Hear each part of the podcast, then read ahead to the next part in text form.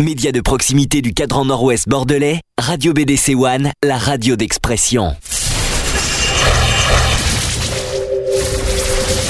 Le samedi de 15h à 18h. Le samedi 15h 18h. Retrouvez l'émission Equality. L'émission Equality sur BDC One.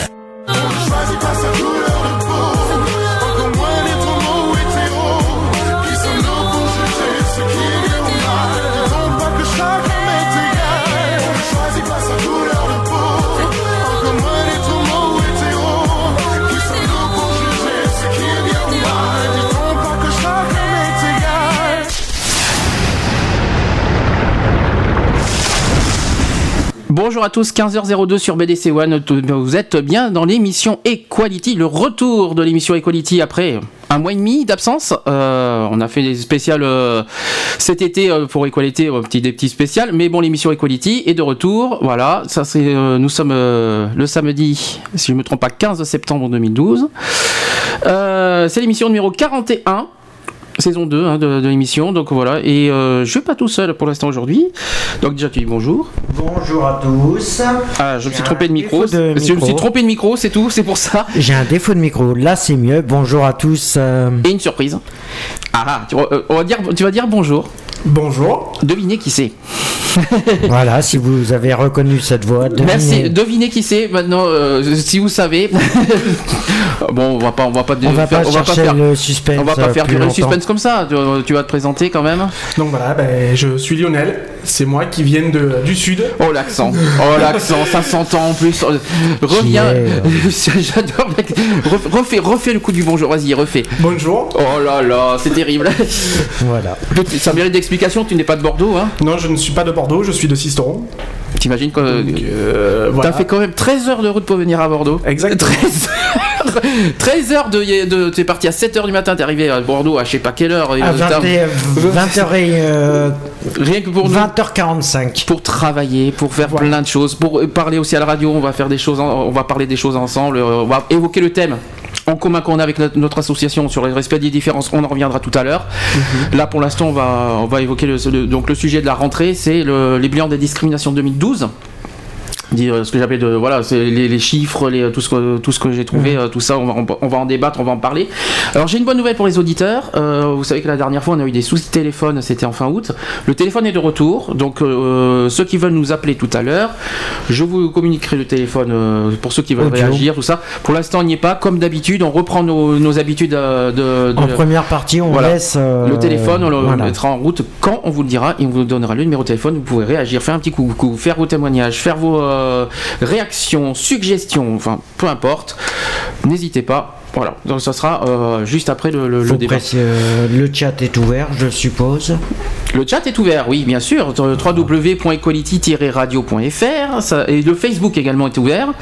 Euh, il faut aller sur Equality BDC One Web Radio Bordeaux. Voilà, donc tout est, tout est ouvert, tout est là, tout, tout est en place, tant mieux. parfait, on va pouvoir travailler normalement. Tout marche correctement. Une petite précision, un grand merci quand même à l'équipe de BDC One pour leur confiance pour qu'on fasse une saison 2. Hein. voilà, voilà donc quand même au passage. Merci un grand merci pour merci leur confiance. c'est important de le dire.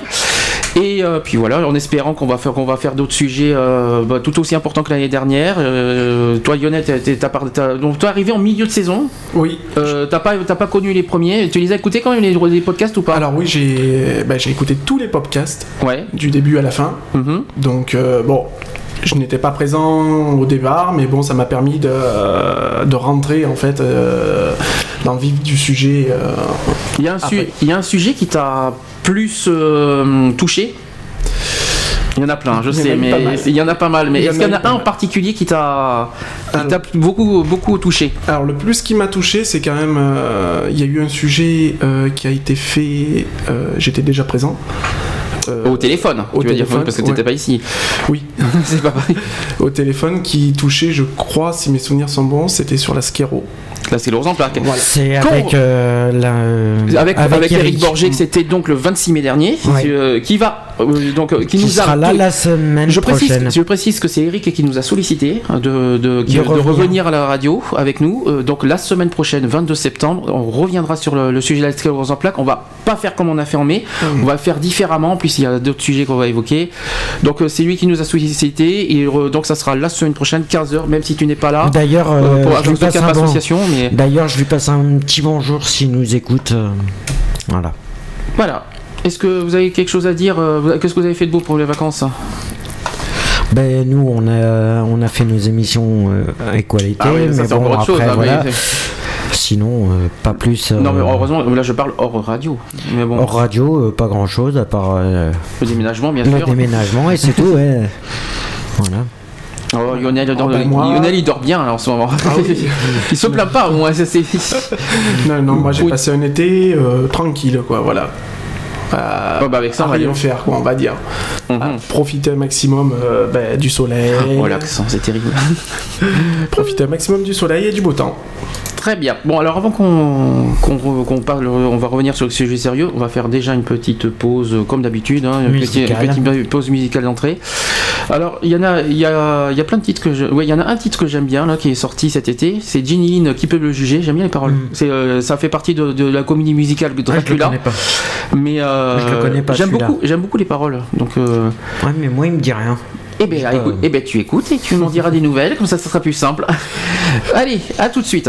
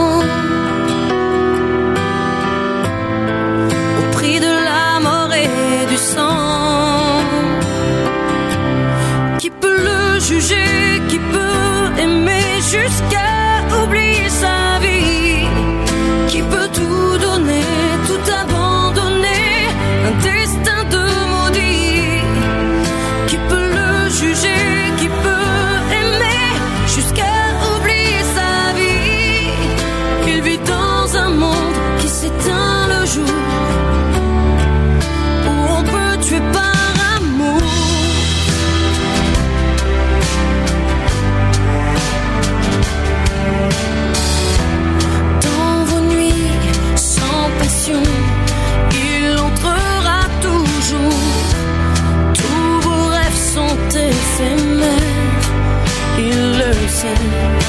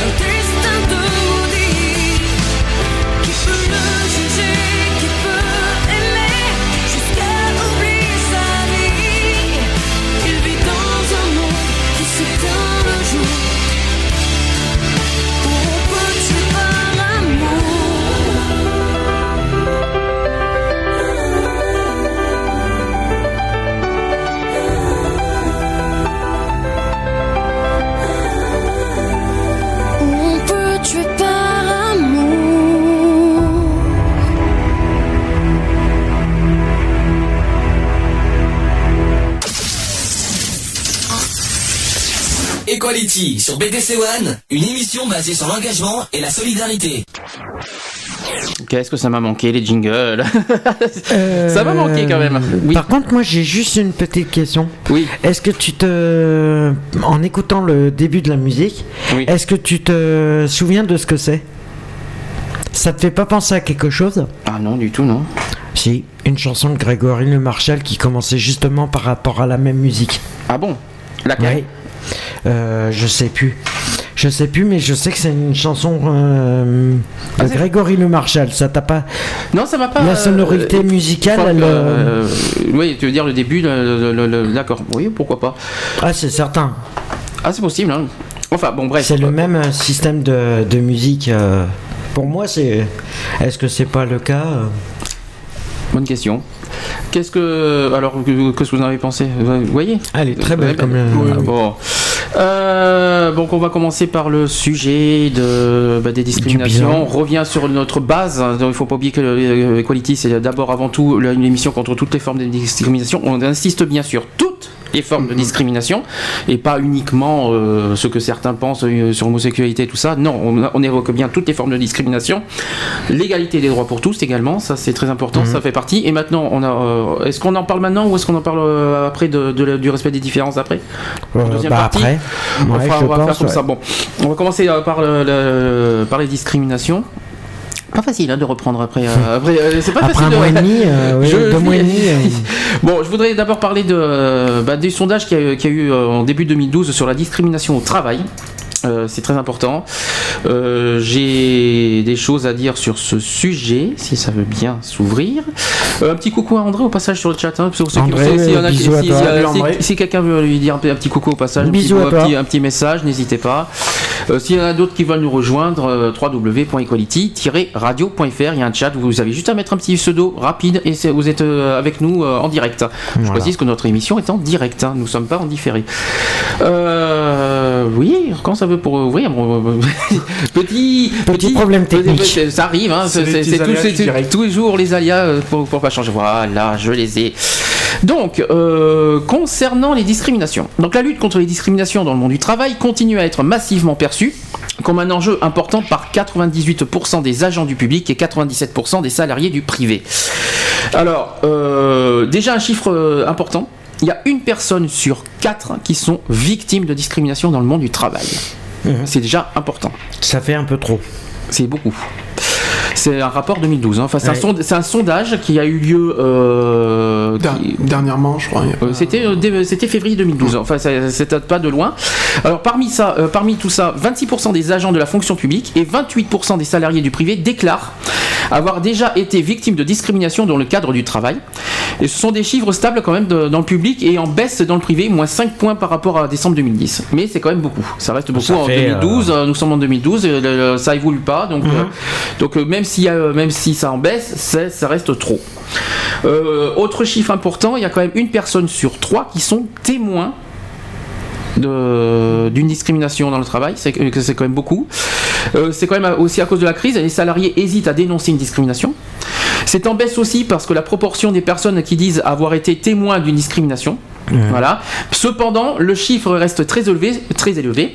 Et selon les auteurs du baromètre, 34% des agents sont concernés dans la fonction publique, moins 8 points. Et 38% des salariés du privé, moins 6 points. Par rapport à 2010. hein. Euh, des chiffres à étudier à la lumière euh, d'un autre indicateur. Dans un contexte de crise, le nombre des salariés du privé affirmant ne pas réagir ou se taire de- euh, en cas de discrimination, subi ou vu, enregistre une forte hausse. Donc il y a quand même plus 11 points pour atteindre 42%. Et dans le public, ils sont 29% des agents dans ce cas. Et euh, il y a quand même moins de points. Euh, Est-ce que d'ap- d'après vous, dans le monde, dans le milieu du travail, qui, euh, quelles sont les discriminations les plus concernées D'après vous? Hmm, Bon, Principalement le, euh, le fait d'un salarié qui soit ho- homosexuel. Eh ben, je suis désolé, c'est pas le plus gros. non. C'est pas le. C'est ça, c'est bien sûr que ça Ou alors, existe. ça peut être aussi Mais- la couleur de peau au niveau racisme. Voilà, le, ça, on a- le- la discrimination raciale, j'en arriverai après, il y, a, il y a des choses à dire là-dessus aussi. Alors, en fait, Il y a le euh, handicap. et le handicap c'est en deux. C'est la deuxième cause euh, au travail, euh, le handicap au passage. Mais il y a aussi l'apparence physique et l'âge. Ouais, l'âge aussi. là- Voilà, donc euh, c'est, je vais ça mérite explication. Donc les victimes évoquent principalement des facteurs liés au sexe, à la grossesse ou à la maternité, ainsi qu'à l'âge pour les salariés du privé. Et de leur côté, les témoins évoquent avant tout les discriminations liées au sexe, à l'origine ethnique, donc la- le racisme, l'apparence physique, aux activités syndicales et à l'âge. Donc tu vois, l'orientation sexuelle est un peu plus loin. Euh, quant à l'auteur des faits discriminatoires, c'est le supérieur hiérarchique qui est le plus fréquemment cité.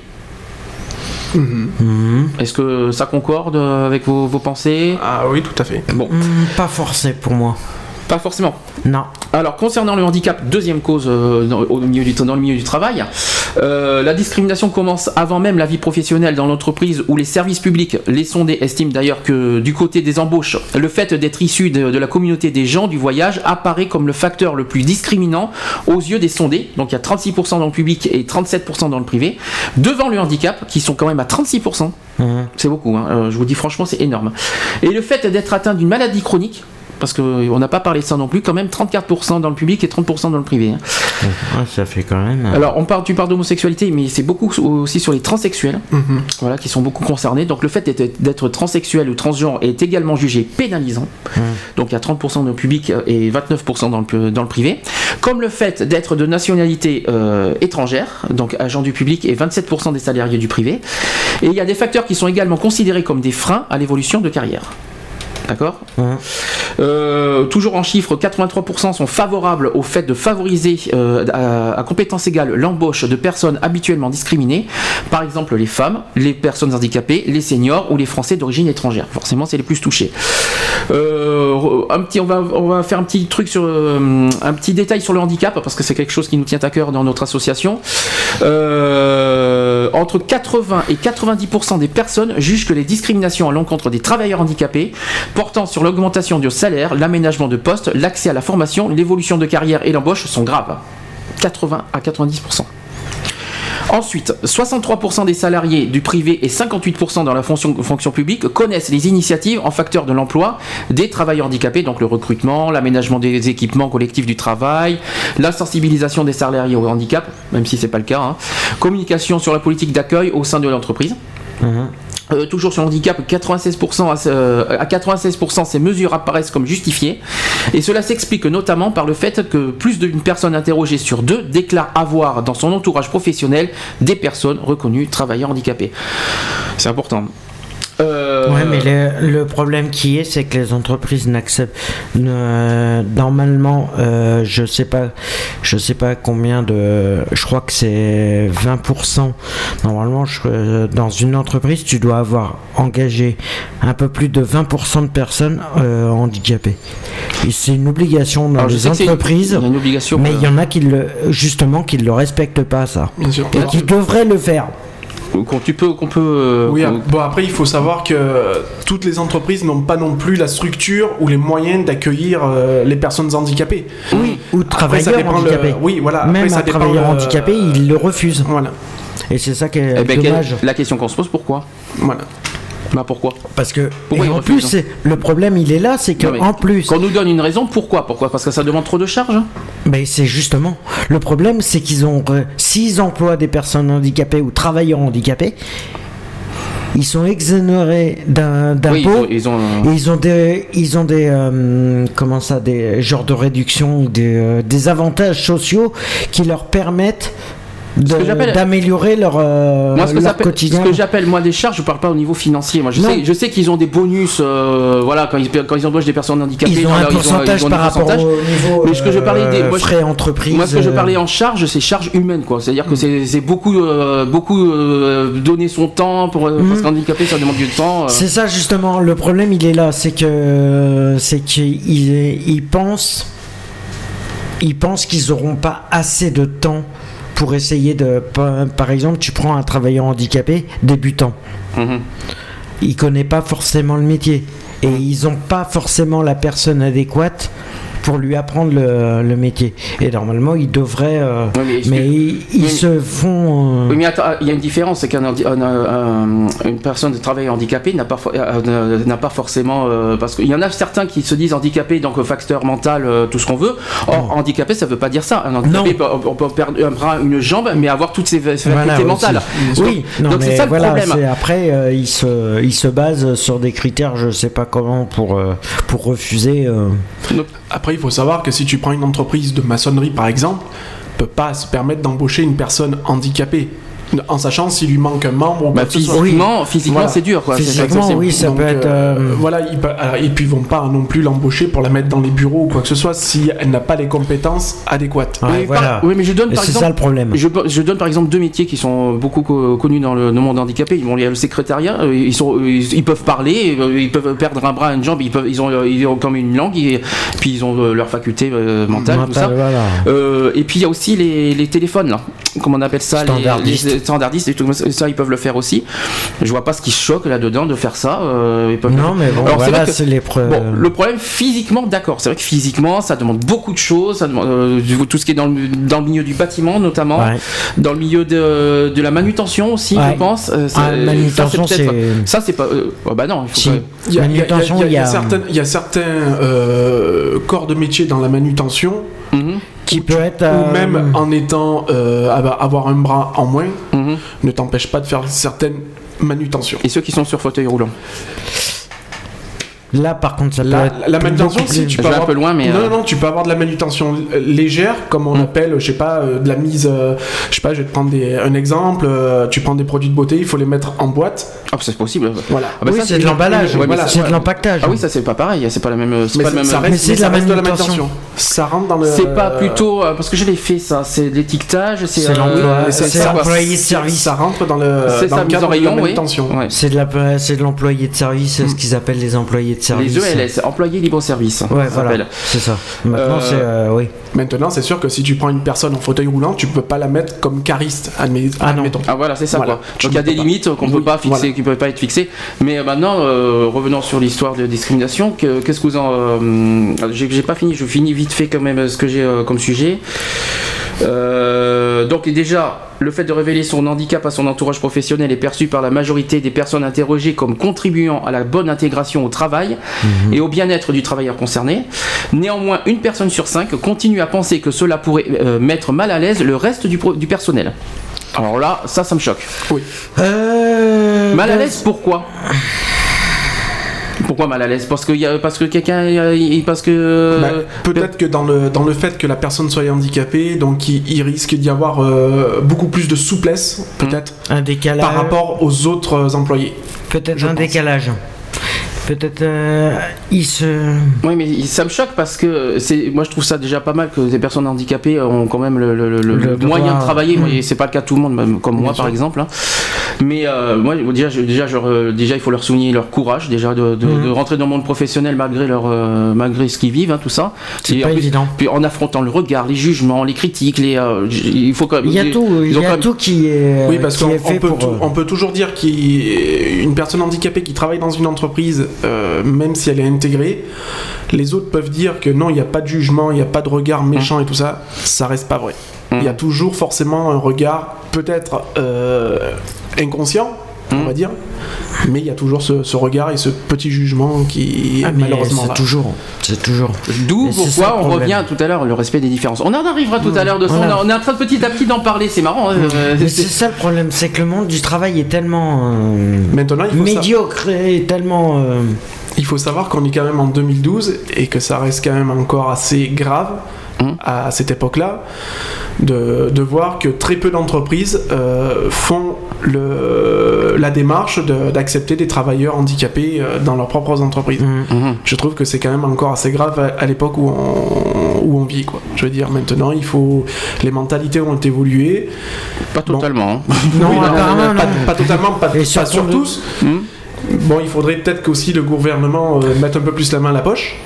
Ouais, mais est-ce que Pour c'est le, donner- alors, est-ce que c'est le rôle- les moyens aussi aux entreprises de- d'évoluer parce que tu, tu- tu trouves que personnellement c'est le rôle du gouvernement de, de- de mettre des euh, de, de faire ça aux entreprises ou est-ce que c'est le rôle des entreprises même euh, de, je pense qu'il faudrait qu'il y ait une, euh, des deux parties. Il faudrait Mhm. que les deux parties euh, mettent, mettent du, du leur, quoi. Je veux dire, l'entreprise va faire à son maximum parce que bon, elle est quand même euh, euh, limitée euh, peut-être par, euh, par, son, par, par des, certains chiffres ou je ne sais quoi, par, Mhm. par, par ses moyens.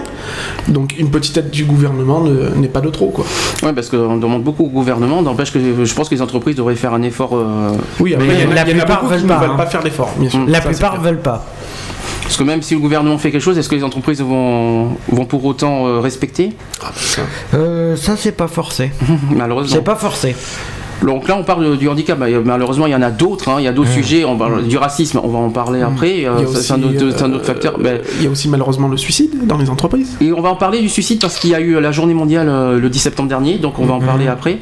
Euh, Il y a eu le, et puis il y a eu le suicide, et puis les viols, tout ce qui est harcèlement sexuel, tout ce qui est, euh, Harcèlement moral. euh, bien sûr, tout ce qui est, euh, voilà, Ouais, tout Tout ce qui est discriminant, quoi, en fait. Bien sûr. euh, Voilà, le harcèlement sexuel, c'est pas une discrimination Non, au non, passage, non, mais, non, euh, c'est pas une discrimination. mais, euh, c'est- mais c'est quand même tous les, tous les, tous les faits et gestes qu'il y a dans des, dans, dans des entreprises qui, euh, voilà, qui nous répugnent, qui nous, euh, qui nous passent par-dessus. C'est- Même, même au niveau des salaires, on en a parlé il y a, il y a, il y a un petit moment, le, le, le salaire entre les hommes et les femmes, euh, non, je suis pas d'accord. Il y a homme une est- égalité il y a au niveau inégalité au salarial. niveau salarial. Je suis désolé. Une femme qui travaille autant qu'un homme doit être payée au- autant.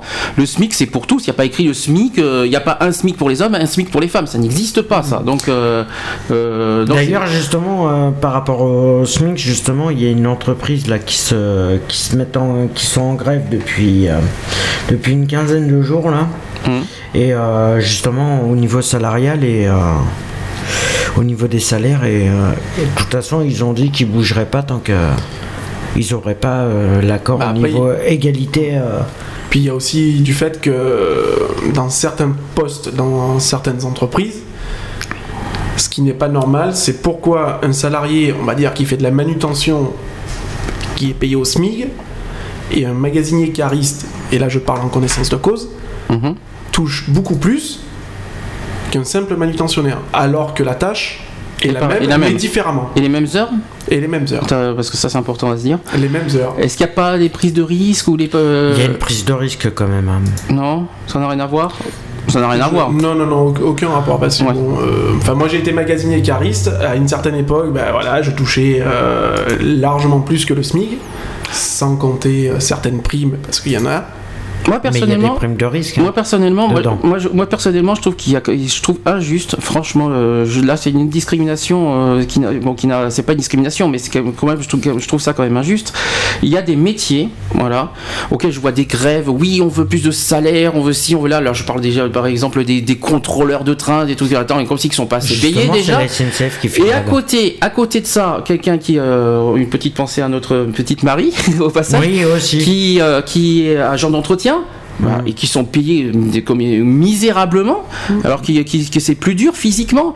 Les manutentionnaires, c'est pas, c'est mal payé. Enfin, tout ce qui est tout le bâtiment, c'est mal payé. Et quand tu vois à côté euh, des salaires sur euh, concernant euh, bah, tout ce qui est fonctionnaire, de toute façon, qui sont payés au moins 2000, 3000 euros, mais c'est Oui, alors hallucinant. que- qui reste le su avec le, excuse-moi le terme, mais le, le cul assis sur une chaise, quoi. Oui, c'est ça quoi. Je veux dire, le, le- un mec qui se, démonte, qui se démonte euh, toute une journée avec une pelle et une pioche pour, tou- euh, pour toucher 4 sous pour faire vivre sa famille, et un cadre qui va être enfermé 7 jours sur 7 euh, dans, dans un bureau à, à faire du 8h, 10h et 14h, 16h, va être payé autant Mhm. Voire que ce plus. mec, voire plus que ce mec-là, quoi. Je veux dire, c'est.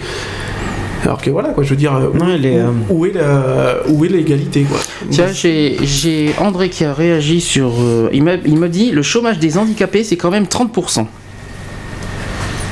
Réaction.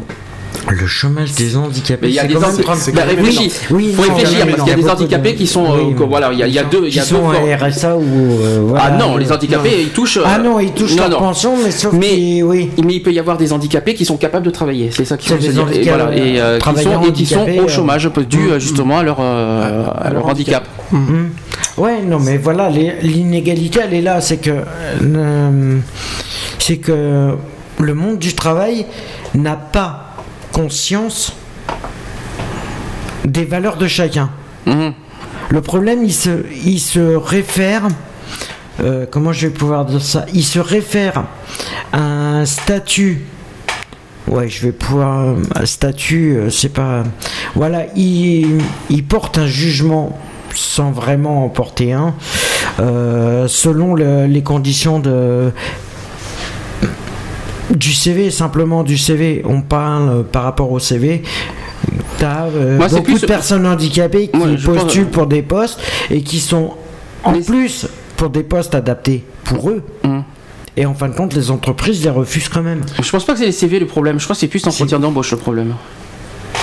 Oui, mais même. Le CV, le CV c'est rien. le- C'est le, le CV. Oui, mais tu attends, vois, c'est est-ce que sur, sur le CV, tu vois pas que t'es handicapé? Ben, figure-toi que euh, si, si c'est précisé comme euh, Si, travailleur handicapé ou mais travailleur handicapé. handicapé. Oui, mais attention, travailleur Oui, handicapé c'est même, différent. Même dans ce système-là de travailleurs handicapés, où il y, a des, il y a des entreprises qui refusent, qui, qui recherchent des personnes à travailleurs handicapés, et par-dessus, quand il leur dit les personnes travaillant handicapés qui viennent euh, postuler pour des postes, machin, or que c'est des postes adaptés pour eux, ils se font refouler quand même. Mhm. Et le problème, il est là. C'est que les entreprises voient que le jugement. Euh, ils voient pas les connaissances que tu peux avoir professionnellement, mais ils te jugent par rapport à, Il te juge par quoi? L'apparence? Par rapport, par rapport à l'apparence, par rapport à ton problème physique, si tu es travailleur handicapé. il faut si bien dire, euh, il faut, faut dire un truc. Il a, et ça c'est interdit. Il n'a pas, toute entreprise n'a pas le droit de juger, enfin n'a pas le droit de dire ouvertement, vous êtes handicapé. Non, non, ça. Eh ben, figure-toi que ça s'est fait. ça Même la, fait pas. NPE, même la NPE s'y met. Non, je suis désolé. La, la seule chose que les entreprises ont le droit de faire, c'est sur les compétences professionnelles. Oui. Mais ils n'ont pas à attaquer, ils ont pas attaqué la Mais personne. le premier critère qui se base, c'est. euh, Non, ils n'ont voilà. pas, ils ont pas attaqué les personnes. Ben- Ils n'ont pas à euh, dire Ils vous êtes ci, vous faire. êtes ça. Non, non. mais- Ils en ont rien à faire parce que le seul truc qu'ils voient, eux, c'est leur profit. C'est le profit de l'entreprise. Le reste, ils en ont rien à battre. Oui, mais il y a des, euh, c'est interdit. Et puis. euh, C'est interdit, mais ils le font, ils se, ils se gênent pas pour le. Et après, ils vont se plaindre pourquoi ils prennent des amendes. Parce qu'ils n'ont pas le droit de, de discriminer. euh, Tu as par exemple, Tout tiens, à- apparence physique encore. Euh, nous, nous ne pouvons pas parce que vous êtes trop petit. Ils n'ont pas le droit. Bah, ils n'ont pas le droit, c'est interdit. Ça ne se fait pas, mais ça existe. hein. Et c'est courant. Le problème, c'est que c'est courant. Et les entreprises se prennent des amendes justement parce que ils font des choses illégalement qu'ils devraient pas. Et c'est pas pour ça qu'ils euh, qu'ils changent leur euh, système de. Le problème, c'est plus ils préfèrent payer des amendes que de prendre des pe- que de prendre des personnes pour les compétences. Mhm. Or, c'est pas le cas du tout. Oui, puis tu as aussi certaines entreprises qui ne prennent pas de travailleurs handicapés ou de personnes handicapées tout simplement, Parce qu'ils parce qu'ils ont peur que ça nuise à la leur- société, à leur, image, de à leur- société. à l'image de la société. Donc ils préfèrent payer une contravention Oui, c'est et ça. se dire je suis couvert, je prends personne, Voilà.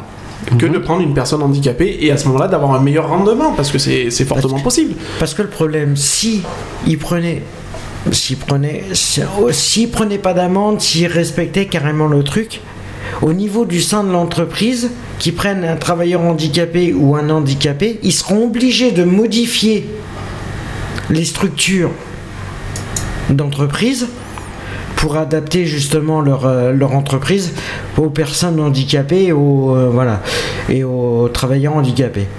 D'accord. Et c'est pour ça, c'est justement pour pas ne faire ce genre de travaux-là qu'ils refusent de prendre des handicapés et de prendre des travailleurs handicapés. Bon, j'ai euh, encore un dernier chiffre euh, là-dessus. Donc, euh, pour 36%, euh, c'est en deuxième position après les gens du voyage qui sont à 37. Être, être, être- je vais y arriver. Être un travailleur handicapé est un inconvénient pour entrer dans leur entreprise. Un inconvénient. Ah oui 32% considèrent que cette situation pénaliserait l'évolution de, de carrière. Aussi. Évolution de carrière de quoi?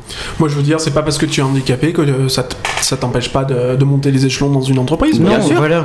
Si tu si ton si ton désir est de et je sais pas c'est con à dire mais de juste de prendre la place d'un responsable ou quoi que ce soit, en quoi ça t'empêche de monter quoi je veux dire? Mais justement, c'est le problème, c'est que. L'évolution voilà. de carrière, mais bien, bien sûr que si. Ben, c'est que Bon, selon le métier, bien ça sûr. peut être, ça peut être. euh, le problème, c'est que c'est par rapport au au cadre qui a dans le déjà dans les, euh, dans les- une personne qui est déjà euh, chef d'entreprise, qui est euh, chef du personnel, on va dire. Et par exemple, il y a une personne handicapée ou travailleur handicapé qui se dit pour lui qu'il serait bien au même niveau. Le problème, il va y avoir une- un système de concurrence entre les employés, les trucs. Et c'est ce qu'ils ont peur de faire. Que ça crée des tensions au fur et à mesure. euh, voilà, c'est pour éviter de que, que le travail soit. euh, Oui, et puis tu as certaines entreprises aussi qui vont te bloquer Mm. par rapport au- à, ta- à ton- à ce que tu veux faire. quoi. Je veux dire, donc si tu veux monter, si toi ton but c'est de monter en, en grade, tout ça, et ben on va te bloquer. J'ai connu On cette va- situation-là. on va faire, on va tout faire voilà. pour que tu restes au, au plus bas échelon. Moi, je suis rentré dans une entreprise euh, il y a pas si longtemps que ça. On m'a bien fait comprendre d'entrée que c'était pas la peine que je sois opportuniste. Hmm. Alors que bon, moi quand même, c'est. Je suis désolé, moi tu me fais rentrer en tant que manutentionnaire, je tiens pas à en rester là quoi. Hum. Je sais que j'ai les capacités d'être chef d'équipe ou d'être responsable de- d'une équipe ou je ne sais quoi. Si je sais que j'ai l'opportunité de monter et que je m'en donne les moyens, je monterai. Et ben après, quand on te fait tout dans l'entreprise pour pas que tu montes, Mhm. ça, ça fait. Et je suis pas travailleur handicapé décourage- ou quoi que ce soit. Et ça Donc, euh, décourage beaucoup de personnes comme Mais ça. bien sûr. Tout à fait. Alors, autre sujet important dans le monde du travail, c'est les discriminations raciales. Hmm. Euh, raciale, c'est l'origine ethnique, pour ceux qui, euh, ceux qui connaissent autrement. Euh, comment vous dire ça? Euh, Donc là, c'était, ce sont des chiffres qui ont été euh, établis, euh, ben, c'était pendant la période euh, préélectorale. Mhm. Donc déjà, on parle du délit de faciès qui revient souvent au cœur des débats politiques. Et au-delà du combat idéologique gauche-droite qu'il représente, se pose la question des faits. La discrimination raciale est-elle une réalité aujourd'hui en France? Alors dans ce cas, je vous pose la question. Elle est. C'est-à-dire? Elle est parce qu'il il reste encore trop de comment de, de préjugés, on va dire. De, donc voilà, une personne qui une personne euh, de couleur noire, donc euh, de type africain ou quoi que ce soit, euh, va pas rentrer, dans- va être va avoir plus de mal à rentrer dans une entreprise, on va dire dans dans un style d'être, euh, je sais pas, conseiller bancaire ou dans, dans des milieux comme ça, Mhm. qu'une personne euh, blanche, quoi, je veux dire. Donc euh, voilà. Et au- au-delà du monde du travail si on sort du contexte de du milieu du travail, est-ce que c'est, euh, ça reste aussi une réalité? Au niveau intégration, ouais. Par exemple dans les Le cités, problème, ouais. bon dans les cités, euh, tout ça. Dans, les, cités, ils arrivent à, toujours à se, à se réunir. euh, voilà. Euh, mais bon, c'est vrai que le, le pire système qui est, c'est au niveau monde du travail. Et dans la société en général, de toute façon, euh, Dans les écoles peut-être aussi, le racisme dans les écoles, Oh ça, là. euh, faut pas oublier là-dessus. ça par contre, ouais. c'est, par exemple, euh, t'as un petit garçon euh, africain qui vient juste d'arriver en France et qui qui bon allez il est là depuis trois ans en France et il veut rentrer en, éta- en établissement scolaire Euh, l'intégration au niveau de l'établissement scolaire va lui euh, le problème l'académie va vont demander à la famille du, du garçon étranger automatiquement une tonne de papier pour faire en sorte de retarder son entrée euh, Mais il y a, il y a un problème, il y a un problème aussi d'intégration. voilà, il, y a, y un problème d'intégration et on en a parlé une fois dans les au niveau de la langue. Ouais. C'est-à-dire que, c'est-à-dire oui. que euh, on n'a rien contre des, des gens qui viennent en France, qui sont d'origine étrangère. C'est pas un problème. Mais pour qu'ils soient acceptés, il Il faudrait faut qu'ils qu'il fassent, fasse un minimum d'efforts voilà, pour parler que, euh, voilà, c'est pas, euh, voilà, ils peuvent parler dans leur langue. hein, On n'interdit pas de parler dans leur langue. Nous, nous oblige bien à parler anglais. Alors, euh, Oui, donc, voilà. euh, donc je vois pas, je vois pas ce qu'il y a de mal là-dedans. Mais le problème, mais, voilà. euh, mais bon, c'est vrai qu'il y a un problème d'intégration parce qu'il y a aussi un, une- il y a aussi euh, une cassure. Il y a eu une cassure quelque part. voilà, il y, a- il y un problème. euh, voilà, tout- il y a, il y a rien, qui- il y a rien qui soit euh, ensemble. Quoi. Il, y a, il, parle- il y a un problème de langue. Il parle dans, quand on- dans les, dans les rues, tout ça, on entend que ça, ça, ça, moi, ça me dérange. Oui et non. C'est-à-dire que là, il faut, il faut, faut qu'ils peuvent faire un effort. S'ils veulent se sentir intégrés, il faut qu'ils fassent des efforts. De toute façon. Mais Je sais pas ils veulent pas, justement. Le problème, c'est ça le problème. Mm. C'est qu'ils veulent pas faire d'efforts. Mm. Il y en a, ils veulent pas faire d'efforts du tout. Moi, ce qui me. Enfin, personnellement, attention, je ne suis pas raciste, je ne suis rien de tout ça. Moi, ce qui me rend fou, et c'est là où, où ça va être un petit peu aussi mon coup de gueule, euh, c'est que tu vas croiser, euh, que ce soit au supermarché ou même dans la rue, des personnes euh, arabes ou je ne sais quoi, Mhm. ils vont parler dans leur langue, Mhm. alors qu'il n'y a pas lieu de parler dans leur langue. Bon, domaine pri- dans le domaine privé, si, peut-être, Ouais, mais bon, en- entre quand- eux. euh, Quand tu es euh, dans un supermarché et que, admettons, ces personnes-là sont à la caisse, hmm. euh, que la caissière dit bon ben voilà ça fait tant, et t'as l'autre, hein, hein, hein, va parler dans sa langue et tout, c'est- moi je trouve que c'est vraiment pas poli. Quoi. Euh, Ce qui est mal poli, moi personnellement, c'est quand ils parlent dans leur langue. Encore, moi, j'ai rien- encore ça va, mais quand ils, quand ils hurlent, quand ils hurlent, alors là, Mais c'est pas parler du tout, c'est hurler carrément. quand ils hurlent, moi, moi, ça pour moi, je peux pas. C'est-à-dire que je- on peut, respe- on peut respecter certaines choses. Voilà, Mais, il n'y a, pas de il y a une problème. limite. Voilà, après, il y a- y, certaines choses, voilà, le, le- le- respect, quoi. Des fois, il y a des manques de respect que euh, nous, on, les accepte, on les, on- ils sont avec nous, ils sont chez nous. Ils sont parmi nous, il n'y a pas de problème, moi ça me dérange pas. Mais il faut un minimum de respect euh, pour qu'ils se sentent acceptés, intégrés euh, euh, et pas à l'écart. hein. Je pense Mais je, moi maintenant je comprends mieux pourquoi l'État français, je parle de l'État français, le problème, la plupart refusent quand pour des titres de séjour ou des, des nationalités, des trucs comme ça, mettre du temps à répondre une, à, émettre une, une réponse favorable ou négative selon le cas de la personne, je comprends mieux pourquoi ça tarde. Mhm. Parce que d'un certain sens, les personnes en elles-mêmes ne font pas l'effort de, euh, de faire... euh, C'est comme la dernière fois, je faisais ma, ma carte de bus et euh, j'avais deux personnes devant moi, étrangères, qui étaient en train de discuter. Mhm. J'étais à peine rentré pour faire ma carte de bus, je les entendais déjà. Et elles étaient à l'autre bout. Hein. Mhm. Je les entendais. Je fais, mon Dieu, c'est abusé comment elles parlent fort. Mais le problème, c'est qu'ils s'entendent pas. Mhm. C'est qu'ils s'entendent pas parler. Ils pensent qu'ils parlent pas fort, mais autour, ils s'entendent pas. Là, je suis en train de, re- de remarquer un autre. Là, on, on sort du contexte euh, du travail et, et je, je suis en train de lire euh, le- le- sur la discrimination raciale euh, au niveau des médias, par exemple. Mm. Je trouve, je trouve que c'est quelque chose de très intéressant que, que je- qu'on va lire. C'est par exemple le Conseil supérieur de l'audiovisuel, ça date de juillet dernier, évalue à 13% le taux de présence de la diversité ethnique sur nos petits écrans. Déjà d'une. Et le CSA notait également que la, sur- la surreprésentation des personnes perçues comme blanches dans les rôles de héros est systématique. Donc ça veut dire que les rôles de voyous, voleurs et autres méchants, devinez pour qui? Toujours les mêmes, les étrangers. Les étrangers. Alors, Ouais. alors, dans un sens, c'est- intéressant comme sujet parce que. euh, C'est de la discrimination au oui. niveau, euh, au niveau euh, même audio- audiovisuel. hum.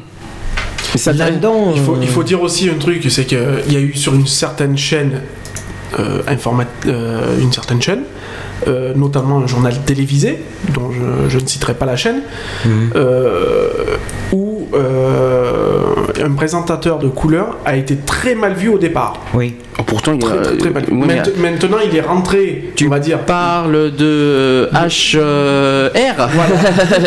mais attends, il, fait, le- il fait le 7 à 8. Alors, Non, mais- euh, non, mais oui, mais sûr. juste avant qu'il le fasse, il a. il Avant a- qu'il passe au journal télévisé, Mm. ils l'ont pas mis au journal télévisé de but en blanc. Ils ont fait faire une petite émission, ils ont viré une nana pour, euh, Ouais. pour dire écoute, lui on va le mettre là pour une petite demi-heure ou une heure, ça suffit amplement. mhm, Pas que ça. Donc pour voilà, pas que ça toi on te met bien là et tu y restes. mhm. Et maintenant, si tu veux rentrer au journal télévisé, à toi de faire tes preuves. Ouais. Voilà. Et ce qu'il a lancé, notamment en plus, cette personne-là, c'est cette fameuse émission qu'il a faite au cœur des cités. Ah, j'adore. Il a- il a- et D'ailleurs, il est revenu il y a pas longtemps là. Il vient de faire un truc dans, dans les prisons aussi. Oui, il a ça, fait ça c'était génial ce qu'il a fait. euh, de- Et il en a fait un sur les. euh, mais sur les SDF aussi. domicile. Et sur, les- sur les Fixe. SDF aussi, il a fait. Non, mais ça, par contre, il n'y a rien à dire là-dessus. Voilà. là. Non, non, mais justement. C'est Mm. un engagé. il a- il a euh, été c'est un obligé- engagé associatif. Voilà, il a été obligé de faire, enfin obligé, certaines émissions Hum pour faire voir que, euh, voilà, c'est pas parce qu'il est noir qu'il est différent. Ah non. Voilà.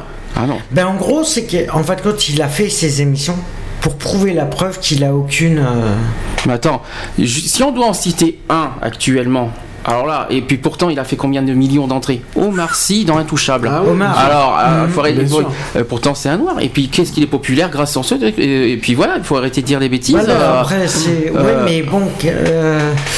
Euh, qu'est-ce. Il est populaire maintenant parce qu'il y y a les films, mais il faut. Peut-être. Il faut peut-être se baser. Se baser sur le passé. Il a peut-être pas eu une vie assez facile pour euh, Hmm. D'intégration. C'est ça le problème, Mais voilà, c'est qu'il a C'est comme si percé, tu euh, parlais de, de Zinedine Zidane, c'est pareil. Ce mec-là, c'est bon, ça a été un dieu euh, sur le stade, ça a été Mhm. tout ce qu'on veut. Mais alors Euh, quand ils ont fait le reportage un peu sur sa vie, que il y a eu le témoignage de ses parents, Mhm. Oui. ça a fait ça. ça fait réfléchir quand même. Hein. Bien Faut, sûr. faut savoir que le mec, il vient quand même d'une cité, il vient quand même des cités. euh, il a tout fait pour s'en sortir. Mhm. Maintenant, il faut savoir aussi qu'il y en a qui vivent dans des cités et qui demandent qu'à qu'à exploser leur, exister. capacité, tout ça, de faire voir leur capacité, ne serait-ce qu'au niveau de l'emploi, au niveau de, de n'importe quoi. Et malheureusement, on en revient à ce moment-là sur une, une discrimination qui dit Ah, mais oui, mais attendez, monsieur, vous habitez où déjà? Ah, oui, euh, dans une cité? Ah c'est bah, le, contexte de la cité, il est vite vu. Maintenant, on pense quoi? Ah ben ouais, vous habitez en cité, vous êtes une racaille. Point. Voilà. Voilà. J'ai habité, génération- habité, pendant 5 combien j'ai combien on a été en cité 6 7 ans à Bègle? Je suis pas je suis pas pourtant un cancre, un délinquant. Oui, non, mais, euh, non, mais le problème, euh, il est là, c'est que la génération. alors, qu'il est, alors qu'il est à l'époque où on vit, la, la stigmatisation est là. C'est voilà, tu, tu vis en cité, donc t'es un paria de la société, t'es t'es ce que tu veux, quoi. C'est voilà, et tu seras un gars qui s'en sortira jamais. Donc Mm. t'es un dealer, t'es un vieux, euh, enfin, voilà. Ouais. T'es un voyou, t'es un violeur, Ouais, t'es- tout le, problème. Et après, après je trouve que c'est vraiment pas étonnant que les jeunes qui vivent en cité Mhm. se rebellent. Je veux dire, c'est pas, il y a rien d'étonnant. Il y a rien d'étonnant à ça. Bah, qui se rebelle, ouais. mais Maintenant, après, il y a ceux qui veulent pas s'en sortir, qui font tout pour pas s'en sortir. hein. C'est pas la même chose. C'est pas Oui. le même c'est pas le même sujet là. Non, mais Non, bien sûr. mais, Non, mais bon, euh, voilà. Parce qu'il y en a qui veulent s'en sortir, Et il y en a qui vont pas. euh, Et puis n'en parlons pas aussi des nombres de ce qui sortent de l'école. Là, je parle des jeunes, des adolescents, là, Des parce que c'est beaucoup eux qui sont touchés et qui sortent de l'école et qui euh, derrière, ça me fait re- à chaque fois il y a une émission qui me revient en tête, c'est Pascal le grand frère. Mm. Donc euh, quand je vois ça, qui sortent de l'école et qui qui veulent pas s'en sortir, c'est ce que ça revient sur ça. Voilà, qui ont du mal à trouver un travail, qui ont du mal à si, là, euh, je sais pas. Puis est-ce que les parents ne, ne, ne peuvent pas, ils sont pas responsables aussi de ça? Il y a une part de responsabilité quand même. Aussi. Bien sûr. Il y a, il y a une éducation, il y a quand même un minimum d'éducation Il y a un minimum d'éducation, quoi. Mm. Moi, je vois pas, à l'heure qu'il est, euh, euh, laisser parler mon fils d'une manière euh, malsaine à, à des, à des- ne serait-ce qu'à des gens qui, qui connaît ou qui connaît pas, quoi. Jamais de la Mm. vie, mais jamais de la vie. C'est- Après, c'est un- Il y a, il y a un minimum d'éducation, quoi. Mais le problème aussi, c'est que souvent, quand c'est répercuté comme ça au niveau des jeunes qui, euh, qui deviennent des pseudos, on va dire, des adolescents qui deviennent des pseudos délinquants, le problème il est, c'est que l'éducation, elle est souvent, comme ils ont les parents par modèle, automatiquement, si les parents ont eu plus ou moins, on va dire, des difficultés ou même euh, le, les, les, euh, les, ça se, ça se, ça se revoit sur les enfants, ça se. Mais le problème, moi je l'ai dit, je l'ai dit euh, alors, quand on avait fini euh, la, la saison dernière. Mm. euh, moi j'avais, moi j'ai toujours dit qu'il y a une histoire d'éducation de toute façon. Ah oui, C'est-à-dire, mais- je, je vais m'expliquer. C'est-à-dire, quand tu vois un enfant euh, jugé, euh, je sais pas quoi, les handicapés ou les, les noirs ici, est-ce que Mm. c'est forcément la, la vie qui les rend comme ça, ou est-ce que c'est les parents qui ont transmis des, euh, des, des choses en disant, bah, euh, au niveau de la religion par exemple, au niveau de, euh, je sais pas moi. euh, Bah, Peut-être que du fait de savoir que les parents, dans leur jeunesse, ont déjà été rejetés ou humiliés peut-être par, par leur ethnique, par, par ce qu'on veut, retransmettent malheureusement ça à leurs enfants. Ouais. Bon, déjà, il y a la religion, bien sûr. Alors là, je crois que c'est la première oui. cause de, de- des discriminations. Je vous dis Mmh. franchement, s'il y a bien la première cause de discrimination, c'est la religion. Je vous le dis franchement, non, j'ai vraiment pas honte de le dire parce que euh, faut être clair, il faut être Les honnête. premiers jugements, ils sont Donc hein. euh, il y a ça, la religion, l'éducation, parce que ça dépend aussi de la vie des parents, des grands-parents euh, qui transmettent à leurs enfants. Mmh. Moi, je pense que c'est la deuxième cause. Euh, Oh, il y a les effets de société aussi hein, pour les enfants. hein. alors après, voilà, est-ce que c'est un vécu personnel? Par Pas exemple, forcément. Euh, est-ce que c'est un vécu personnel par exemple Est-ce qu'ils ont euh, parce que si il y a des vécus personnels. Oui, il y a des vécus tout ce qui est personnels, tout ce qui est vol, tout ce qui est par exemple c'est- parce qu'on on entend tellement parler que les vols, oui, la plupart des vols c'est les, les personnes euh, Étrangères. étrangères qui font ça. Alors forcément, une fois qu'ils ont été volés, ben hop, euh, ils deviennent racistes. Euh, on peut, il y a des gens qui deviennent racistes par dû à un fait euh, concret, Mhm. vol, tout ce qui attend, tout ce qui est vol, tout ce qui est Bah, euh, viol, tout ce qui est quoi? Tu Donc viol moins, euh, mais oui. Tentative Tu de pars d'un principe, séquestration. euh, tu pars aussi de- aussi d'un principe, euh, et là je vais en revenir au niveau des gens du voyage, Hum. qui ont eu aussi et qui ont toujours cette réputation de voleurs de poules, de Mmh, voilà. mmh. quoi. Je veux dire ça c'est c'est quand même aussi quelque chose de d'important parce que bon voilà quoi, parce que un, un gamin qui qui vit euh, voilà avec ben, un gitan, il faut dire ce qui est, Mm. un gitan qui lui par contre maintenant alors qu'il est, ils ont quand même l'accès à l'école, ils ont l'accès à, Mmh. à pas mal de choses. Il y en a qui le veulent Mais pas il y aura aussi. toujours, il y aura toujours cette euh, réputation-là. Un gitan qui rentre dans une école enfin, française, Française. aura Hum. toujours cette étiquette-là d'un voleur de poules. Hmm. De toute manière. C'est pas bon, c'est pas bien. Je veux Non, bien, je, veux bien croire, je veux bien croire certaines certaines choses, tout ça, mais qu'on colle une étiquette. euh, après, il faut pas s'étonner pourquoi ils sont si euh, si bah, révoltants, si euh, parce qu'on les, on les voit à l'extérieur, ils sont très aujourd'hui, avec, les, avec la nouvelle génération aujourd'hui maintenant, c'est très, il y a du caractère, c'est impressionnant quoi. Mais moi, Mais, maintenant, faut au pas niveau- s'étonner, parce au que- niveau des J- au niveau, si on prend le, le, le truc des gitans, automatiquement, moi, je comprends mieux pourquoi maintenant Hum. la plupart des gitans ne veulent plus habiter, ne veulent pas se sédentariser. Moi, je, en fait, et en fait, il faut inverser la Je situation. Il faut inverser la situation et on se dire si nous on était arabes, comment on vivrait? Bien sûr. Voilà, c'est.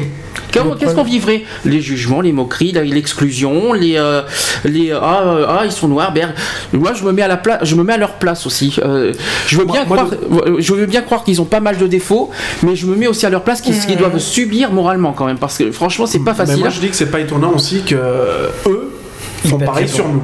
Forcément, Ah bah, bien sûr. C'est pas étonnant. C'est tout. C'est tu te fous de ma race. eh ben, Mm. je vois pas pourquoi moi je me foutrais pas. bien sûr, mais Et pourquoi je ferais des efforts? Aussi. Moi c'est aussi. vrai aussi, bien sûr. Pourquoi faire des efforts si tu me, si tu rejettes? Moi j'ai eu une- un certain différent euh, il y a de ça des années puisque j'étais au collège. Mhm. J'ai eu des différends avec euh, une, euh, une personne marocaine. Je l'ai traité d'arabe, je l'ai, enfin, j'ai été super insultant envers elle. Et ben, j'ai eu une sacrée discussion avec elle et, et j'avoue que de ce jour-là, euh, voilà quoi. Je veux dire, euh, tout a changé quoi. Mhm. Ça c'est clair. Ouais. J'ai été, j'ai été mal vu à une certaine époque aussi parce que je suis sorti avec une marocaine à une certaine époque. Donc là, Tu je- sors avec qui tu veux. hein. oui, non, non, mais bien sûr. Mais voilà. Après, voilà, le, le jugement est aussi vite fait. Ouais, Mhm. mais qu'est-ce que tu sors avec cet arabe Mais tu sais, quand je suis sorti avec Alex, mais là c'est sinon c'est pas le racisme, tout ça parce que c'était un ancien SDF. Ah, il est mal vu, machin chouette ici et là. euh, Voilà, Tu le- vois, mais c'est tout un truc, sûr. mais. Tu euh, vois, le problème, il est là, c'est que c'est tu portes déjà. Le problème, il est au niveau de cette société. Le problème, il est, c'est que le jugement, c'est que tu mets déjà des étiquettes sur les personnes avant de les connaître. S'il faut être riche, beau, mar parfait euh, pour, pour- Non, pour mais être accepté, tu sais, même, par les parents. euh, Même, le problème, il est là. C'est c'est pas parce que tu roules en limousine et que tu, euh, que tu fais des études à, à gogo de machin que tu ne peux pas. euh, comment je vais pouvoir dire ça sans que. sans choc la plupart Parce que je sais que moi j'ai des termes qui peuvent être euh, assez choquants. C'est pas parce que tu roules en limousine que tu as tout ce que tu veux Mhm. que tu as l'esprit. euh, que tu, De euh, toute- tu te sens intouchable. De toute manière, que tu sois riche, ultra riche ou, ou même pauvre, ça te donne pas le droit de juger. Tu Voilà. n'as pas le droit. Mm. T'es qui pour juger C'est tout, ça s'arrête là. Non, le problème, c'est comme. euh, J'ai une petite anecdote, justement, encore. euh, justement, par rapport à. euh, oui, c'est hier midi. Le temps que j'étais en train de. de travailler. Et il y a une personne de. couleur, justement. Qui était euh, en train de discuter avec quelqu'un d'autre. Et elle se, elle se dit. euh, elle dit à l'autre personne Ah, ben moi, de toute façon, je donnerai jamais à une personne qui est SDF parce que c'est tout de suite pour l'alcool. Ah, tu en as parlé hier de ça, je me souviens de ça. Voilà. C'est tout de suite pour l'alcool, la drogue et tout ça. les SDF, ceux qui sont SDF, ils ont une, ils ont une étiquette collée sur le front, alcoolique. Alcoolique et drogué. Mais ça, on en reparlera. Ça, c'est un sujet qu'on en reparlera normalement, problème- si je me trompe pas de date, le 20 octobre. Donc, Le euh, problème, il est là. C'est que le problème, c'est qu'elle s'est permis, pour une personne en plus de couleur, Mm. elle s'est permis de juger Mm. Un système qu'elle connaît pas du tout. D'accord. Et le problème des gens, c'est ça. C'est qu'ils se permettent de juger, que ce soit des personnes, le système et tout ça, avant de savoir ce qu'il y a vraiment autour. Euh, Qu'est-ce que je voulais dire? Je reste, je reste sur le, euh, un autre euh, facteur sur la discrimination raciale. Vous allez voir, c'est impressionnant ça aussi. Euh, c'est sur les contrôles d'identité. Ah, alors ça. Alors, je vais, je vais essayer d'expliquer parce que c'est un, un, chiffre qui est tombé en fin janvier dernier. Mhm. Euh, fondé sur 67 entretiens menés auprès de jeunes issus de minorités, le rapport affirme que la police française s'en prend davantage aux jeunes noirs et arabes. Alors je vais m'expliquer en détail. Euh, que les statistiques disent que les arabes sont, euh, ont été 7,8 fois plus de... Non, ils ont, ils ont 7,8 fois plus de risques d'être contrôlés que, par- que les blancs. Eh ben moi je peux te dire que c'est faux. Et moi je pense que c'est vrai. Surtout, euh, moi je pense que c'est, je pense que c'est possible parce que vu le, vu les, les- tout ce qui est, voilà, le, tout ce qui est cliché, Oui, c'est-à-dire les les clichés, drogues, oui. les, euh, les vols et tout ça, je ne serais, je ne suis pas surpris parce que voilà, il y a, il y a tous ces, tous ces clichés, tous ces, euh, tous ces trucs en tête. Oui, mais alors pourquoi euh, Et c'est pas fini parce que j'ai oublié. Là, on a parlé des Arabes. Mm. Pour les Noirs, c'est six fois plus. Ah, ça, ça, ça scotche là. Ouais, là, mais- Non, c'est moi je. Et même constat en ce qui concerne les fouilles, au passage, seuls 3,3% des Blancs doivent s'y soumettre contre 9,9% des Noirs et 12,4% des Arabes. Ouais. Ça fait parler quand même. Oui, parce qu'il se base euh, peut-être qu'au niveau des contrôles, au niveau des, c'est par rapport aux cités. Le problème, il est là, c'est que par rapport aux cités, comme il y a les systèmes de trafic Hum. et tout ça, ils se disent, ils se disent que c'est justement par rapport aux cités, par rapport à tout ça, que le trafic passe. Et c'est pour ça qu'ils font que. Et il y a certains fonctionnaires de police qui refusent d'aller dans certaines, certaines cités parce que c'est le. Et ce n'est pas tout. C'est l'émeute. Et je n'ai pas fini, parce que vous allez voir comme la discrimination prend, ton- prend tout son sens euh, dans ce que je viens de dire. Mhm. Vous allez voir 47% des personnes contrôlées affichent un look particulier. Donc le hip-hop, le grunge ou le gothique. Ouais. Je vois vraiment Et pas. c'est les plus Ah, de, de- de toute manière, forcément, t'es habillé en jogging, euh, casquette à l'envers, basket. T'es euh, décalé. Eh ben, bah, T'es un décalé de la société. Ça- T'es un décalé de ça la société. Reste, ça reste de la discrimination. Oui, sûr, discrimination sur la tenue vestimentaire, ça Oui, existe. Peut-être, peut-être, mais ça, le fait que tu sois même en jean, euh, en jean avec, t'as juste une casquette. Par exemple, t'as juste une, tu sois en jean, en chemise, euh, jean, chemise, machin, mais t'as juste un élément qui fait que t'es, par rapport à tes habits, tu n'es pas conforme. En gros, tu t'as, par exemple, tu es en jean et tu as une chemise, mais tu as la casquette à l'envers, automatiquement, tu es considéré comme un étranger de la société. Mhm. T'es pas, t'es pas conçu dans le même moule. Tu vois ce que je. Oui, mais Oui. toi, alors à ce moment-là, pour, pour nous, ça s'applique aussi. Aujourd'hui, t'es super bien habillé, Ouais. tu vas passer pour la normalité de tout le monde. Voilà. On est bien d'accord Si Mais demain demain- j'ai juste à avoir une boucle d'oreille. Mais non, mais demain, un t'as un trou dans ton jean, t'es quoi? T'es un clochard. Voilà. Voilà. C'est vrai. Automatiquement. Mais fais gaffe, les boucles d'oreilles, ça marche aussi. Hein. Oui, dire, ça existe. hein. J'en ai deux. Mais Non, mais- fais, gaffe, ça mar- fais gaffe, ça marche. Fais gaffe, aussi, la hein. discrimination, passe les par là boucles- aussi. Les boucles d'oreilles, ça marche aussi. Fais Tu attention. pas- hein. Par exemple, tu n'es, euh, tu n'es pas costume cravate, automatiquement tu es considéré Je t'en comme prie, un. je t'en prie, Voilà, merci. Ne refais, juste- pas, ne refais pas surgir cette histoire si c'est possible. Voilà, c'est juste, tu n'es pas, si tu n'es pas conforme à ce que la société veut, automatiquement tu es considéré comme un exclu de la société. Tu fais pas partie. Non, on du... n'est pas du même monde. Oh là là. Voilà, tu fais pas partie. Je, je vais tu pas, fais pas je vais- partie je vais des, pas remuer le couteau des dans la plaie, mais tu as, tu as connu ça. De. Du fait de- d'avoir été très mal habillé. Enfin, Une histoire quand il y avait une, histoire euh, il y avait un grand événement, mais non c'est pas qu'il était mal habillé, c'est pour eux ils étaient Oui, habillés. voilà. il était simple, Oui, on était dimanche oui, en château, il- voilà, il, était en jogging, voilà. J'étais- Ah oui, c'est le coup, je m'étais, oui. voilà, c'est une longue histoire. Il faut et pour eux il fallait se mettre en costard cravate et tout machin. oh, voilà. Ah, mon dieu, non mais, Mais euh, voilà, après c'est.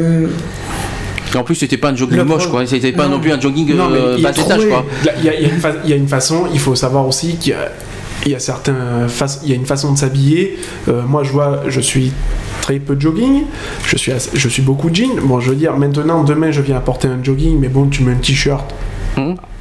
Est-ce que tu irais, est-ce qu'il t'irait- est-ce que tu irais, par exemple, en parlons de ça, on va en parler tout à l'heure, à Capasso en jogging? Je ne pense pas, non. Est-ce que tu tenterais le coup? Je veux bien. Est-ce que, est-ce que en tant que, tu sais qu'il y en a qui le sont. Et il y en a qui le font. Il y en a, Et que- alors il y en a, tu les verrais, ils sont habillés simples. Mais bien sûr. Ils se ils se cassent pas pas la Mais tête. De, de toute, de toute manière, pourquoi euh, se forcer à s'habiller d'une manière Hum. qui, ne tu- reflète, non, qui ne reflète pas ta personne automatiquement. Je veux dire, une personne qui est à l'aise en jogging, Hum. tu ne Va la- pas s'habiller en Elle va jean. pas se forcer à, à se, à porter un jean Ou parce qu'il y a une réunion, parce qu'il y a, il y a- je sais pas, y voilà. Hum. Je veux dire, euh, moi je suis allé à, la à une réunion euh, parents-élèves, euh, j'étais en pantacourt. Alors que tout le monde était en jean. Ouais. Voilà. Mais euh, voilà, ce que je veux dire, c'est que si on se met quelque chose qui n'est pas nous-mêmes, ça, en- quelque part, Ah, ça ça enlève dérange. notre Mais ça- personne. mais bien sûr, et puis ça dérange. Mais oui, ça ça, enlève oui, mais ça arrange les autres, mais, Mais bien sûr. sur nous-mêmes, on se sent mal. On est mal, on est, on- c'est un mal-être absolu. Ils se rendent pas compte que quand on n'est pas soi-même, eh ben voilà, c'est pas Bah nous. oui, et- puisqu'on te force à, à ne pas être toi. C'est ça. Donc, Mais le Moi, je suis pas problème- d'accord. Le problème aussi qui est, c'est que maintenant les personnes, si par exemple, automatiquement pour être bien vu, allez, je vais dire ça Mais comme est-ce que- ça. alors, je vais te pour dire- être bien vu, il faut porter de la marque. C'est ça. Or tu es, Ça, or, c'est- tu portes des trucs, tu portes des vêtements qui ne sont pas de la marque. Tu es quoi? Non, mais franchement, soyons, so- euh, tu viens de poser la question qui est terrible. Tu es quoi? Elle est terrible cette question. C'est est-ce qu'il faut être bien habillé pour être accepté? Oui. Apparemment pour la société, oui, Elle c'est est ça. terrible. Elle est terrible Ah cette oui, question. non, mais, bien sûr, mais après. euh, Et tu crois franchement qu'être habillé, ça suffit pour euh, dire qu'une personne est bien?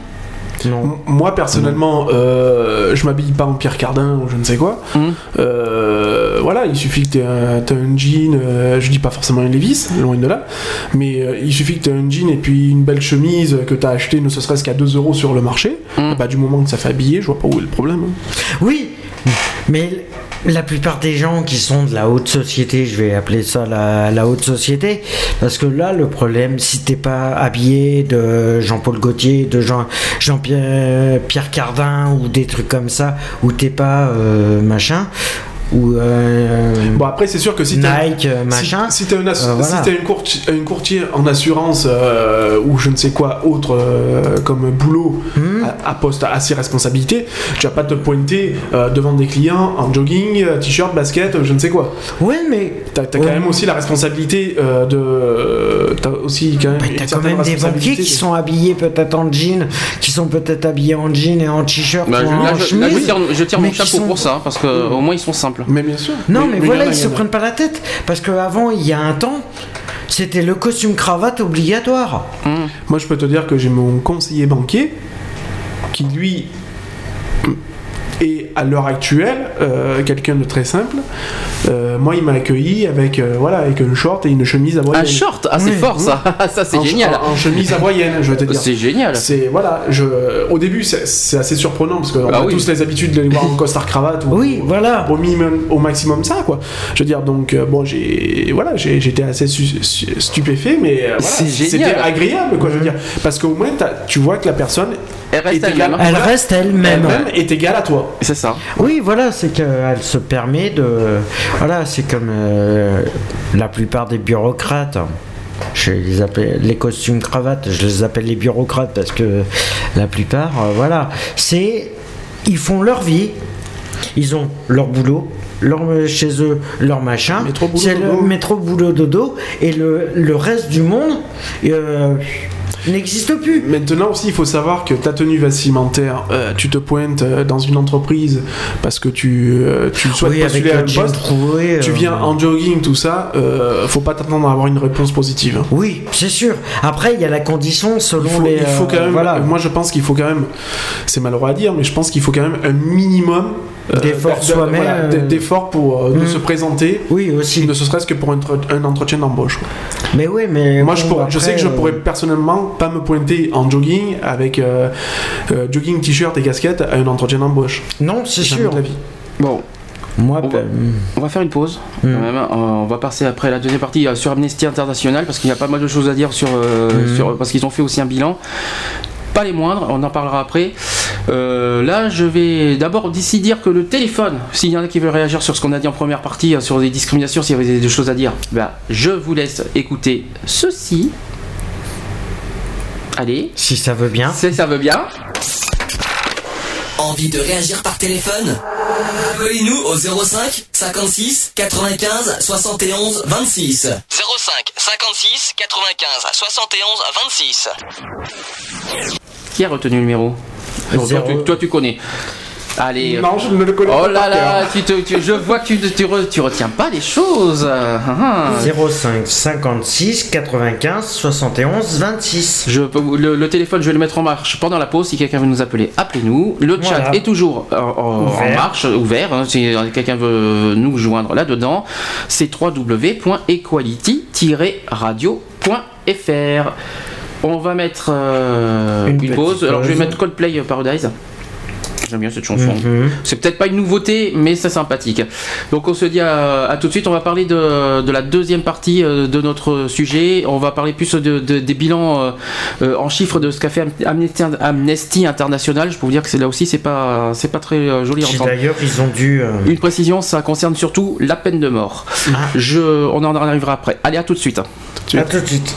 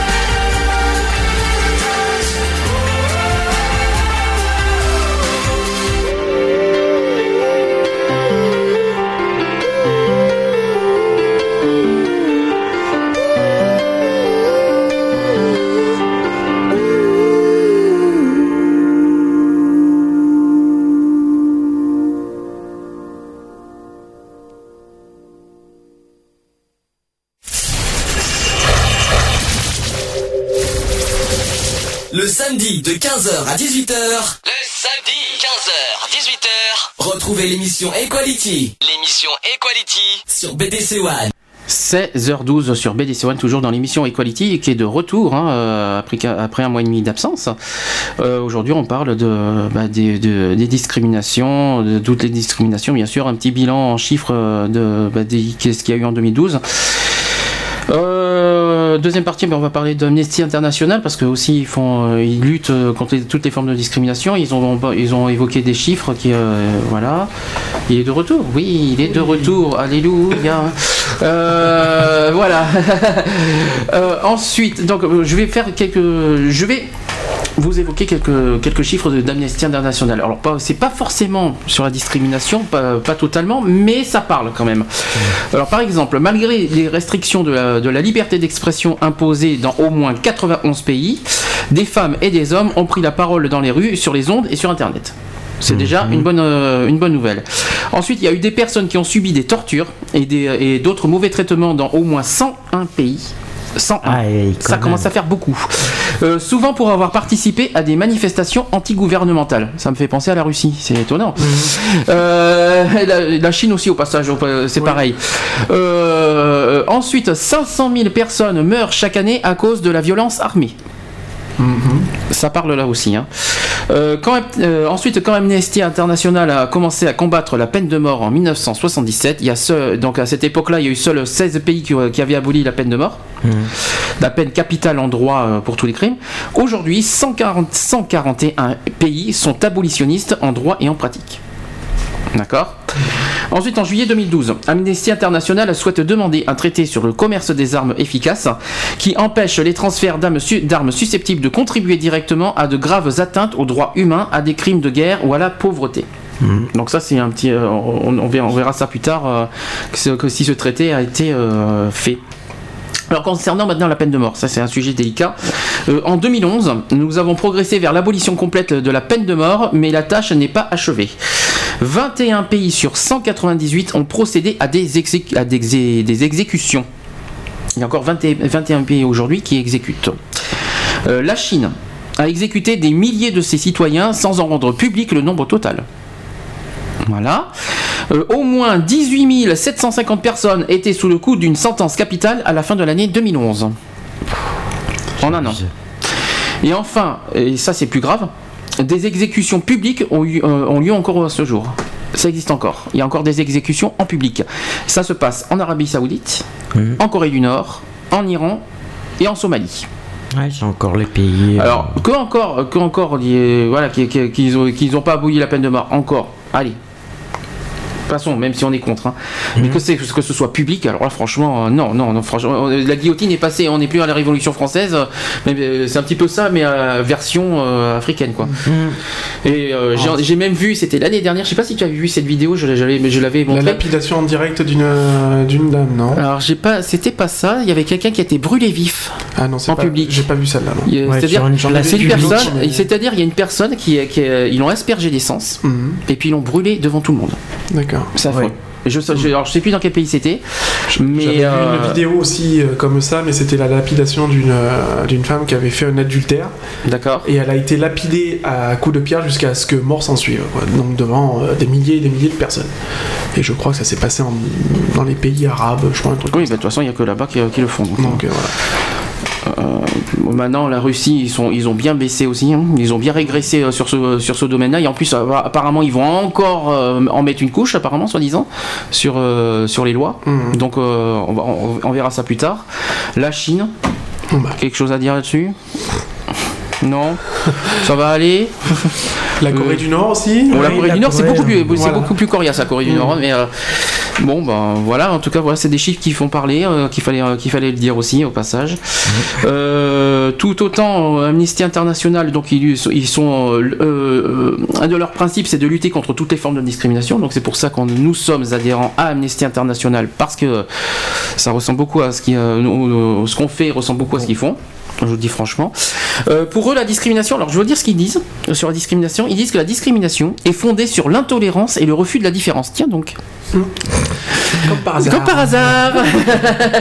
ça, ça, c'est- ça, ça fait pas parler à quelque chose Bon. Mais ne pas subir de discrimination est un droit fondamental qu'Amnesty International s'efforce de faire respecter afin de lutter contre le traitement inégal et défavorable de certaines personnes ou la privation de leurs droits fondamentaux. Elle conduit à traiter des personnes différemment et généralement plus mal en raison de caractéristiques qui leur sont attribuées. D'accord? Elle peut alors euh, euh, être soit directe, si des personnes sont délibérément visées, donc euh, je pense qu'on parle beaucoup des handicapés, tout ça, Euh, mais aussi elle peut être indirecte, lorsqu'un critère apparemment neutre est utilisé pour désavantager certaines catégories de personnes. Est-ce que ça vous parle? Non Non, peut-être. Oui, c'est. euh, Alors, C'est un non-respect. euh, euh, ne pas subir de discrimination, c'est un droit fondamental souvent bafoué. Oui Oui. Ouais. Voilà. euh, donc la discrimination peut prendre diverses formes, à commencer par la privation des droits fondamentaux, comme la circulation, la nationalité ou encore la liberté d'expression. Tiens, ça me fait parler. ah, la liberté d'expression, ça me. Ah tiens, ça me. Ah oui, pardon, excusez-moi, je fais de la polémique, autant pour moi. Euh, je, je- On va pas rentrer dans ce rentre- sujet-là. Nous rentrerons pas dans le détail. Euh, ensuite, de religion ou d'orientation sexuelle. C'est étonnant hein, quand même. hein. Donc ainsi, euh, elle peut aussi générer des traitements inégaux et défavorables au niveau de l'emploi, euh, du logement ou encore de, de l'accès à l'éducation et aux soins.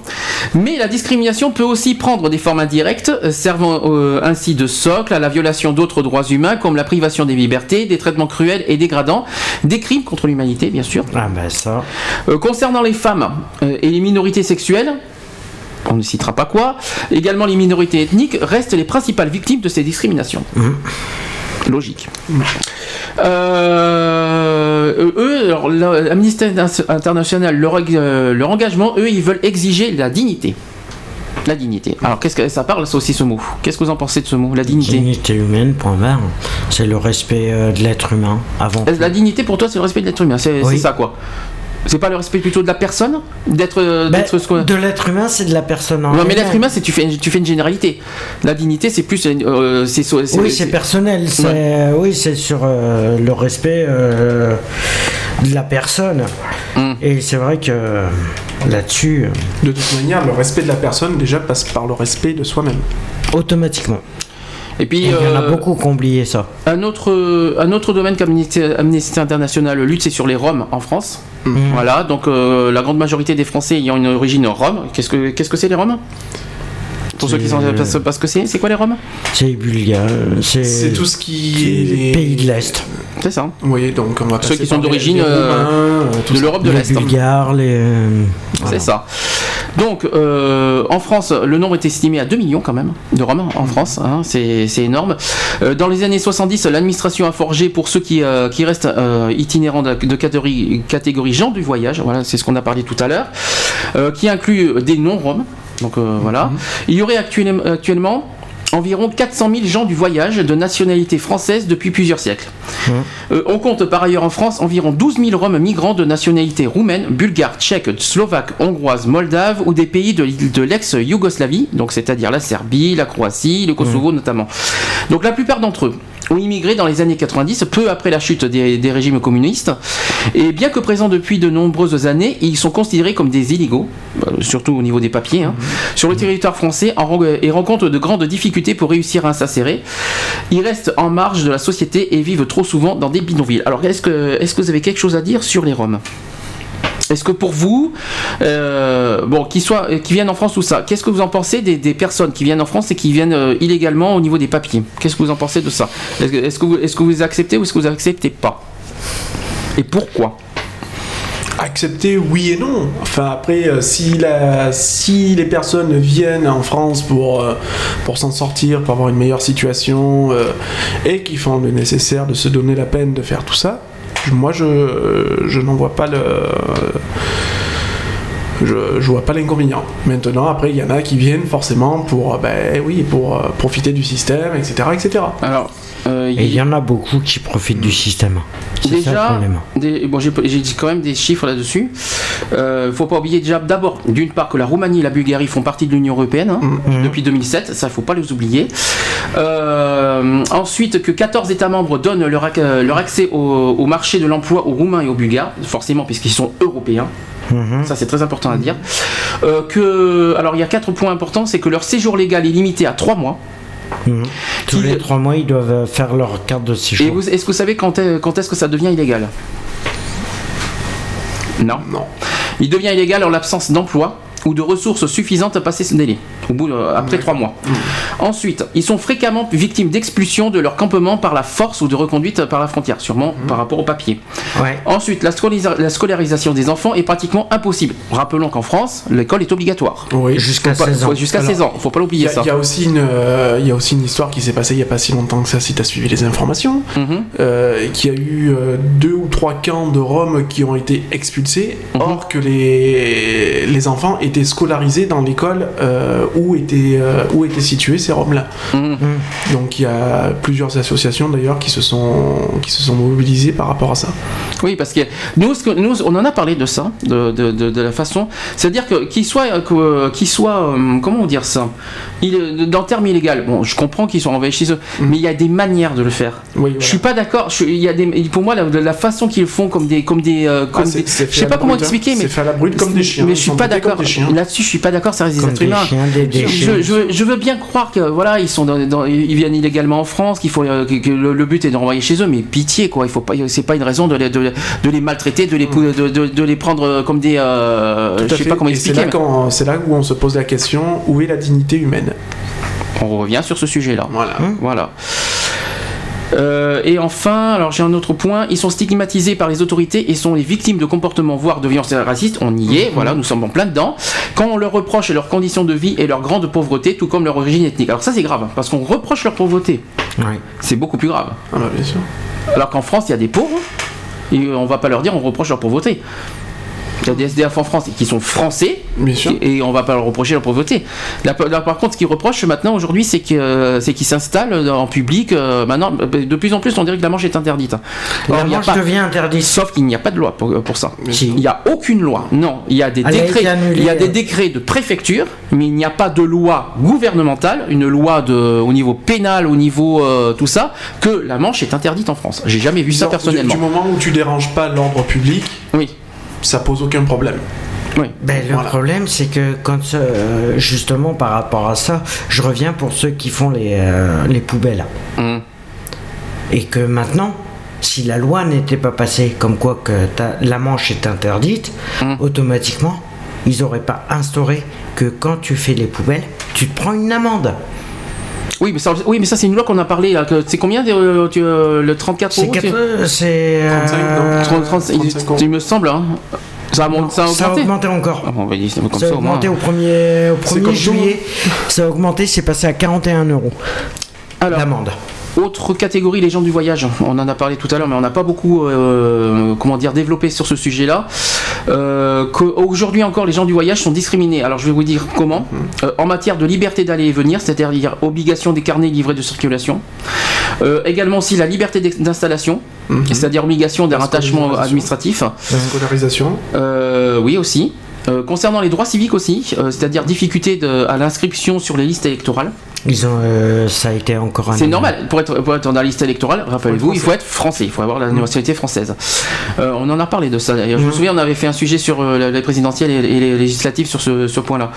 Euh, ensuite, sur les droits économiques, sociaux et culturels, c'est-à-dire l'accès au travail, la scolarisation des enfants, euh, la santé, l'habitat, le non-respect de la loi Besson aussi, qui date de 2000, qui, ah oui, qui fait obligation aux communes de plus de 5000 habita- habitants de créer des aires d'accueil, non reconnaissance de la caravane comme habitat.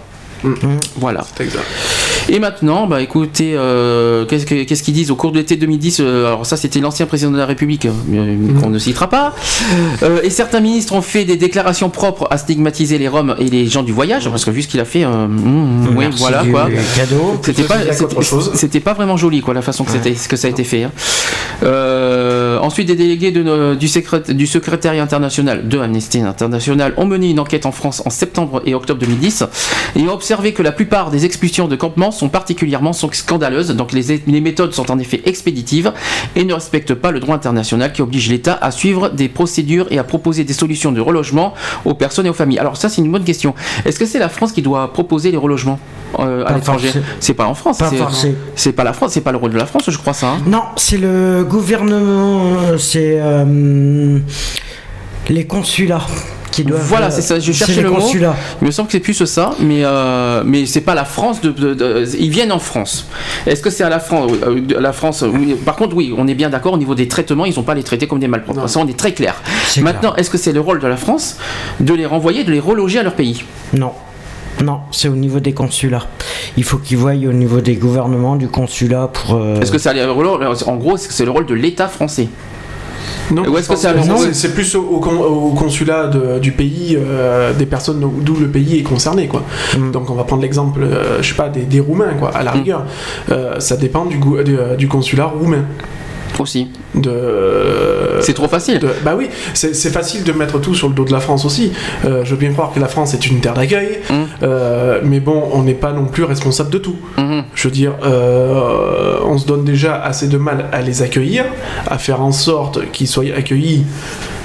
Et là, je mets des parenthèses dans les, me- dans les meilleures conditions possibles, parce que c'est pas tout le temps le cas.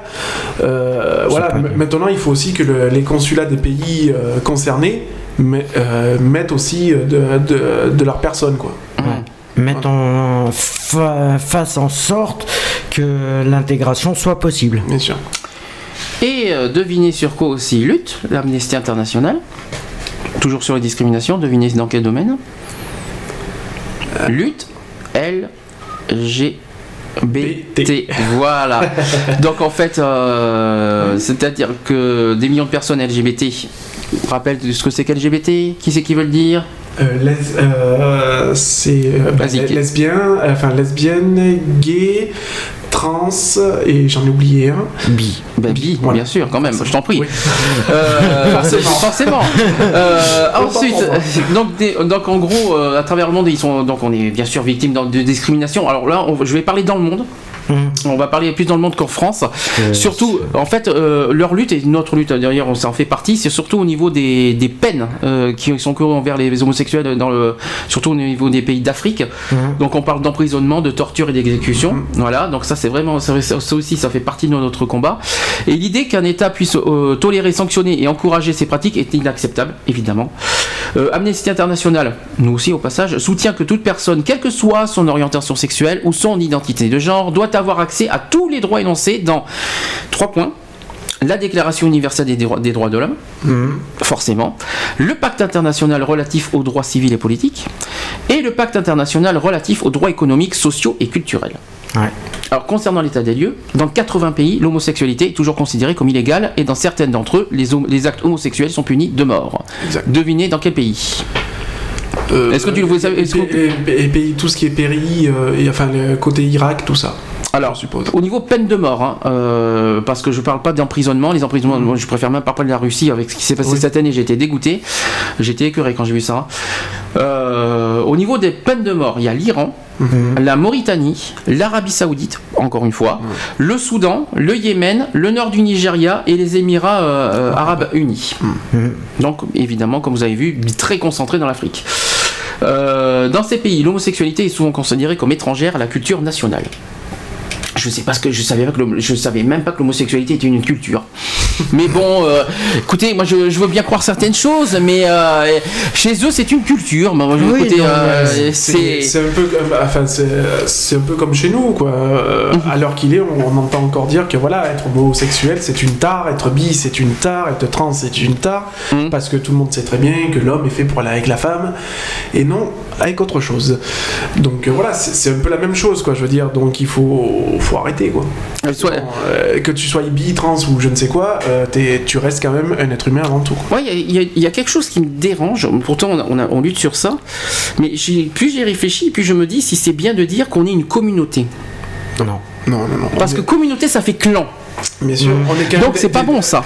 on est quand même des, des- des gens à part entière, quoi. Je veux dire, Mm. on, on est comme tout le monde, quoi. Je veux dire, c'est c'est pas parce que t'es es bi, que t'es gay, que t'es Mm. voilà, que t'es différent. Non. C'est pas parce que tu as une orientation sexuelle ou autre différente de, De la normalité, du cliché, on va dire. du cliché normal qui se qui s'est instauré depuis plus de des années euh, que tu euh, Non, parce que. en gros en gros la communauté LGBT Hum, est- est un mouton apporter, en gros, Qu'est-ce que tu as avec tes moutons du hein troupeau. Qu'est-ce que tu as avec les moutons Non, mais- tu, tu leur envoies aux moutons cette semaine. Je sais pas ce que tu as avec les moutons, mais euh, Non, c'était. mais on est la communauté LGBT ou euh, autre euh, Pour moi, ça me dérange. ou discrimination c'est-à-dire- est apportée de façon à euh, comment je pourrais dire ça est apportée à à un non-respect euh, des, des genres de traditions qui Enfin, se sont instaurées depuis Mais euh, plus j'y pense, plus je réfléchis. l'an 14. euh, Non mais plus j'y pense, plus j'y réfléchis et j'y ai pas pensé. J'ai- au départ, moi, je me suis dit bon, je, je fais comme tout le monde, tout ça. Mais, oh, avec le temps, j'y réfléchis, je me dis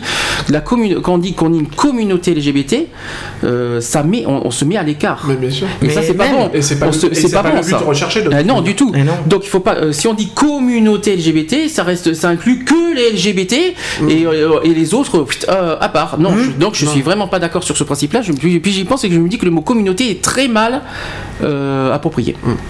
Voilà, je dis mais après, ils font tout pour le préserver aussi. Parce ça. que si on veut nos droits, si on cherche à avoir les droits, d'ailleurs on va arriver au mariage homo tout à l'heure, Euh, avec tout ce qui s'est passé depuis août, euh, je, je crois qu'on va beaucoup en parler, hein, il, y a- il faut qu'on en, de toute façon on va y retourner là-dessus. Euh, si on veut être accepté dans la société, être accepté au niveau des droits, c'est pas en étant à l'écart de la société qu'on va être accepté. Ah non, c'est sûr. C'est comme la Gay Pride, c'est pareil. Pour moi, la Gay Pride, c'est pas que gay. Pour moi, la Gay Pride, c'est tous. C'est-à-dire tout le monde peut être, tout le monde doit être réuni là-dedans. Les hétéros, qu'est-ce que ça me choque que les hétéros soient là-dedans? Et pourtant, il y a, il y a des, des homos qui sont hétérophobes. Et ça, ça, et ça pourtant, ça me, ça- c'est quelque chose que je n'admets pas. Je n'admets pas. Et euh, non, euh, non, euh, franchement, je suis pas d'accord. On est tous, euh, on est tous ensemble. le même soit pied on est- d'égalité. Voilà, point. C'est ça l'égalité des droits. De toute façon, si on veut être tous à être égal, c'est pas en- les uns d'un côté, les autres de l'autre. Ah non, Mais le problème, c'est que c'est pas respecté. Et le Mm. problème, et ça ne. Personnellement, moi, c'est ce qui m'énerve, c'est que c'est quand on entend, euh, oui, ah, le. Après, il y a le dans le monde LG, dans le monde LGBT, il y en a qui le, ils le jouent à la provoque. Mm. Et ça aussi, c'est intolérable. Ça, ça t'insistes là-dessus avec le mot provocation. Tu parles de la Gay Pride, non? Pas spécialement au niveau de la Gay Pride, Mm. au niveau de tout ça, euh, c'est en général. Ils Mm. font de la provoque. Qu'est-ce que t'as- bah, vas-y, euh, explique-toi tant qu'on- parce que ça. Mais au niveau des attitudes euh, forcées, il y en a, euh, ça y est, on a toujours dit, ça y est, t'es homosexuel, euh, ça y est, t'es une folle, euh, tu, euh, tes manières, Ah non, les mais là, trucs, voilà. ah, ah non mais là c'est pas du tout, là c'est un cliché là, c'est plus. euh, mais voilà, c'est ça plus le problème, c'est que le monde s'est figé Hum. sur un cliché. Je vais prendre en disant, euh, tiens, je vais prendre le, euh, par rapport au sida, on dit que ça vient de, simplement des homosexuels. Ah, Alors. Je suis désolé, il y a beaucoup plus d'hétéros, il y, a des- il y a pas mal d'hétéros qui sont atteints du VIH. Or, c'est pas parce qu'ils ont eu une relation avec un homosexuel ou euh, un écart, euh, voilà. C'est que, euh, toute façon, euh, les maladies en général qui sont déclenchées, comme les hépatites, les, le sida, les trucs comme ça, tu nais avec. Sauf que ça se déclenche beaucoup plus tard. Qu'est-ce que tu en penses de ça? C'est pas une maladie que tu chopes euh, du jour au lendemain. C'est que forcé qu'il y ait un truc. Alors après oui, je suis tout à fait d'accord de dire que bon le, le VIH, euh, voilà, c'est pas forcément parce que tu es gay que tu es, c'est toi qui transmets le, le, le- Le que le- virus, le- le euh. virus vient, vient du fait que tu sois gay ou autre. il faut, il faut être repré- je vais repréciser juste une vite, vite fait là-dessus je je te laisse parler c'est pas que c'est pas que euh, en fait c'est sur- euh, tout est reposé sur les homosexuels parce que voilà d'après les chiffres c'est les homo- c'est les homosexuels qui ont le plus de risques Oui, mais en même temps, Mais après, il faut arrêter les dire conneries, aussi quoi. que ça vient aussi du fait que maintenant, euh, beaucoup de personnes s'aperçoivent que maintenant, ben, au départ, quand tu étais gay et tout ça, tu te taisais, tu te faisais tout petit dans ton Mhm. coin, et que maintenant c'est devenu un sujet d'actualité beaucoup plus présent. Dans, dans l- à l'époque où on vit et donc eh ben, maintenant ça dérange donc eh Oui, la- voilà. la- le, moin- le- le moindre petit euh, grain de sable qui vient enrouiller la machine eh ben, il est pour nous quoi Voilà. donc euh, voilà, et ben le VIH c'est notre faute. Forcément.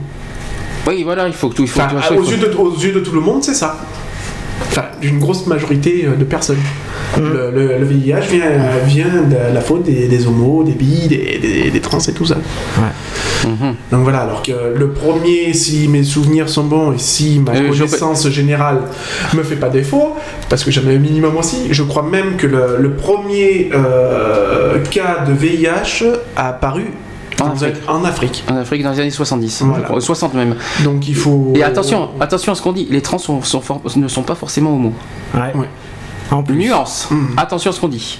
Et les bis, c'est encore pire. Et quand, Ils et sont quand- hétéros et homo. Alors, youpi et quand le VIH est arrivé en France, c'est un scientifique qui se l'est injecté, apparemment. Oui. Quand il a trouvé le truc, il, se re- Je- il y aurait eu des tests euh, qui auraient été faits pour savoir si. euh, Là, je peux que me référer à ta connaissance. C'est un article qui est paru euh, justement il y a. euh, Il y a, il y a deux ans. Un peu plus de deux ans. Comme Mhm. quoi que c'est un scientifique qui avait, euh, Bon, en mais- faisant des tests, euh, justement, qui s'était. euh, Bon, Pour trouver un vaccin, Au moins, il l'a euh. fait sur lui, il l'a pas fait sur un Oui, animal, voilà. C'est déjà pas mal. Ça change un peu. Mais bon, après, ça s'est, ça s'est développé après. Mhm. euh, Mais Bon, maintenant, il faut savoir aussi qu'il y a quand même des traitements euh, qui sont qui le ralentissent, mais qui, qui, qui sont assez lourds, qui sont assez lourds parce que bon, moi je, je connais personnellement une personne qui a bénéficié euh, de la trithérapie, Mhm. qui a été une des personnes, des premières à bénéficier de la trithérapie, et maintenant euh, son- sa maladie est quasiment à l'heure qu'il est euh, inexistante. Oui. Donc voilà, Ça, grâce à ce- ça la à- ralentit, ça la. Alors ça le, la virus est toujours présent, mais n'est plus aussi actif. Oui, il Donc, se développe moins voilà. euh, qu'une Donc, personne euh, qui fait pas les traitements euh, adaptés. Très bien. Bah, écoutez, on va faire une pause. Euh, encore plein de sujets à dire après. On a le- le- le- le- la journée de- du suicide. euh, Enfin, on en parlera plus de, de, de, de- de lundi dernier, si je ne me trompe pas, de 10 septembre, c'était Mhm. euh, lundi. La semaine C'est ça, dernière. c'était lundi dernier. Euh, Il y a pas mal de choses, il y a pas mal de chiffres aussi à dire là-dessus, il y a pas mal de, de prévention aussi à dire là-dessus. Mhm. Le mariage homo, on en parlera après. Mhm. Euh, et puis les actus, euh, on a un mois et demi de retard. Euh, on Il y en a de- un paquet. Il y en a un petit, pa- il y en a pas mal. Et ben, ce qui est bien, c'est que je vais faire le- un petit peu le, la transition hein, avec ce qu'on vient de dire et ce qu'il va y avoir après. Et ben, ça, je vais mettre Shime et alors. Eh oui. Juste au hasard. Allez, Mhm. à tout de suite. À tout À de tout de suite. suite.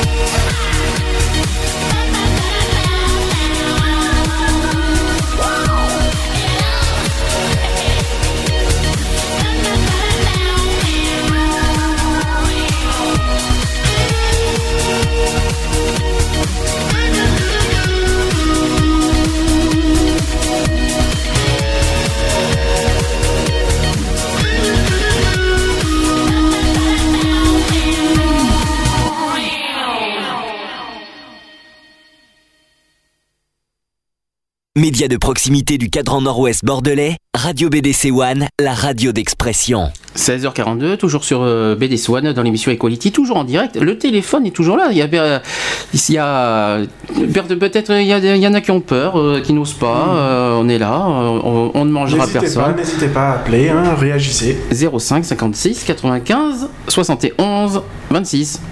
N'hésitez pas. Voilà. Nous sommes là pour vous écouter, pour euh, si vous avez des petites idées, des, euh, des, euh, des suggestions, tout ça. Voilà, puis vous avez aussi le chat.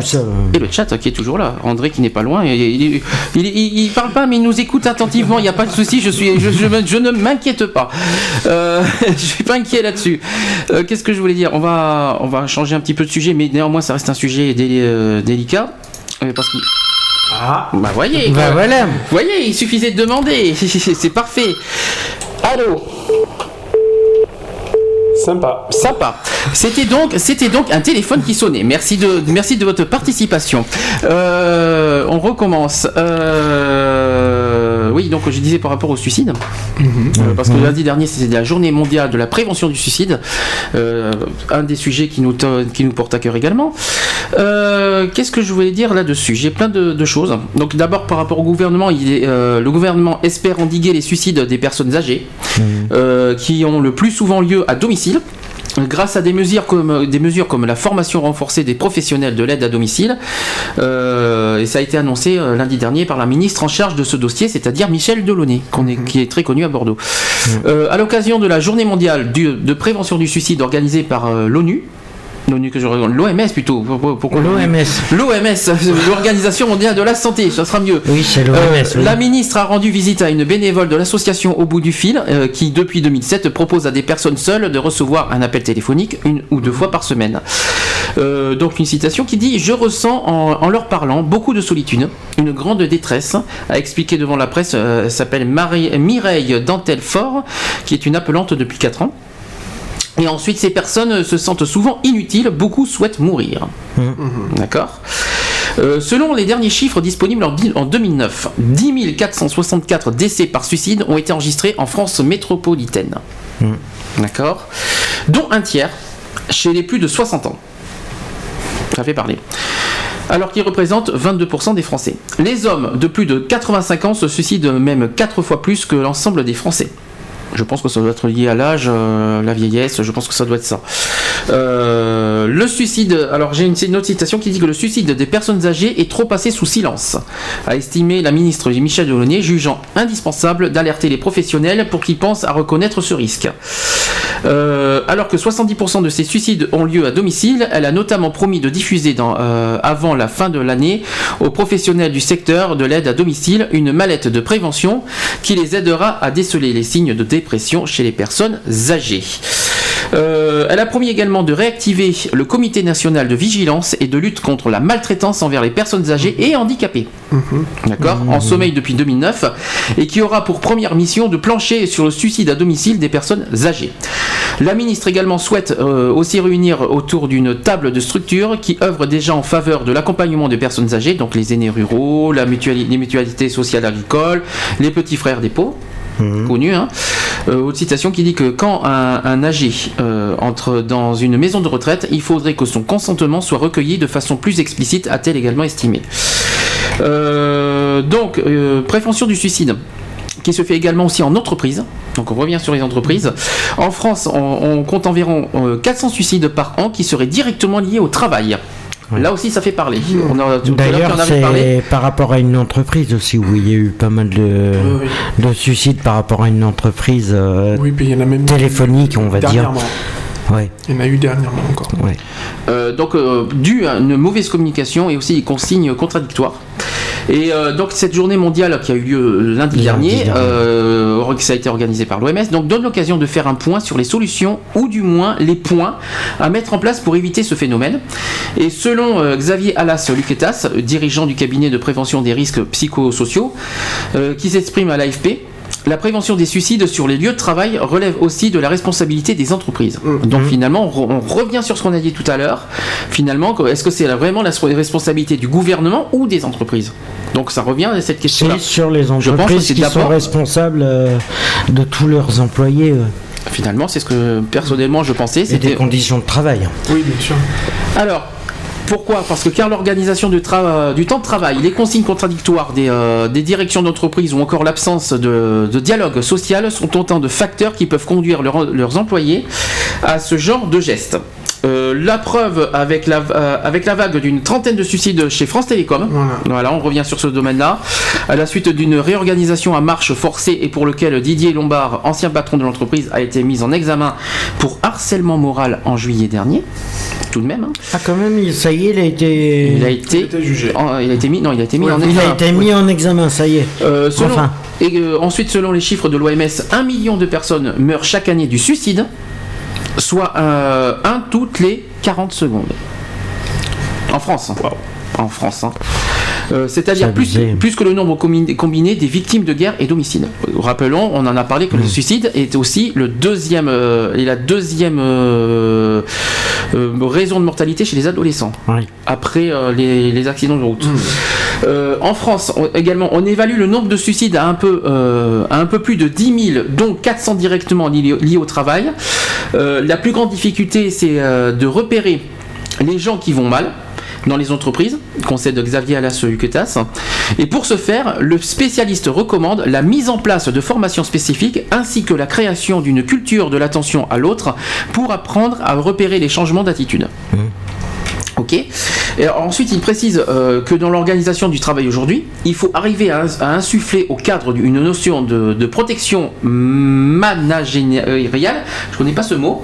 Protection managériale. Est-ce que vous connaissez ce mot? Managériale. Peut-être euh, le nom de ma- manager ou un truc comme Oui, ça. Peut-être, un ouais, je pense que euh, c'est plus ça. management. Exactement. Je pense Par que c'est plus. Je pense que c'est manager. Exactement. Je connaissais pas l'adjectif. Ça ça m'a surpris sur le coup. Euh, parce que le travail également peut générer de la souffrance. Donc la journée mondiale de prévention du suicide permet aux signataires de l'appel pour la création d'un observatoire des suicides d'insister de nouveau euh, sur le caractère urgent de la fondation d'un tel organisme et il permettrait de recenser et prévenir ces actes. Euh, ensuite, j'ai euh, un autre euh, un autre truc sur sur un sur un site qui qui demande en fait que ce, que cette journée-là permet de rompre les solitudes. Voilà.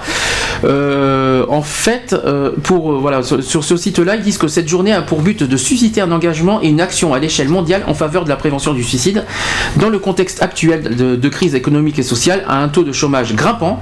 Les spécialistes craignent une recrudescence du nombre de tentatives de suicide. Et en déplacement chez une bénévole de l'association qui s'appelle Au, bout du- Au bout du fil, qui était ce lundi matin, euh, Michel Delaunay, ministre qu'on connaît, délégué en charge des personnes âgées et de l'autonomie, a rappelé la nécessité de mieux prévenir le suicide chez les personnes âgées. D'accord Faut pas oublier qu'on on parle beaucoup des personnes âgées, mais on va parler euh, après des adolescents. hein. Des jeunes. euh, Des jeunes. ouais. Euh, ensuite, en 2010. Donc la CERM estimait, on l'a dit tout à l'heure, à 10 334 de 10 334 le nombre de décès par suicide en France, soit environ un décès sur 50. Voilà. Mais ce chiffre sous-estime probablement la, la réalité des faits. Euh, au total, ce sont plus de 250 000 qui chaque année tentent de mettre fin à leur jour. 250 000 tentatives de suicide. D'accord Par an. Ça fait- Le pic de suicide se situe dans la tranche d'âge 45-64 ans, c'est-à-dire qu'ils sont 40% dans- dans cette tranche-là. Même si tous les âges sont concernés. D'ailleurs, il s'agit de la première cause de mortalité chez les 25-34 ans, c'est-à-dire 20% du nombre total de décès. Et la deuxième, je, l'ai dit, entre les 15-24 ans, euh, ça concerne 16%. Mais aussi euh, chez les 35-44 ans, 16%. Voilà, donc c'est des chiffres qui peuvent parler. Euh, en déplacement chez une bénévole, donc euh, voilà, euh, la- la- pour objectif de lutter contre la solitude et l'exclusion, ça fait partie de notre domaine avec notre association au passage. Alors, la ministre Michel Delaunay a rappelé la nécessité de mettre fin à l'isolement social dont peuvent être victimes certaines personnes âgées. Mais je pense qu'on va pas parler que des personnes âgées, il faut que ça soit tout le monde. Et en effet, près de 70% des âgés, par contre, des personnes âgées se suicident à domicile. 70% quand même, hein, je, je l'avais pas dit ça tout à l'heure. Et il faut réduire le nombre de suicides qui passent euh, donc nécessairement par une meilleure prévention de solitude. Voilà, il faut pas laisser les personnes seules.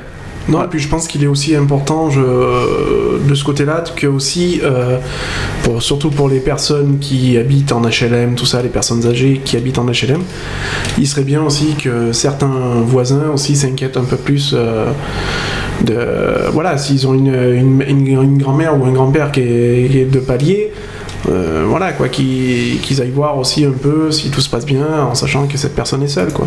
Moi, j'ai. euh, Parce moi- qu'il faut se rappeler qu'il y avait eu euh, justement une personne qui avait été décédée, euh, une grand-mère qui avait été dans, dans son appartement, qui était tombée Hmm. et qui malheureusement n'a jamais pu se relever. Et cette personne est morte des suites de ses blessures. euh, alors qu'elle et personne s'est soucié de savoir euh, ce qu'elle devenait quoi. On va faire un petit peu de prévention quand même sur ce sujet-là. Mhm. Il y a pas mal de choses. Moi, c'est surtout, euh, voilà, c'est au niveau de la solitude justement. On va parler là-dessus. C'est quand par exemple une personne qui, voilà, si on voit une personne dans la rue, ou alors euh, n'importe où, ou alors, euh, voilà, par exemple quelqu'un qui est seul, qui souffre, bah ne pas l'ignorer d'abord une. Je vois vraiment pas ce que qu'est-ce que ça coûte de voir la personne de, de demander ce qui, si ça va ou si ça va pas. Et surtout, et ça c'est très important parce qu'il y en a plein qui le font, c'est que si, euh, si la personne voit que cette personne souffre vraiment et qui souhaite euh, mettre fin à ses jours, ne, bah, la moindre des choses c'est d'appeler les secours, ne pas, ne pas ignorer. Euh, D'écouter aussi. Oui, ça, ça coûte rien de donner 5 minutes de son temps euh, Mm. à une personne euh, qui a besoin de parler. Quoi. Il faut pas laisser, en tout cas, ne pas laisser seul. Voilà. Ne pas, parce que plus, plus on est seul et plus c'est terrible quoi. Et en plus c'est pire euh, parce que une personne qui est seule et en plus qui se, qui se, qui peut se sentir exclure, c'est pire. Mm. C'est encore pire. Euh, donc il faut pas le, en tout cas faut pas le, faut pas le laisser dans l'ignorance, faut pas, faut pas le. le- Je sais qu'on peut pas résoudre tout, on n'est pas des magiciens. Non, ça On peut pas résoudre tous les problèmes des gens quand il y a une personne parce que c'est tellement personnel les, problèmes des gens, on peut pas résoudre leurs problèmes. On n'est pas des magiciens. Mais la moindre des choses, euh, c'est au moins de, de- voilà. de- Non, mais ça coûte rien de donner, voilà, comme je t'ai dit, 5 minutes de son temps, quoi, je veux dire. Mais si, tu- tout le monde faisait ça, je pense que euh, un minimum, bon, je dis, voilà, un minimum de temps donné à une personne, ne ce serait-ce que pour l'écouter, pour la soutenir, ou voilà, je, je ne sais quoi, euh, je pense que ça serait déjà un grand pas contre la solitude. Est-ce que, est-ce que, euh, quels sont pour toi les outils pour, euh, bah, pour, euh, pour aider une personne qui, une, per- une personne qui fait ça, qui voit une personne qui souffre, quels, sont les outils pour toi qu'il faut faire pour, pour aller vers cette personne et, l'aider quoi? Est-ce que tu as des outils là-dessus, des, des- des suggestions?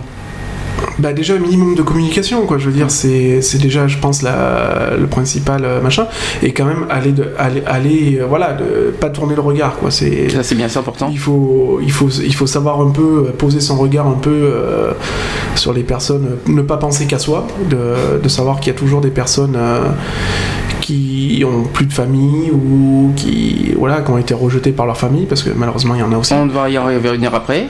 Donc euh, voilà, il faut savoir, euh, ouais, il faut savoir donner de son temps, quoi. Je veux dire, c'est après les outils, euh, j'ai pas forcément euh, réponse à tout non plus, mais voilà, moi je dis se, po- se poser 5 minutes et donner de son temps parce que ça peut arriver à n'importe qui, même à nous-mêmes du jour au lendemain, quoi. Mhm. Tout le monde est- n'est pas à l'abri de, de la solitude, quoi. hein. Elle peut frapper à n'importe quel moment et sur n'importe quelle personne. Mhm. Mais euh, une chose est sûre, ne pas laisser seule la personne, Non, quoi qu'il en soit. Voilà, c'est pour ça que je... Même si on peut pas résoudre la- le problème de la personne, parce qu'on n'est pas, comme j'ai dit, on n'est pas des magiciens, on peut pas résoudre tout.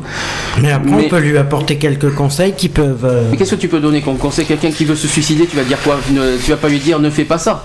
Faut que Mais tu, faut trouver- il faut tu vas essayer de. Tu vas faire un, tu vas pas un dire. dialogue ps- euh, Oui, mais- psychologique. Oui, mais si la personne n'est pas en état de t'écouter, Voilà, qu'en fait, il faut trouver le bon mot, il faut trouver les bonnes, les, les bons trucs pour, euh, voilà, pour, Ouais, mais pour bon, éviter qu'il passe si- à l'acte. Le Ouais, problème, mais après, si la personne euh, n'est pas dans le.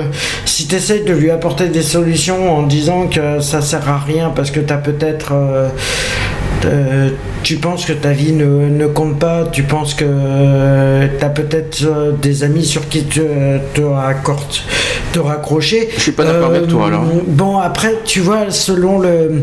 Oui, mais bon, tu peux pas. Ce- Après, tu peux adapter euh, selon, selon ce que la personne te dit. Pourquoi elle veut se suicider, selon, le, selon ce que la personne, pourquoi elle te dit ça, euh, tu peux adapter Mhm. le dialogue, ça te, fait, ça te fait poser des questions à toi en te disant, bon, elle, euh, elle en est arrivée là parce qu'il y a ci, il y a ça. Euh, après, à toi de voir. En... C'est un, truc psychologique qu'il faut. Tu- Toi, toi, toi, il faut des trucs. Toi, il faut être, euh, il faut avoir un- un- un- une capacité psychologique pour aider la personne. Bah, tu peux pas. Ton expérience, pas- ton expérience à toi, ça, su- ça suffit pas pour, euh, pour. euh, Mais oui, mais tu, tu peux, comme tu l'as dit, tu peux pas résoudre tout, d'accord? Non, on peut pas. Mais si tu connais pas dis- la personne et qu'elle t'annonce, euh, oui, j'ai envie de me suicider parce que machin, tu vas faire quoi? Bah, Tu vas à part essayer de psychologiquement de l'aider psychologiquement, tu peux faire quoi? Tu vas lui dire, bah vas-y, prends ton couteau et euh, Mais non, bien sûr que non. Mais Non, mais je sais pas. Non, À mais ce je- compte-là, mais j'ai si jamais dit ça.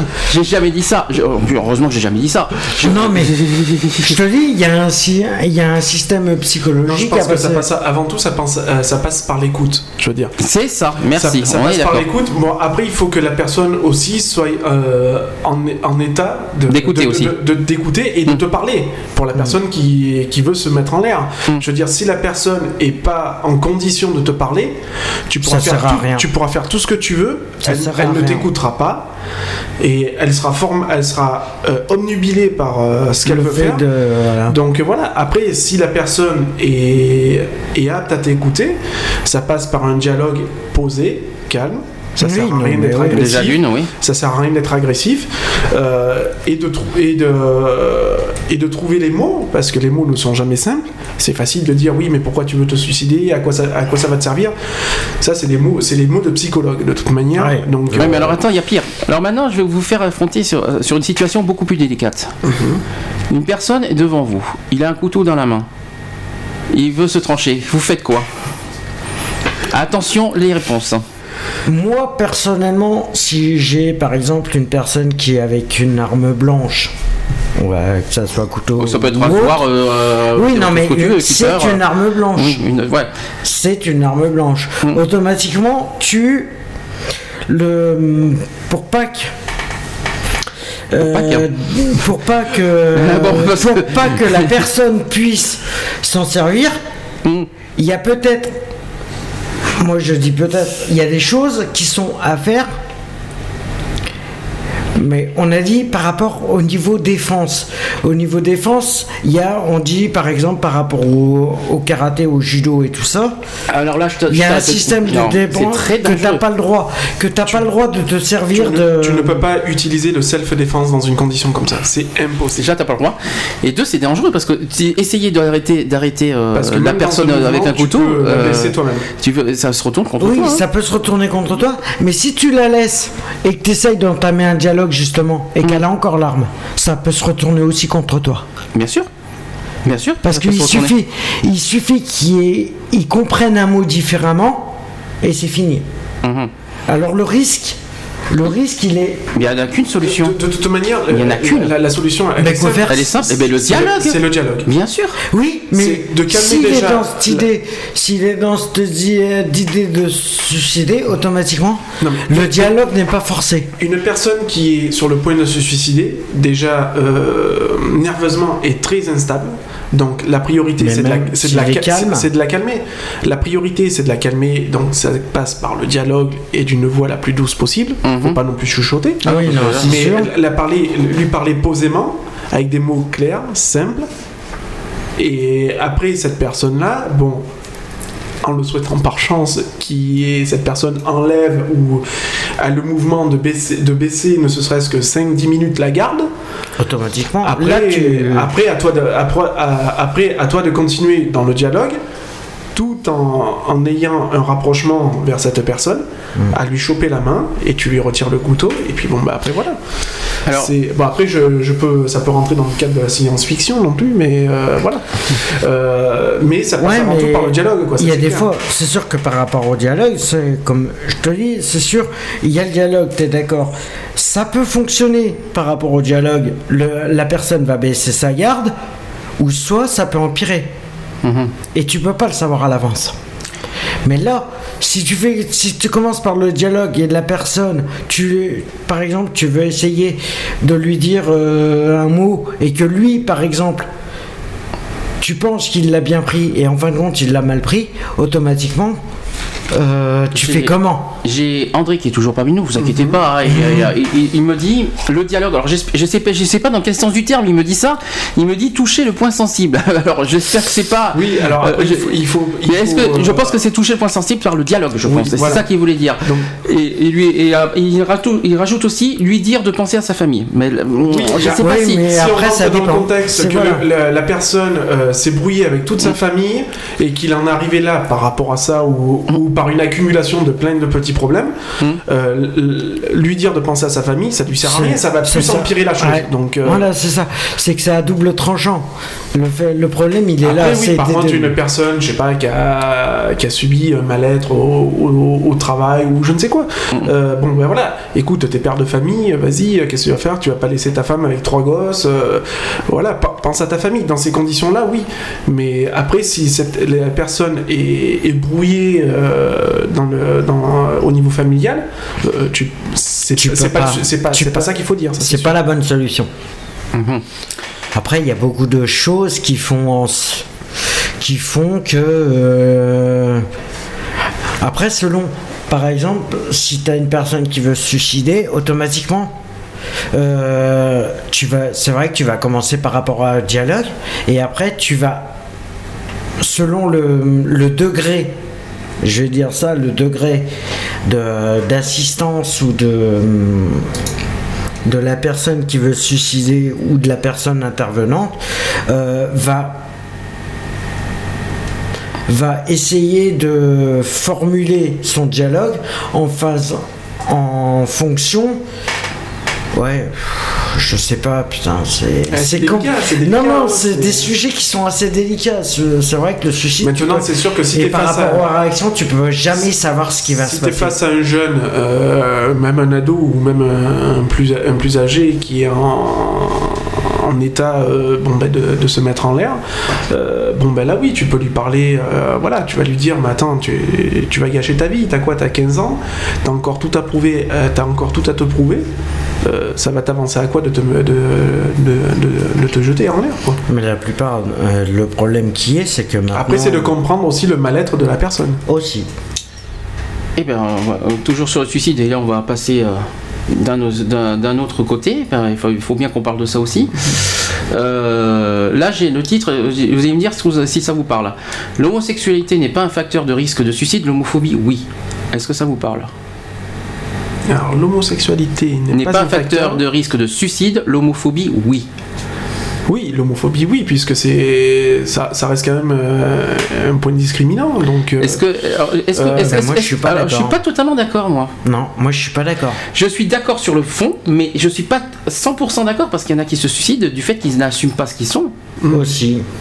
Ou le, et la plupart du temps, et ça c'est au niveau des, des, des adolescents, Mhm. le fait que euh, les, au niveau familial, c'est vrai que la plupart rejettent. euh, c'est sûr, si tu tombes sur, euh, c'est sûr que si ton gamin euh, t'annonce du jour au lendemain, oui, bon ben voilà, papa, maman, je suis homosexuel, tout ça. Mhm. Bon, le choc est là, de toute manière.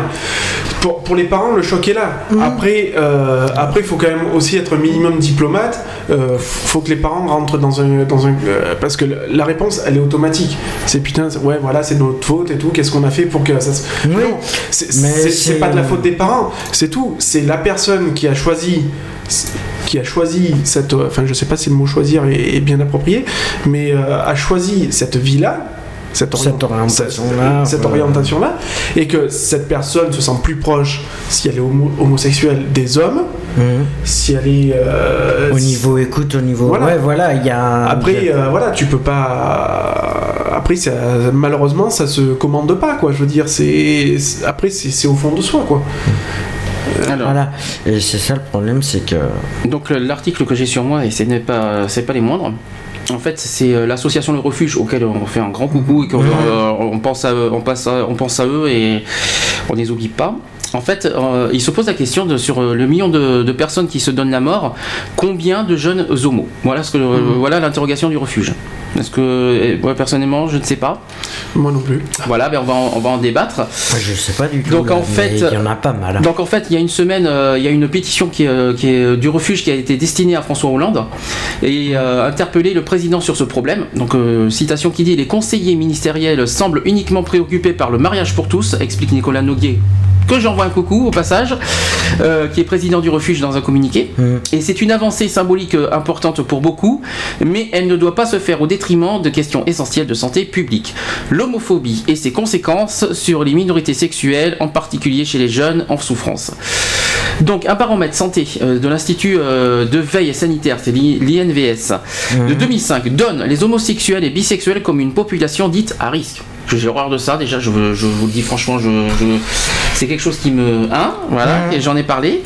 Euh, les homosexuels et bisexuels masculins présentent 2 à 7 fois plus de risques d'avoir fait une tentative de suicide que les hommes hétérosexuels. Alors, d'après Eh ben moi je suis faux.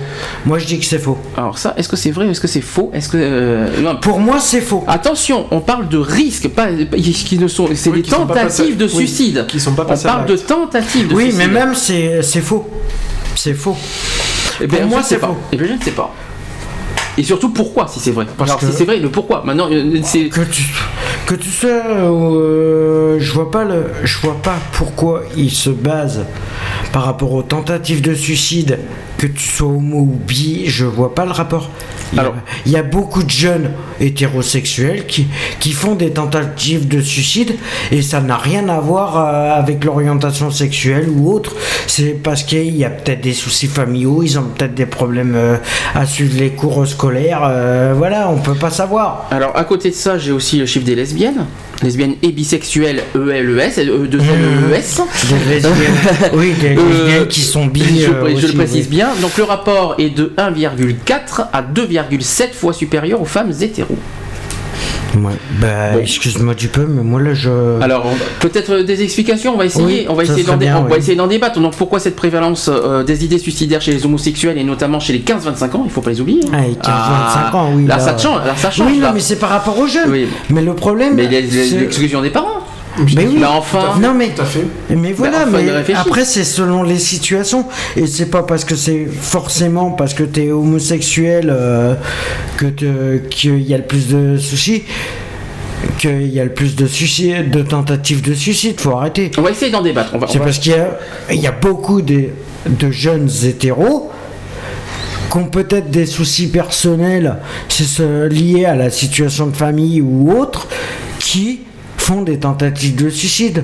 On va, on va essayer, on va, on va lire le sujet, on va essayer de, de- de décortiquer tout ça, et on va essayer de, de donner nos, avis, nos points de vue, tout ça. De, on, va, on va faire les choses, dans l'ordre. Donc pour Jean-Marie Fi- Firdian, qui est sociologue et co-auteur des minorités sexuelles face au risque suicidaire, l'hypothèse la plus pertinente, c'est l'homophobie persistante dans les cours de récré et les foyers. Donc y a une citation qui dit Une enquête canadienne montre que les jeunes qui sont victimes d'agressions homophobes, alors qu'ils sont hétérosexuels, pensent davantage au suicide dans des proportions qui ne sont pas différentes de celles des jeunes gays et lesbiennes.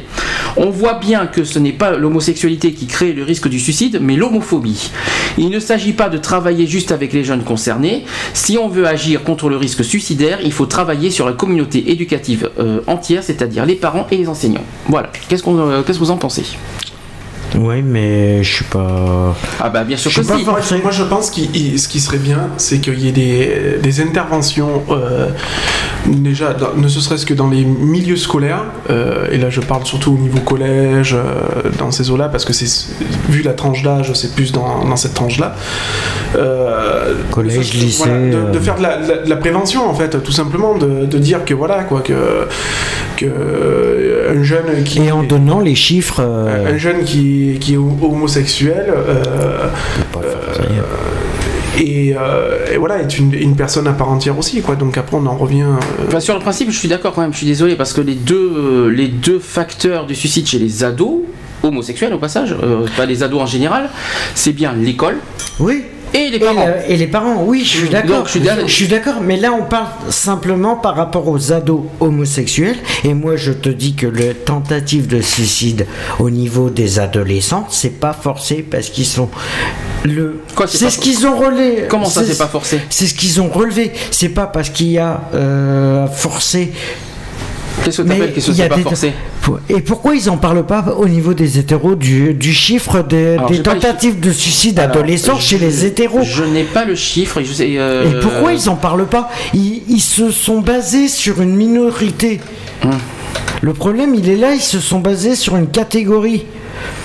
Moi, Et la dire- catégorie, c'est, comme par hasard, c'est là où il y a le plus chez les homosexuels. Il faut dire que Mais non, un je suis jeune, désolé. un jeune homosexuel qui dit à ses parents voilà papa maman je suis homosexuel Va être rejeté. La, première réaction des parents c'est ils le foutent dehors. Il y a- direct. T'as une chance sur deux, hein. T'as 50% de chance d'avoir. Mainte- Maintenant, après, quelle est la réaction du minot?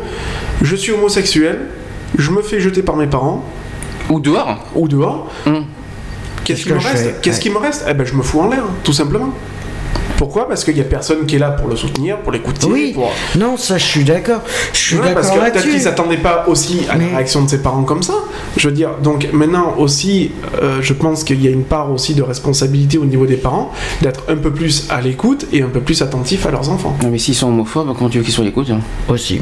Voilà. Bah, du, du moment où tu en parles, où l'ado en parle, euh, bon, bah, on te demande pas de dire ouais, Mais pourquoi bah, tu es moi, je homo vais te donner- On, on- on te dit pas d'être homo parce que c'est la première question qui va sortir. Oui, mais pourquoi si Qu'est-ce qu'on a fait nanani Non. Ben, moi je vais te donner Bon, un bah, exemple. c'était homo. Bon, bah écoute, c'est parce que tu es bien avec les hommes, nanani. Essayez de- de- d'en d'en parler, quoi. Je veux dire, ne pas, ne pas justement euh, renfermer l'ado sur ça, mais justement d'essayer de, de le soulager. Est-ce que tu penses que, est-ce que tu penses que le premier, euh, le premier, le premier geste en disant se suicider, c'est forcément parce qu'ils se sont rejetés des parents? Est-ce que tu crois que c'est ça qui pousse à aller au suicide Oui. La plupart, oui. Disons que ça peut être un déclencheur. Ça va être un déclencheur. Ça mais est-ce que tu déclencheur. poses, est-ce que tu penses que c'est la première chose qui, qui fait ça? Est-ce que Bah. tu, est-ce que c'est pas plutôt une généralité? Oui, après ça, oui, ça, ça reste une. Si, euh, et- mais est-ce que ça, est-ce que ça peut pas être plus euh, parce qu'il y en a peut-être certains qui refusent d'être dans la rue ou alors certains qui, qui est-ce que c'est pas plus la solitude ou l'exclusion des trucs comme ça plutôt que, le- que les parents? Est-ce que c'est seulement les parents? Est-ce qu'on peut rejeter totalement la faute non, sur les bah, parents? bien sûr que non, bien sûr que non, tout à- euh, bien sûr que non, mais bon. euh, Après, c'est la société qui fait que. Oui, voilà, il faut dire que les, les mœurs d'aujourd'hui, euh, bon voilà, ne sont pas encore totalement en, en la faveur, quoi. Donc, Parce euh, que je suis pas, je suis pas sûr personnellement que la première cause qui pousse au suicide c'est le rejet des parents. non, Mais non, moi, pas je vais te dire une chose que ça, c'est une expérience que j'ai vécue. Et moi, personnellement, ça me gêne pas du tout d'en parler. Le rejet de ma mère, de mes, de mes parents. Et le problème qui est, c'est que moi, quand j'ai j'ai annoncé à ma mère comme quoi que j'étais homosexuel, elle m'a regardé et elle, la seule chose qu'elle m'a dit, c'est Mon fils. C'est ça, bah, gagné.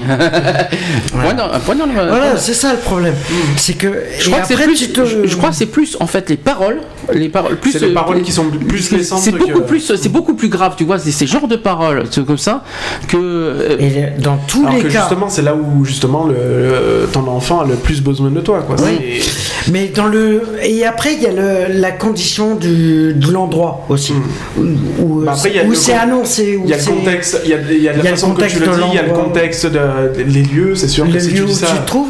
Euh, pour moi, ça, le problème, c'est que ça s'est fait euh, quand je quand je lui ai annoncé, ça c'était en, plein tribunal. Je, re- je dirais pas pourquoi euh, Non, ça a été annoncé, c'est parce que c'est personnel. Voilà, et après il y a des conditions, il y a des trucs qui font que euh, soit tu, tu assumes le fait qu'elle te, reje- tu- qu'elle te rejette, tu te dis bon bah c'est tout, ça m'empêchera pas de vivre ma propre vie, ou soit tu te détruis complètement. Bien sûr.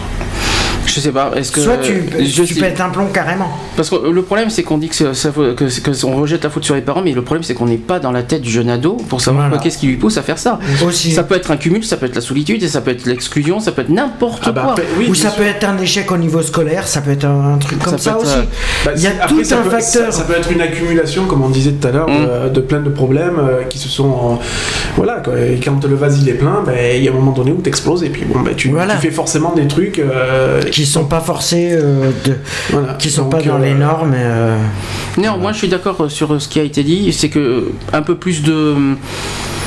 Pas de, chez les parents, je sais pas comment, tu, comment on peut faire de la prévention sur des D'attention. parents qui, qui, qui refusent les homo, on peut rien faire là-dedans. Mais par contre, sur l'école, Non, c'est de la Euh, compréhension. ah bah, il faut, juste il un peu il faut de la prévention, il faut beaucoup Ouais, de il faut de la prévention. de la Bah, compréhension au niveau problème- des enseignants. au niveau comment de- tu veux, comment tu veux dire, comment tu veux pré- euh, dire à- aux parents, oui, l'homosexualité c'est pas comme vous savez, c'est pas facile de dire ça. Ils sont bornés euh, sur leurs principes. Oui, Euh, voilà, c'est ça le problème. Et ne- je préfère même pas dire euh, si c'est des parents qui sont catholiques. Euh, Voilà. Je ne dirais Après, il y a des générations qui font. euh, Je ne dirai rien là-dessus, si c'est possible. Ah, puis parce que- après, si c'est ancienne génération, nouvelle génération, le problème il est là. C'est que. euh, D'ailleurs, il y a, y y un sketch euh, justement d'un humoriste sur ça, euh, d'Anthony Cavana, je sais pas si tu l'as déjà entendu, Mhm. où il annonce à son père qu'il est gay. Oui. Et euh, et t'as le père qui fait Ah, mais t'es gay, mais c'est bien, il faut être joyeux, il faut être machin. Oui, voilà, il l'a Et- pris. euh, Et à un moment donné, il lui dit Oui, mais papa, voilà, Kevin et moi, on se, on se broute l'anus. Il fait Ah, parce qu'en plus, vous parlez latin, mais c'est bien le latin et tout, tu vois. Mais Oui, voilà, C'est excellent le jeu de mots. ouais. Ouais, mais c'est il y, a- il y a plein de trucs quoi. C'est et moi c'est vrai que ce, ce sketch-là m'a- fait beaucoup rire parce que euh, il a, on en vient, ça vient, ça vient un peu sur ça aussi quoi. Donc euh, il y a aussi le fait d'en parler tout ça. Donc après bon c'est clair que je dis pas que c'est facile d'aller voir euh, ne serait-ce que son père euh, Pour lui annoncer, parler d'homme à homme, lui dire euh, voilà bon ben papa j'ai quelque chose à te dire, euh, je suis gay, euh, Je suis voilà. homosexuel. Voilà, euh, c'est vrai que. c'est jamais facile parce que bon, t'as toujours peur de la réaction de tes parents. C'est tout à fait normal. C'est clair qu'après euh, le mot, le mot comme toi, tu malheureusement tu, tu as eu de, de qu'on te dise ouais bah voilà t'es plus mon fils. Ouf quoi, voilà quoi. Je vais te dire, tu l'encaisser quoi. Je vais dire, tu prends, une, tu prends une sacrée claque. Ah mais j'imagine bien, tout à fait, j'imagine bien. Et il y a, euh, j'en ai 32, j'avais quel âge quand je lui ai dit ça? Euh, Moi, je- 15 ans. Je, je peux pas dire. 15-16 ans. Moi, c'est euh, par chance, ça s'est bien passé. Mhm. Donc voilà, on m'a dit bon ben voilà c'est ton choix et puis ça s'arrête là. quoi. Est-ce que vous avez, avant qu'on passe à la pause et qu'on passe aux actus, il y a tellement de choses à dire là-dessus, sur, notamment sur l'histoire du mariage homo, on a tellement de choses à dire.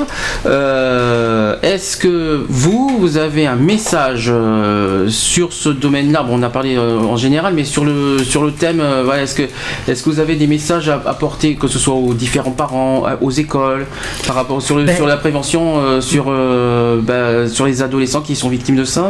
Le seul message que je pourrais euh, donner aux parents, c'est que euh, euh, les générations, non, comment je pourrais dire ça? C'est que, en fin de compte, qu'ils soient plus à l'écoute et en compréhension au niveau de Bon courage. Hein. des enfants. Euh, voilà, c'est qu'il faudrait qu'ils arrivent à, à essayer de, de s'ouvrir, Oui, bien sûr, ça de dépend quel- s'ouvrir au niveau culture. Oui, Au niveau, bien sûr. au niveau L'homosexualité, Excuse-moi, niveau- excuse-moi, l'homosexualité, c'est pas une culture. Je tiens à le Non, préciser, mais. Non, mais ce que j'essaie de dire, c'est que au lieu de rester figé dans un système Mhm. De, de Moyen Âge, de, de préhistoire, on va dire, oui, voilà, on n'est plus au temps Tu des, cro- dirais, tu m'aurais des dit- hommes de Cro-Magnon. Tu m'aurais dit religion, là je te suis, mais là la préhistoire, je sais pas ce que ça non, vient mais faire il là. faut mais- qu'ils arrêtent de croire à ce qui n'existe pas. Alors dans ce cas, je vais, je vais mieux faire ça. Alors, dans ce cas, je vais re- reformer ma question en, en- en plus, quoi- en plus cru. Qu'est-ce que tu dirais euh, aux gens qui sont, euh, euh, aux parents qui sont homophobes et en plus euh, de forger sur leur religion en disant euh, Mais les les, catholiques. parents, les parents qui sont homophobes Bon et qui sont sur leur euh, religion, pour moi, c'est tous des abrutis. Oh là là. Pour moi, c'est tous Bon. des abrutis Bon. parce qu'ils sont figés dans une. L'homme Mon cher doit aller avec la femme et c'est tout, ça s'arrête là. Et ben, excuse-moi du peu. C'est pas bien. C'est pas bien ce que tu fais parce que tu juges. Oui, Non, Mais mais, c'est voilà. pas bien ce que tu fais. Euh, je ne juge. C'est Ah si, pas ah si, juger. Ah si, des abrutis. Je suis tu, désolé. Tu les traites d'abrutis, tu les juges. Je suis désolé Bah, de le dire. Excuse-moi du peu, mais quand t'as quand t'as quelqu'un qui te dit euh, oui, de toute façon les homos euh, sont sont pas des êtres humains, excuse-moi du peu, on n'est pas, euh, on vient pas de la planète Mars, euh, Moi, on- n'est pas des extraterrestres, des lézards, des Bon, je sais pas quoi. je vais faire ça. Faut arrêter. Je vais faire ça parce que je sais pas où où- où il part, mais ça va faire plus simple. Non, Moi, bon, la euh, réponse, est, pourtant, elle est simple.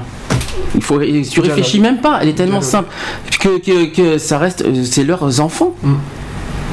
Il- Oui, mais mais ça reste, c'est leurs enfants, c'est les- leurs bien un enfants. message moi qui, que j'adresserais bien aux, aux jeunes, Hum. C'est voilà, surtout ne pas rester seul, de, de parler, mais s'ils ont pas d'amis, Oui, ils font comment? mais et de savoir qu'il y a maintenant des structures, enfin des structures entre parenthèses, des associations comme nous, comme machin, Le refuge pour les, Voilà, pour les, le- les le- hébergements. Le, re- le- le refuge, il y, a, Mm. il y a quand même des, maintenant des, des organismes qui, qui peuvent les accueillir, Mm. où il y a des personnes qui les peuvent, être, qui peuvent être à l'écoute, Mhm. qui peuvent les diriger, enfin les diriger, les, Les orienter. Voilà, merci. Bien. Les, les ori- les orienter. euh, mais voilà, quoi. Surtout ne, ne, ne pas rester euh, dans, dans la solitude, quoi. Mm. On va en revenir un petit peu à la solitude. Ne pas rester là-dessus. Et, euh, et aussi un message. Et là, je pense qu'il s'adresserait plus euh, au, au niveau du, euh, du ministre de, de l'Éducation nationale ou un truc comme ça. Moi, ce que je trouverais, c'est que dans le programme scolaire, on est- il y a, euh, quand on, on parle de reproduction, on parle de machin.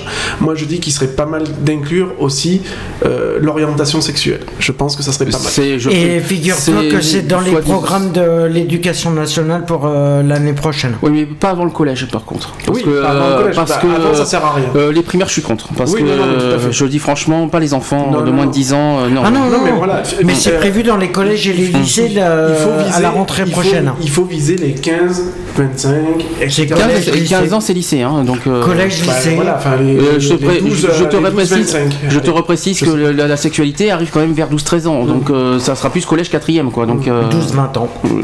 12-20 ans. 25. Euh, 12-25, ouais, ou 12-27, selon. Non, qu'est-ce que- apparemment le message avait été. Non, je disais, sais, par exemple, pour les parents qui sont catholiques et qui sont bornés sur leur, euh, sur leur religion, qui sont homophobes, tout ça, ils sont peut-être homophobes, mais ce que je voulais dire, c'est que leurs enfants, c'est leurs enfants, c'est pas du bétail.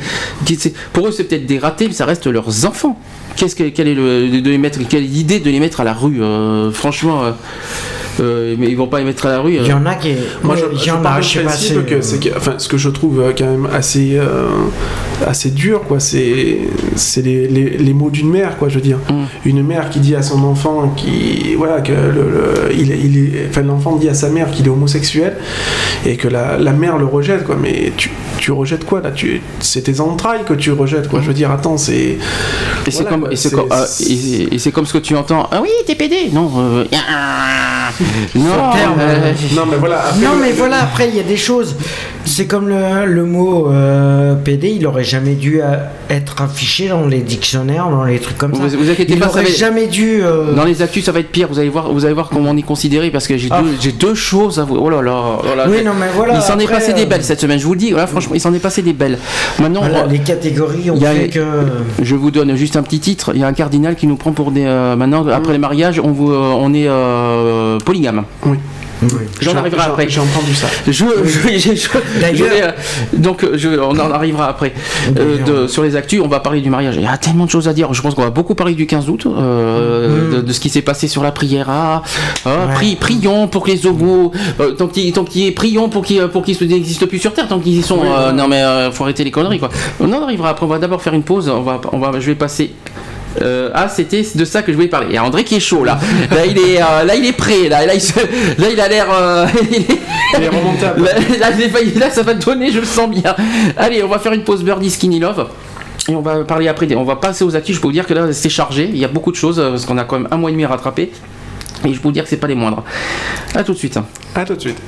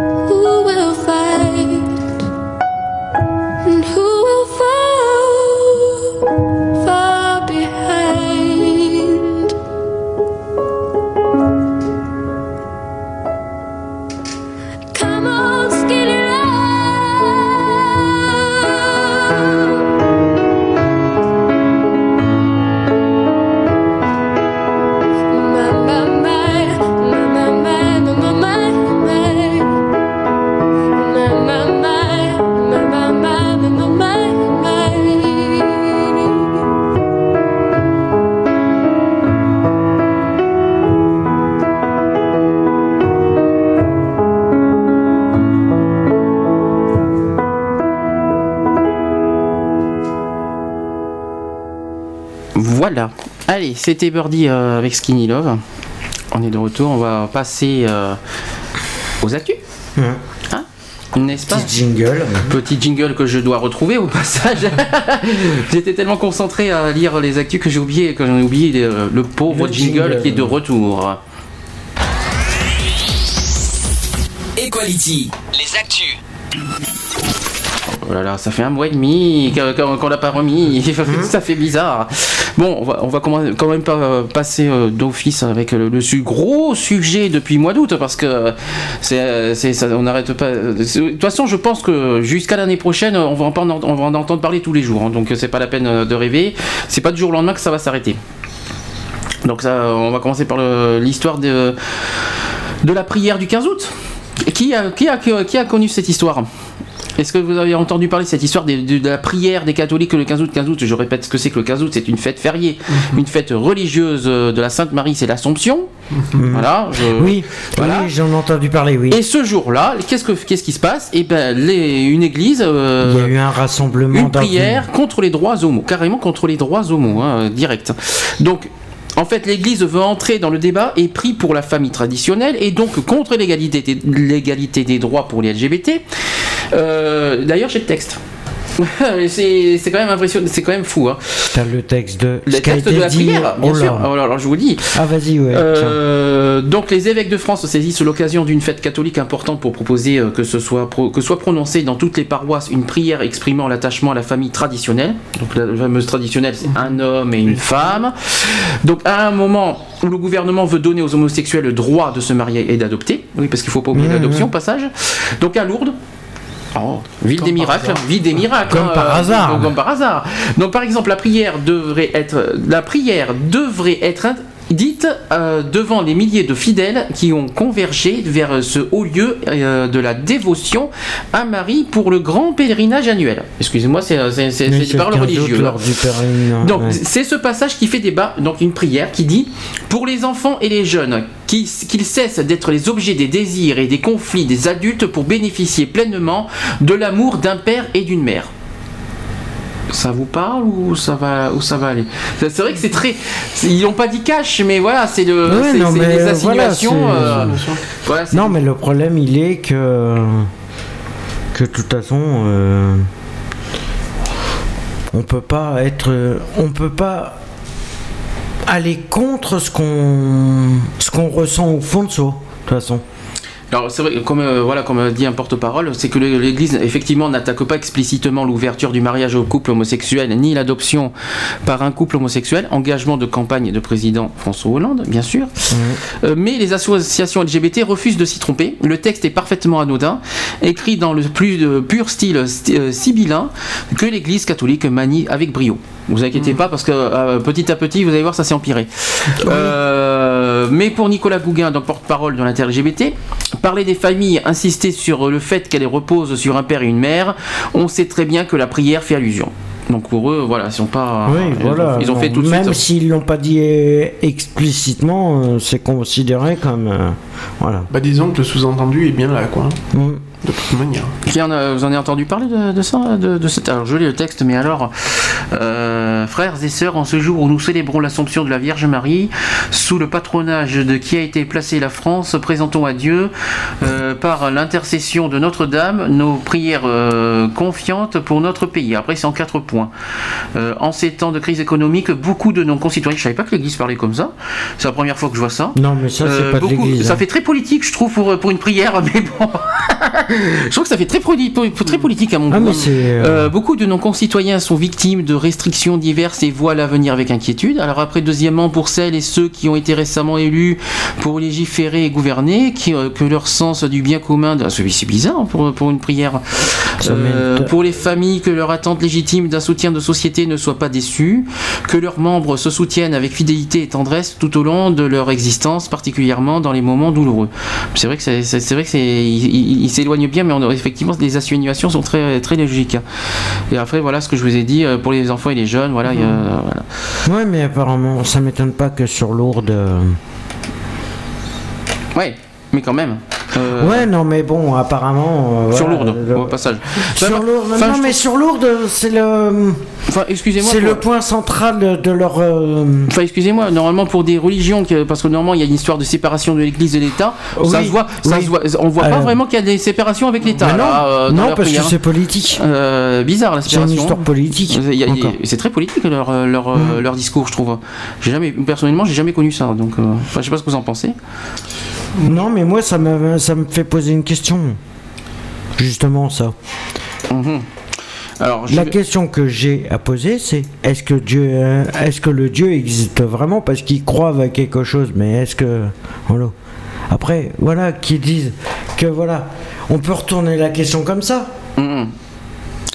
Alors, on va passer à la bonne nouvelle. La bonne nouvelle, ça a été annoncé hier que le projet de loi annoncé euh, pour concernant le mariage et l'adoption pour tous, ça c'est bien, j'aime bien, j'aime bien le mot pour tous et pas forcément, euh, voilà.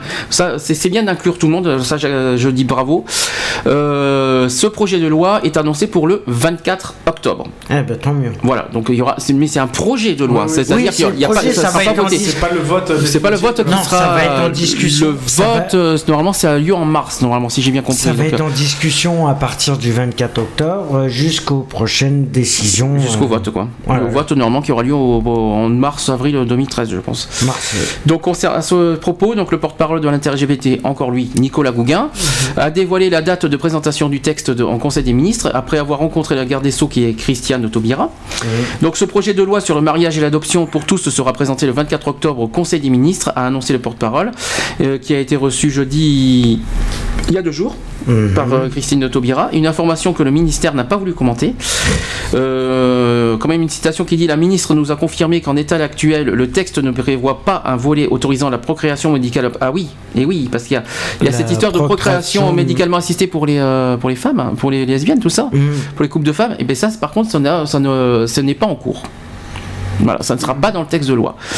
Euh, mais, ça- mais par contre, ça- elle a été extrêmement pru- prudente en disant qu'il n'y avait pas d'opposition de fond sur ce sujet et qu'elle s'en remettrait aux arbitrages du président de la République et du Premier ministre.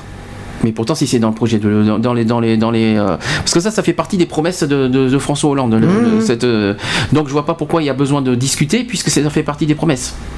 Il n'y a pas il a pas à discuter de ça. Ouais, mais bon, euh, le, le système hiérarchique au niveau politique, comme ça, ils sont, ils sont, Alors, sont tellement figés. euh, Concernant encore. le domaine engagement, donc le gouvernement veut aller vite sur le sujet.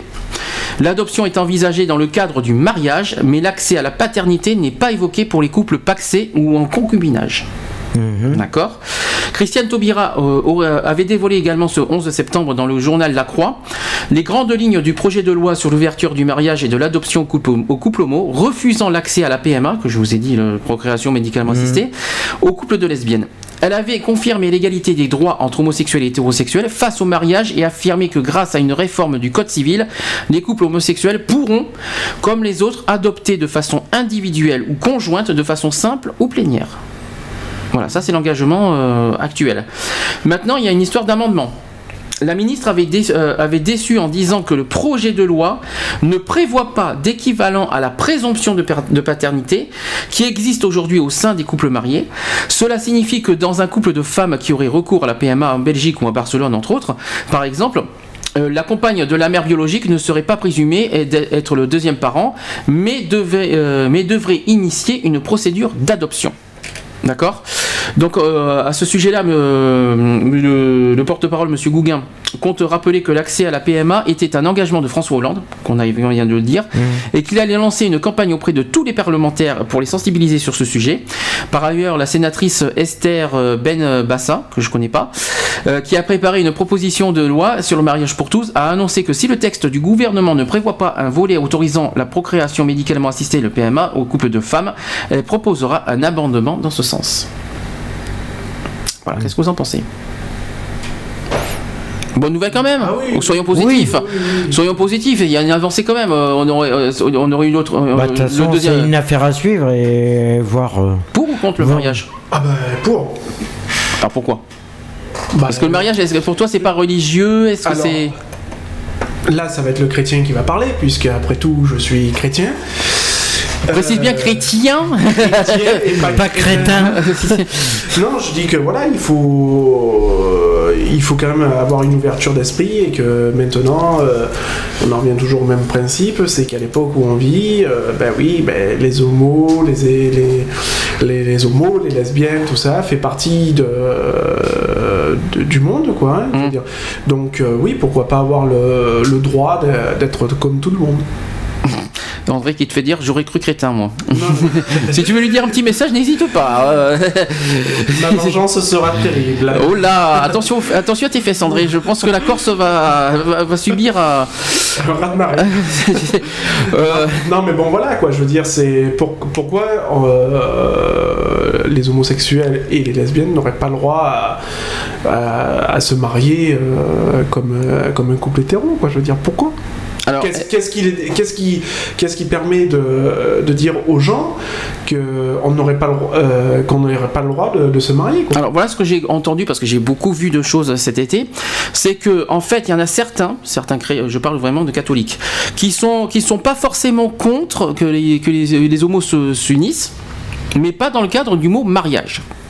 C'est-à-dire le mar- c'est le mot mariage qui dérange Alors- parce que le mariage c'est c'est c'est c'est religieux c'est dans la religion catholique. Alors, à ce moment-là, ils ont créé quand même. Le Pax a été créé. Il Mhm. faut pas oublier que le Pax a, été créé. Mais le Pax n'est pas un mariage Non, n'est pas un mariage. Mais une- C'est un union. et c'est pas l'union et c'est pas une union civile non plus. a été créé par rapport justement aux couples homosexuels Hum.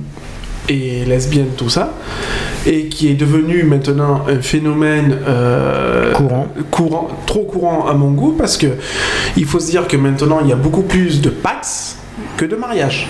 Oui, sauf que les chiffres démontrent que le Pax, c'est 95%, c'est des hétéros qui se passent. Oui. Alors, cherche l'erreur. voilà. Alors euh, cherchez l'erreur surtout. À l'o- à l'origine, il n'a pas été créé pour les, les hétéros, on est bien. On est d'accord. Hmm. Donc voilà. Donc, cherchez l'erreur. Il y a quand même un malaise de ce côté-là. Ah non, mais voilà, c'est sûr que. Ah, alors je vois qu'André a, a suivi la même chose que moi. Alors parce qu'en fait il y a Christine Boutin qui est passée sur France 5. Mhm. Euh, elle a été, euh, elle a été invitée dans une émission sur France 5, je me rappelle plus du titre. Et euh, je l'ai vu euh, cette émission. euh, Il y avait, et il y avait Christine Boutin qui Et elle demande un référendum euh, concernant le mariage homo. Est-ce que vous avez- est-ce que vous l'avez vu cette histoire Parce moi je l'ai vu. Moi je l'ai vu. Je l'ai vu parce qu'il y avait. il non, ça me dit il y rien, avait- ça. Je je l'avais pas vu, mais j'en ai entendu parler. alors en fait c'est un débat qui a eu lieu euh, sur France 5. Il y avait d'un côté Christine Boutin et de l'autre côté Caroline Mécari qui est très connue. C'est euh, une avocate euh, qui est lesbienne, qui est ouvertement Oui. lesbienne, qui a tout Oui. ça. Et il y avait un débat là-dessus. Et Christine Boutin qui dit, euh, qui dit dans ce débat, qui dit euh, et qui dit comme ça, euh, oui mais moi ce que je souhaite c'est faire un référendum. Qu'est-ce qu'elle raconte de faire un référendum Qu'est-ce qu'elle va foutre avec son référendum Franchement, il y a plus grave que ça pour faire un référendum. Il faudrait faire euh, de- euh, de- un référendum. Il y a beaucoup, il y a des sujets beaucoup plus, je sais pas comment dire, hein. ce- notamment sur la crise économique, euh, pour faire des référendums. Euh, je crois qu'il y a plus grave sur que- ce qui se passe en les sondes qu'ils envoient là, aussi, exactement. en Afghanistan, il y a en ça. Irak et tout ça. Là, là, un référendum serait serait d'actualité, mais je vois pas sur le mariage homosexuel, je vois pas ce que le référendum vient foutre là. Mhm. Donc le référendum, moi je suis désolé, un référendum pour moi a lieu sur un, sur un sujet grave, quoi. Bien sûr. Pas sur un sujet euh, bof de société, mais euh, il n'y a pas besoin d'un référendum pour ça. En plus, euh, Non, mais bon, c'est que Alors, Voilà, il faut euh, pas- y a une- une- André qui nous fait un petit peu de pub, qui me dit que, à noter qu'un débat sur le mariage homo aura lieu sur France 2 lundi soir à 22h55 avec Ah. les mêmes femmes et des journalistes. Ah bien. Donc à, à- à vérifier et à voir lundi soir, on verra ça ensemble Mhm. comme ça. Comme ça, on pourra Euh, savoir. ça, euh, Comme ça, ça nous fera un petit sujet là. euh, non, pas, pas samedi prochain, mais dans deux semaines dans ce cas, parce qu'il n'y aura pas d'actu LGBT la semaine prochaine. ouais, comme ça, en spécial. Euh, donc, euh, ouais, donc on verra et on en parlera. Ah, ça s'appelle Mots croisés l'émission. Oui. Voilà. Oui. Donc euh, ça sera euh, lundi soir. Donc à vérifier, à, regarder ensemble. On verra, on verra ça et on en parlera. Euh, Qu'est-ce que je voulais dire? Oui, par rapport au mariage. Donc voilà, il y en a certains qui sont pas contre. euh, Il y en a qui sont contre totalement. hein, que- il y en a qui sont homo- restons homophobes, tout ça. Et il y en a certains qui sont pas for- formellement contre, mais que ça reste, euh, qui souhaitent plus une union civile ou un pax amélioré plutôt qu'un mariage. Que le pacte, le mariage pour eux c'est un homme et une femme. Voilà le, voilà en Oui, gros, le- voilà, le, ouais, le voilà. gros débat. D'ailleurs, par de- rapport- de là à faire un PAX amélioré, je trouve que quand même c'est assez poussé, Mmh. alors qu'il y en a déjà un qui existe, je veux dire, et qui n'a pas été utilisé. euh, À bon escient. à- non, pas, oui, pas à bon escient, mais il n'est pas, il n'est pas utilisé à ce qui devrait être. euh, Mais de toute façon, le pack voilà. c'est un échec et en plus au niveau Un des échec, chiffres, oui. euh, pas terrible quoi. bah, Donc, euh. Non, mais bon, Mais moi- non, mais il aurait fallu, euh, il aurait fallu à ce moment-là que les, les politiques euh, insistent bien sur le fait que le, le Pax est réservé uniquement, et là Aux- j'insiste bien sur aux le mot homosexuels. aux homosexuels et non aux hétéros. oui. ah, mais là, ça, là, problème, ça, c'est ouais, que mais ça- là, là, ça enlève l'égalité des droits pour tous. Voilà. Si on fait ça. Et oui, tu l'as oublié ce problème. Tu peux pas, tu peux pas mettre d'un côté les hétéros et les- d'un autre Oui, côté non, les mais Il homos. faut pas oublier que quand même les hétéros ont le mariage quand même. Oui, mais ils ont le pas de soucis, non, alors ils mais- ont pas trop à se plaindre. Oui, mais alors à ce moment-là, qu'on ne vienne pas nous casser les pieds sur le mariage. Parce que si les hétéros ont droit au Pax comme les homos, alors Mhm. pourquoi les, les homos n'ont pas le droit au mariage comme les hétéros? Voilà. Mais là, le faut problème, il est là. Oui, la mais le question, but, elle est là. attention, notre but, le but n'est pas plus de faire d'un côté les uns, d'un autre côté les Non, autres, mais parce que là, franchement, non. c'est une mauvaise Non, idée. mais si on part dans- le, dans le sens les droits pour tous, hein. Mhm.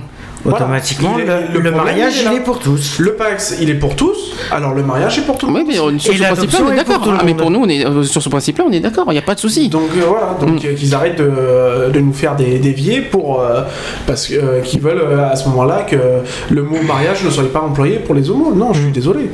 Mais le, pro- euh, c'est comme un article que j'ai vu, euh, c'est hier matin. Mhm. Hier matin dans le dans un journal local, un petit journal local euh, Bordeaux 7. Mhm. Et euh, justement, il parlait du, ma- du mariage euh, et il posait la question. et il posait la question êtes-vous pour le mariage homosexuel? Et à 88% de oui. C'est ça, Sur exactement. Bordeaux, hein. Ah, sur Bordeaux. Et au niveau Sur Bordeaux. national, au niveau c'est un national, sondage Oui, mais ça, voilà, c'est un sondage bordelais. au niveau national, a- c'est 62% qui sont favorables. Ouais, mais- Donc, euh, Sur, euh, c'est. sur Bordeaux, sur Bordeaux, ils sont quand même 88%. Je sais pas si 62, je crois que c'est pas, pas loin de. C'est pas rien, hein. Mm. Ça- ça- 88% ça reste de- pas anodin. Mais bon, voilà. Alors, je vois pas, euh, On va dire que c'est concentré. C'est c'est vrai que maintenant, euh, nationalement parlant, 62%. 62, je crois, qui sont c'est- favorables. hein. C'est Oui. c'est pas négligeable, mais Mm. ça reste quand même assez faible quand même. On est bien d'accord. Je trouve, ah non, je trouve que c'est pas non, mal.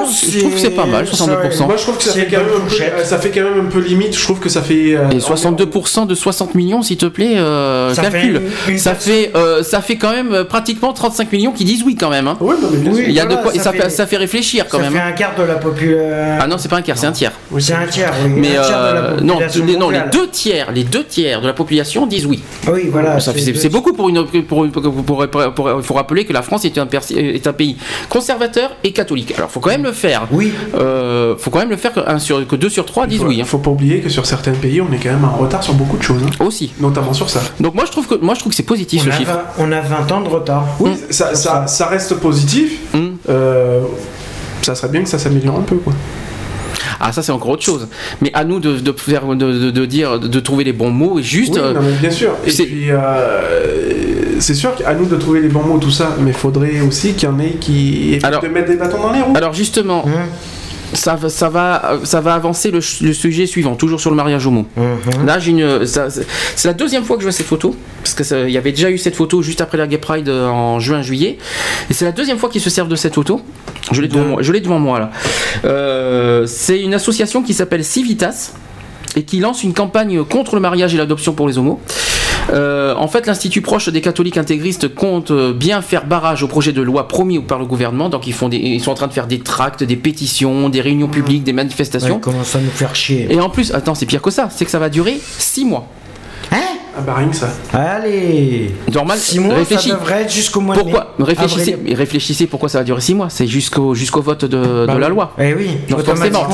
Alors, en fait, je- Jusqu'au mois de mars. C'est- la, la photo n'est pas, c'est euh, euh, c'est pas une surprise, c'est une photo qui a été déjà publiée il y a, en juillet. C'est confier- confierez-vous des enfants à ces gens-là. Ah, ah, C'est-à-dire voilà. qu'il y a une photo où on, on voit dans la Gay Pride deux, Deux hommes hommes, euh, qui habillés en cuir, habillés en euh, cuir, tout ça. On voyait ouais. fesses nues avec la- le drapeau gay. Alors, je tiens à préciser. Alors, c'est comme ça et on va on va revenir là-dessus. Ça va faire deux fois qu'on fait ça. Est-ce que voilà, voilà comment on donne l'image aux homos. Bon, à la fin, Ça- cause ça, de- ça commence à bien C'est à cause de cette image que les homos ne, ne sont, que les homos ne sont, sont à l'écart. Qu'on soit très clair. Moi, je me, moi personnellement, est-ce que, est-ce que moi, homo, je me, je me, co- je me, je m'identifie à ces personnes? Non, pas du tout. Je ne suis pas en cuir, je me promène pas nu dans la rue, je, je ne suis pas. euh, Ouais, mais le euh, problème, le problème qui est pour les personnes Hmm? qui ne sont pas euh, pour euh, pour les catholiques, je vais dire ça, euh, automatiquement homosexuel veut dire euh, personne en cuir, euh, sad- sadomaso. Mais Hmm non, au contraire. Et ça, c'est la gay pride. Bon, c'est sûr, ça, cho- ça choque. Moi-même, moi-même, je suis pas très pour ce, ce genre de, de, de, de- comment dire, quand, quand, quand on est à la gay pride, qu'on se met comme ça euh, en public. Moi, je suis pas pour, je suis Ouais, pas pour non après, plus ce genre de truc. Après, c'est Mais- leur, euh, c'est leur style. Ils ont Voilà, c'est décidé ça. d'être sa- sadomaso euh, là-dedans. C'est leur vie. Ils font ça. ce qu'ils veulent. C'est ça, je suis d'accord. Après, de la identifier les homos par ça, moi je trouve ça trop facile Non, et même très lâche. Non, voilà. C'est très lâche, c'est une attitude. euh, C'est stigmatisé de toute manière la- Mm. L'homo, quoi, je veux dire. Donc, et c'est c'est la rapporter à quoi? À un simple morceau de cuir, mais c'est c'est aberrant. C'est c'est- aberrant. C'est Non, comme par voilà, exemple, c'est- moi j'ai, moi bon, c'est comme par exemple qu'il y a eu dans Secret Story quand il y a eu euh, Benoît et, euh, Oui. et Thomas, Ouais. ils sont ce qu'ils sont, ils sont extravagants, ils sont aussi là. Je suis après- sûr, mais voilà. ils, mais au moins ils assument. Et Mais puis, j'admire, par contre j'admire beaucoup ce qu'ils ont fait tous les deux. hein. Après, de la- après il faut pas non plus imager c'est les homos avec ce qu'ils ont donné, euh, Ah ce qu'ils ont donné à la télé. C'est pas ça quoi. Donc Non. forcément. euh, Le problème qu'il y a aussi, c'est que d'un sens par rapport à Benoît et, euh, Et Thomas. à Thomas, Hmm. c'est bien qu'ils puissent donner par rapport à ce genre de d'émission ou de, de divertissement, Hmm. donner la chance à tout le monde Hmm. de pouvoir assumer ah, ils ont ce qu'ils sont. Ils sont, ils sont totalement assumés Voilà, là-dessus. J'ai pas à m'inquiéter. Que tu sois pas- homosexuel ou autre. euh, Ce que je veux- je cherche- j'ai rien après, du tout. le- C'est ça, voilà ce que je reproche parce que j'ai rien du tout. Ils m'ont fait tellement Ah rire tous les deux. Ah, ah non, j'ai- mais alors, voilà. et eux, ils fait- s'en foutent complètement. La preuve, Ah, complètement. la preuve, ils viennent de faire. euh, je sais pas si c'est si c'est vrai, mais je crois qu'ils vont ils vont rejouer dans une. Dans une un dans oui, ils sont en train de faire un talk show. Oui, ils sont en train de faire un truc. euh, Voilà, ils sont en tournée exceptionnelle en ce moment et ils vont refaire une télé-réalité à l'étranger. Mm. Justement. Donc euh, du coup, donc du coup, euh, voilà. En gros, moi, ce que moi, ce que je reproche, ça n'a rien à voir. Chacun est comme il est. On s'en fout. Voilà, euh, Mais donner une image généralisée euh, sur les homos comme ça, moi je trouve ça très lâche. Non, euh. Facile, c'est une notion de facilité. c'est trop facile. Tout ça pour voilà, on s'est dit- mais on, on- on- nous-mêmes on le sait qu'on n'est pas comme ça. C'est pas la peine de. On n'est pas tous comme ça. Mais franchement, nous au mariage homosexuel en mettant c'est franchement, euh, Non, franchement, excusez-moi, on n'est pas. on- alors je, je vais, on va le répondre. Désolé de vous décevoir, cher Civitas, cher catholique. Nous n'avons pas été un million à, à- à la Gay Pride de Paris à avoir été comme ça. Il faut pas exagérer non plus. Et or, ils Euh, étaient- et en fin de compte, à Paris, lors de la Gay Pride de Paris, ils étaient quoi une- Même pas une dizaine.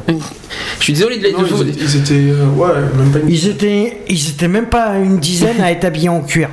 Oui, et puis Même pas. Le reste, c'était que des personnes, des homosexuels, des bi, des trans, des lesbiennes, Hmm. habillées normalement. Hmm. Point. Je vois pas pourquoi ils ont, ils ont pris forcément cette photo. Ah bah parce que c'est la plus provocante, c'est tout, c'est par rapport à Ouais, mais ils, non, Mais mais ils, ut- ils ouais. utilisent ça pour voilà, ils tapent dans l'œil. Ah, ok. euh, Ils, Ouais. ils sensibilisent. C'est c'est peut-être la plus provocante, Hmm. mais c'est ce qui permet de faire d'engendrer la discrimination par rapport aux Non, mais là, il y a de homosexuels. la euh, discrimination voilà. radicale. là, c'est hein. de la- C'est de la pure et dure. Ah, mais là, euh, là, c'est de la provocation pure et dure. Ah, celle-là, elle est royalissime, celle-là. Et là, je comprends bien. Moi, maintenant, par rapport à ça, je comprends mieux pourquoi la plupart des homosexuels ont peur de se montrer. Peur de se montrer. Ah, bien sûr. Quand, oui, mais non, mais il y, en a- alors, il y en a qui ont peur de se montrer parce qu'il y en a certains qui n'assument pas trop ce qu'ils sont. Ce qu'ils sont, Il y en a aussi, il y en a aussi qui ne se montrent pas parce qu'ils ont contre ça, Ça, la gay pride. voilà. Je le dis franchement. Oui, Euh, tu, parles, beaucoup. tu parles des gay pride ou à l'extérieur tu, ou du parles en même général en général. Ah d'accord en général. En généralité, euh, Euh, voilà. Peur surtout, je pense, de se faire agresser peut-être. Aussi. Peur Voilà, de- c'est- c'est peur tu, de. tu crois que c'est facile de dire à la C'est rue bonjour, jugements. bonjour monsieur, je suis homo. Euh, Non, Excuse-moi. Et puis, et puis Mais même, euh, personnellement, je suis désolé, mais quand t'assumes, quand t'assumes pleinement Hum. ce que t'es, excuse-moi du peu, euh, l'opinion des autres, d'un certain sens, tu t'en, tu t'en fous complètement. Euh, Du moment que tu te sens bien dans ta peau, Oui, tu vas te je sentir- vois pas Oui, pourquoi. on vient de te mettre, euh, on, te- on vient de te, te fracasser la tronche, euh, on vient de te fracasser la tronche. Tu continues Bah, à je suis toi? Attention, je suis attention. désolé. Il y a, euh, moi, par exemple, j'ai, il y a dans le milieu du travail, il y a beaucoup de personnes qui sachent, qui savent que je suis homosexuel. C'est pas pour ça que euh, j'ai eu des, euh, des reproches là-dessus. Bon, il y en a quelques-uns qui ne l'ont pas accepté. Je leur ai dit, bah vous m'acceptez pas Bah allez toujours Ben, regarde, regarde de mon côté, j'ai pratiquement pas de famille, j'ai personne qui, qui accepte ce que je suis. Ben, ça me fait mal, je vis mal, mais je les emmerde. voilà. C'est clair, net et précis, je suis ce que je suis, sais- et puis c'est tout. Si tu Donc sais on n'en ce parle que plus. tu es, que tu assumes ce que voilà. tu es, je vois pas ce que l'opinion des autres. Ça fait mal, c'est vrai que ça fait mal intérieurement. Tu, as- tu, tu souffres intérieurement de ça. Comme tout le monde, tout le monde souffre de ça. Suis- Il n'y a pas quelqu'un qui me dirait pas le contraire, hein, qui vit ça. Maintenant, tu Mais es ce que tu es, tu des- es, tu es ce que tu es. Tu vas pas changer pour leur faire plaisir, non? Et ce qui m'énerve, c'est les provoques. Ce qui m'énerve, c'est la provoque. C'est- La provoque ne résout, euh, ne résout rien, au contraire. Le problème de la provoque, ce qui fait, c'est que ça entérine. Ça entérine Entérine de canard ou entérine de. Non. Ça entérine euh, ça entérine le, le processus d'acceptation Mm. voilà le problème il est là Si tu veux, t'as le pâté de campagne à côté, non C'est- C'est nul. Bon, je joue. Bon, ma blague elle est Oui, nulle. bon. Allez, je passe. Euh, ça sera la mousse de canard au Porto Voilà. avec un rhum de cognac Voilà. Il faut, il faut arrêter un verre de cognac Il faut arrêter de. Désolé, c'était nul. euh, il faut arrêter de stigmatiser euh, l'image euh, homosexuelle. voilà oui Mm. c'est ça Faut, faut absolument arrêter. Il faut pas, il faut pas se mettre dans la tête que, voilà, comme on a dit tout à l'heure, que les homosexuels c'est des, des hommes et des femmes habillés en cuir avec un Ah string dans, avec une ficelle dans le cul et je ne sais quoi d'autre. Une plume, s'il te plaît. Une ficelle. une plume ou autre chose on va prendre un objet je- euh, Habillé en string divers. paillettes, euh, un string paillettes. non mais bon Je veux dire, voilà, et puis il faut pas, faut pas non plus mélanger euh, homo, sado, trans, bi bi, etc. lesbienne C'est- euh, c'est voilà a- ça se regroupe, certes, mais c'est des catégories différentes. Catégorie maintenant. c'est pas des catégories C'est des voilà, perso- des c'est- personnes différentes, c'est tout. Voilà, qui c'est- n'ont pas le même, la, la- la- euh, qui ont pas la même façon de, de vivre que nous, homos. c'est des orientations sexuelles Voilà, différentes c'est- un choix de vie euh, différent, quoi. Je veux dire. euh, Et on doit moi j'aime, oui, moi j'aime le cuir, mais j'aime mettre des blousons en cuir, des, des pantalons en cuir. Bon, Et alors pas les string en cuir, mais bon. Alors, Mais les motards, oui, bien sûr. alors Bah oui, le problème il est là. Mm. Alors, est-ce que tous les motards sont homosexuels alors? S'ils portent du cuir à ce compte-là Bon, c'est moi qui ai un ton, de, ton, ton, jugement. Excuse-moi de te le dire, mais Si on que dit que les homos par Il- rapport à la gay pride il a- il a du cuir il sont a tous pété- en cuir, il a pété un boulon. alors les motards sont tous homosexuels. Là, tu as pété un boulon là. Ça y est, tu. tu- Les tu- euh, Les bikers sont tous homosexuels. non mais t'es pas, non mais pas Oh, bien non. là. Non mais là t'as pété un Non, boulon là. bon. Ça y est, tu, tu, tu, tu, tu, es en train de dérailler là. la généralité que l'homosexuel est euh, Ah, forcément contre- habillé en cuir, Oui, mais bon.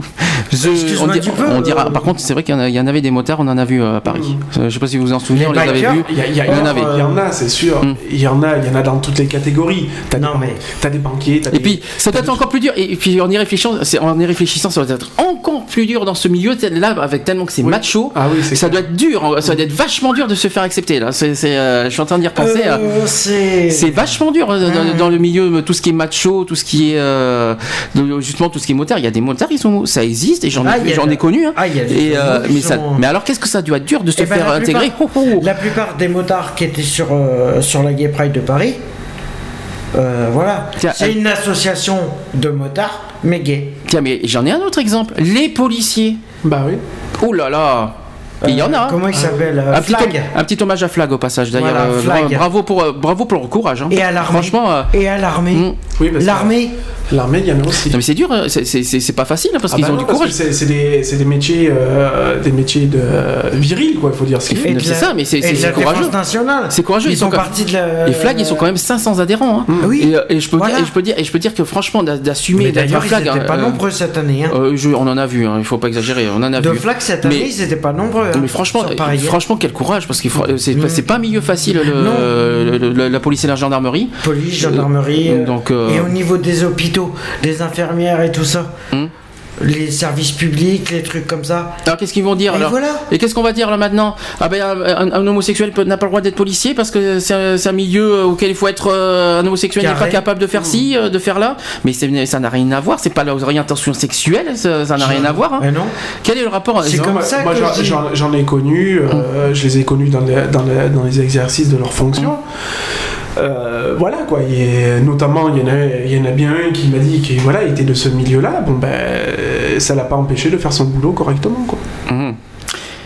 L'orientation se- sexuelle n'a rien à voir avec le monde du travail et mais comment tu peux, comme je comment dis, tu vis, Dans, tous les, co- dans tous les corps de métier, euh, tel que soit le métier, il y a des homos, il y a des, il y a des, il y a des partout, lesbiennes, hein. il y a des Il y en a partout. il y en a de partout. partout. Je vais te dire un truc, pour te dire, je suis même, euh, je suis même sûr que c'est parce que c'est bien beau que les églises, enfin que l'Église catholique commence à mettre son nez là-dedans, mais bon, balaye devant ta porte avant de balayer devant la mienne, quoi. Voilà.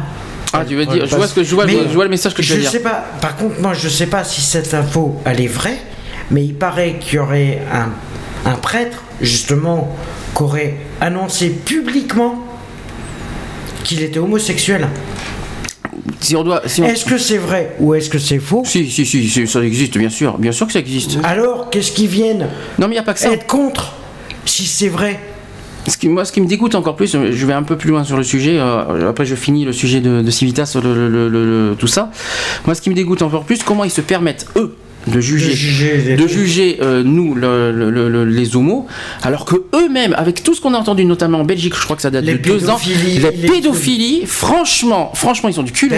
D'ailleurs, en Belgique, oui, il y en a encore un qui vient de se faire, un prêtre là, qui vient, euh, qui vient de se faire arrêter, qui est en, mise en examen parce que il y a eu, ils ont retrouvé des cassettes porno chez lui Non, mais franchement, ils ont du culot. dans une église. Ils ont du culot à nous, à nous faire passer pour des arriérés mentales, alors, Or que, qu'ils eux, sont pas alors mieux. que eux, Ils franchement, sont à côté, c'est pire, surtout toucher des enfants. Oui, Et je suis désolé, quoi. Voilà. Euh, Pour des catholiques, excuse-moi du peu. En, en attendant euh, que le- euh, les personnes homosexuelles, bisexuelles, etc., etc., euh, nous ne nous permettons pas de toucher aux enfants. Bien sûr. Voilà. Donc Et puis homosexuel, c'est pas pédophile. hein. pour Ouais. des Non, voilà. pour des personnes qui sont censées euh, représenter euh, La euh, religion. la, la religion, donc euh, l'intégrité, on va dire. euh, Enfin, je sais pas si je peux employer ce mot-là, mais Oui, euh, c'est une intégrité. euh, voilà, euh, chaste et prude, hein, n'est-ce Mhm. pas Euh, Ils sont plutôt, ils sont plutôt mal, euh, Placé. Mal agencé, mal mal placé placé pour- pour, pour donner dire des que leçons. voilà. ouais. pour donner des leçons. Non, mais voilà. Bon, c'est des affaires qui sont passées en Belgique, d'après ce que j'ai compris. Oui. J'ai entendu, c'est des je- affaires, je, mais je euh, me demande s'il n'y en a pas eu en France. hein. euh, c'était pas, c'était pas, Euh, c'était pas religieux en France. C'était, euh, je crois, je crois Si. pas. En Ou France, ça à Nantes T'es sûr que c'était c'est un religieux à Nantes Oui, c'est un religieux. L'histoire qu'il y a eu euh, au nord-ouest, euh, en Bretagne, je, je- sais qu'il y avait une affaire là-bas, mais, euh, Je, Je- je sais pas. C'est une église qui a été mise en. en cause. mais je cause. sais qu'en Belgique, il y en avait beaucoup. J'en ai entendu beaucoup en Belgique. peu, Alors franchement, franchement, quand on entend ça, euh, il y a de quoi se poser des questions. Et après, ils se disent euh, qu'ils sont unis avec le Seigneur. Excuse-moi du peu. Personnellement. Enfin, moi j'en connais un qui doit se retourner dans sa tombe. hein. Du part de qui Ben, du Christ. Ah oui, bah oui, bah ça. euh, euh, Non, mais bon, Pour moi, il n'y a, il y a aucune preuve comme quoi qu'il existe.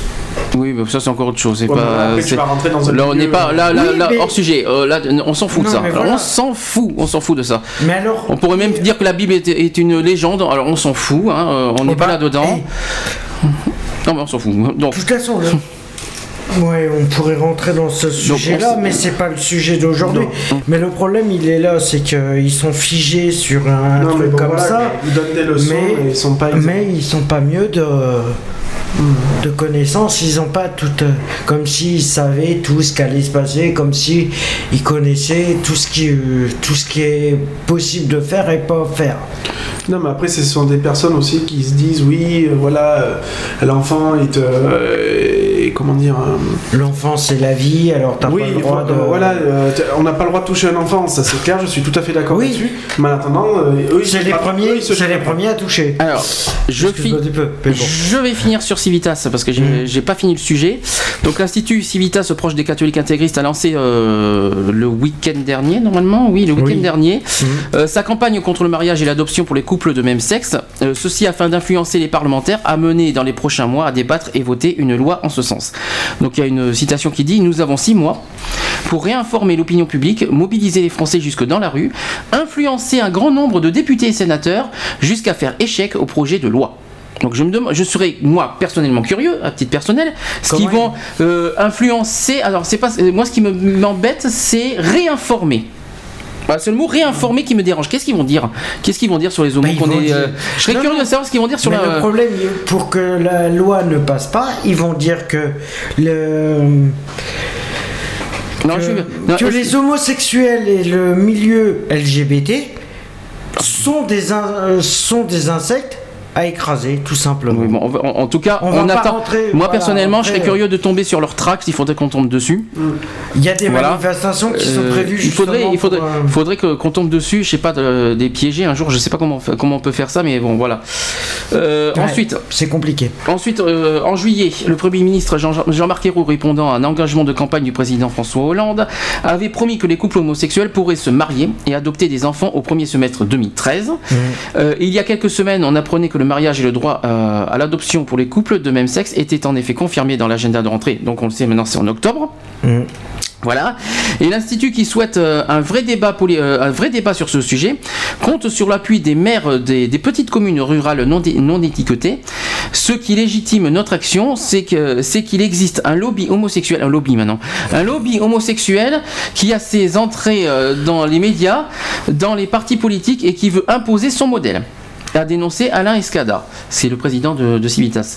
Euh, estimant qu'il existe une proportion importante de l'opinion publique qui s'oppose à ce projet de loi, il a ce week-end fait état de la privation du droit des Français à s'exprimer sur le sujet et mis en avant l'intérêt supérieur de l'enfant que nous considérons menacé par un tel projet. Oh, maintenant on est des menaces maintenant. Euh, ensuite, le budget de cette campagne. Alors, ils, quand même, ils, ils ont mis les moyens dedans. hein. Ah, ils ont mis moyen, ils ont mis 100 000 euh, euros de budget pour, pour leur campagne de 6 mois quand même, hein, euh, Ah, c'est pas rien. hein. Ils ont prévu 1 million de tracts montrant la photo de deux manifestants, donc on- je viens de le dire, euh, qu'on connaît des cuir, voilà, en cuir avec. euh, Ensuite, euh, ils, ont, ils seront distribués au grand public, par exemple dans les gares et les marchés. Ah, D'ailleurs, sur Bordeaux, ça a commencé. donc il faudrait qu'on voie ça. D'ailleurs, à la gare de Bordeaux, ça a commencé. Et ils veulent aussi produire des autocollants. Et figure-toi que sur la gare de Bordeaux, euh, sur euh, une église de, de Bordeaux, Hum. et ça c'est hum, c'est une personne euh, qui venait à l'église où j'étais la dernière fois, qui qu'en parlait justement comme quoi qu'il y avait une église sur Bordeaux qui avait déjà lancé campagne comme ça et qui distribuait des tracts à la gare de Bordeaux en disant que pour, pour les soutenir, ils te donnaient un tract Mhm. et si tu étais d'accord en lisant le tract, ils te filaient un autocollant Chouette, bien sûr, on est d'accord. pour être sûr que t'ailles dans leur sens. Mhm. Et ce n'est pas fini parce qu'il y a un second tract qui, euh, qui sera distribué à la sortie des églises et des réunions publiques qui seront organisées dans plusieurs villes de France, appuyées par des experts de l'enfance notamment. Et oh bon, parce qu'il y a des experts de l'enfance, alors ils vont dire, oh, je dirais rien. Euh, euh, une pétition sera également remise aux parlementaires. Point culminant de cette campagne qui s'étalera sur les, six prochains mois. Et une manifestation nationale qui s'appelle. alors ça aura lieu, il y aura une manifestation qui aura lieu à Paris le 18 novembre. Ça, ça- donc à prendre note. Euh, ils disent euh, rendez-vous de tous les Français opposés à un tel projet de loi qui sera organisé à Paris le 18 novembre. Et l'Institut euh, Civitas revendique quand même 1200 adhérents et un réseau de sympathisants d'environ 100 000 personnes. Oui, mais normal, c'est des catholiques, hein, forcément. Mais euh, est-ce qu'ils font le poids? 1200, euh, oui, 100 000. hein. 1200 adhérents, quand même, c'est plus de 100 000. euh, Oui, mais c'est normal. euh, voilà, c'est c'est des c'est des Pratiquants, euh, voilà, c'est des dire. pratiquants. ouais, c'est normal. Catholiques pratiquants. euh, Maintenant, ils font pas le poids devant, je sais pas combien de millions de Français. Ils feront pas le poids. Après. Après, euh, Donc voilà. euh, Est-ce que vous avez euh, quelque chose à dire vite fait là-dessus? Ben, moi je partirais bien en campagne contre eux justement. Justement, On n'a pas les moyens. Non mais, non mais justement. J'ai pas 100 000 le euros. milieu- Je suis désolé, mais j'ai pas milieu- 100 000 euros de budget euh, pour faire milieu- contre non, une mais- contre-campagne. Le milieu LGBT devrait partir en campagne contre. Moi, je voudrais bien, dans, Justement. dans le, dans le- dans notre En côté militant, notre côté militant, oui, nous aussi, Non, on mais- aimerait bien, mais. Non, mais ils, ils- euh, ils ont voulu boycotter la Gay Pride 2012 de Paris. Hmm. Donc pourquoi pas bo- boycotter leur fameuse euh, manifestation? Du 18 novembre. Moi, ça je- peut être jouable. Moi voilà, je- à la rigueur, je serais prêt à appeler voilà tous les toutes les associations euh, LGBT. LGBT à voilà à se réunir et, et à boycotter tout ça quoi. Pourquoi nous on se gênerait pas de pourquoi on se gênerait de boycotter ça quoi? Ouais. Eux ils se gênent pas de boycotter notre Gay Pride, pourquoi pas faire faire la même chose? Ils ont pas boycotté, mais c'est vrai qu'ils ont voulu faire opposition, quoi. Oui. Donc, euh, Bah c'est Mais- c'est du boycott. Non, mais il y a hein. pas eu boycott parce que ça, c'est- ça a lieu quand même, donc il n'y a Oui. pas eu boycott. Donc, euh, Non mais ils maintenant, ont, euh, non, ils ont fait barrage, quoi. Mais, euh, ouais, voilà, ils ont essayé de mettre une pierre. euh, D'où pourquoi c'était parti très tard à. Paris cette année, parce qu'il y a eu Mhm. quand même une heure et demie de retard. Donc, euh, Oui, voilà. je sais pas si vous en souvenez, mais. euh, Mais figure-toi qu'il y avait eu. Non, qu'en fin de compte, c'est parti tard. Hmm. Parce qu'en fin de compte, il y avait le groupe Section d'Assaut qui. oui, mais attends, ça, en ça leur concert ne, ne Leur- dure pas une heure et demie, s'il te plaît. euh, Non, parce qu'en fin de compte, il y a eu un problème de circulation aussi. oh, non, je crois pas, non. Si. Euh, Je suis pas si sûr que ce soit. Tu, tu vois, l'année dernière, on a déjà eu un souci aussi, alors. euh, Oui, de toute façon, c'est chaque euh, année. De toute façon, alors, sur Paris, c'est mal organisé aussi. Quelque chose à rajouter Non. Non. Je crois qu'on a fait Personnellement, le non. tour. euh, Euh, non, il manque, non, il manque encore quelque chose. De toute façon, j'en ai encore plein de sujets, je vous l'ai dit. Mhm. Euh, j'en ai un autre, et c'est sur le cardinal, Barbarin. Alors que lui, il dit, après, ils vont vouloir faire des couples à 3 ou à 4. Voilà. C'est-à-dire que nous, on demande le mariage, et après, on demandera le- le- la polygamie, quoi, en gros. Donc, l'archevêque de Lyon a mis en garde euh, vendredi contre l'ouverture du mariage aux couples de même sexe. Donc, c'est une suite logique des choses, selon lui, la polygamie ou l'inceste. Euh, donc, voilà. Qu'est-ce que ça a à voir? Et donc le cardinal Philippe Barbarin, archevêque de Lyon, a mis en garde vendredi après, euh, après une rencontre avec le, le ministre de l'Intérieur Manuel Valls contre le mariage homosexuel qui ouvrirait selon lui la voie de la, à la polygamie et à l'inceste. Il va quand même loin je trouve. hein. Oui. Euh, Surtout que pour l'inceste, c'est plutôt eux qui y sont euh, les premiers visés. hein. Alors, euh, dans cette histoire, il dit que c'est une rupture de société. Bon, c'est vrai que c'est vrai que malheureusement, c'est vrai qu'il faut être honnête aussi là-dessus. Où l'ou- l'ouverture du mariage homo, c'est vrai que ça peut, créer- ça va créer euh, des, des- des problèmes hein, par la suite. Je peux. Est-ce que la question que je me suis posée aussi ces derniers temps, Est-ce que est-ce que ça va, est-ce que, ça- que va pas attiser encore plus l'homophobie?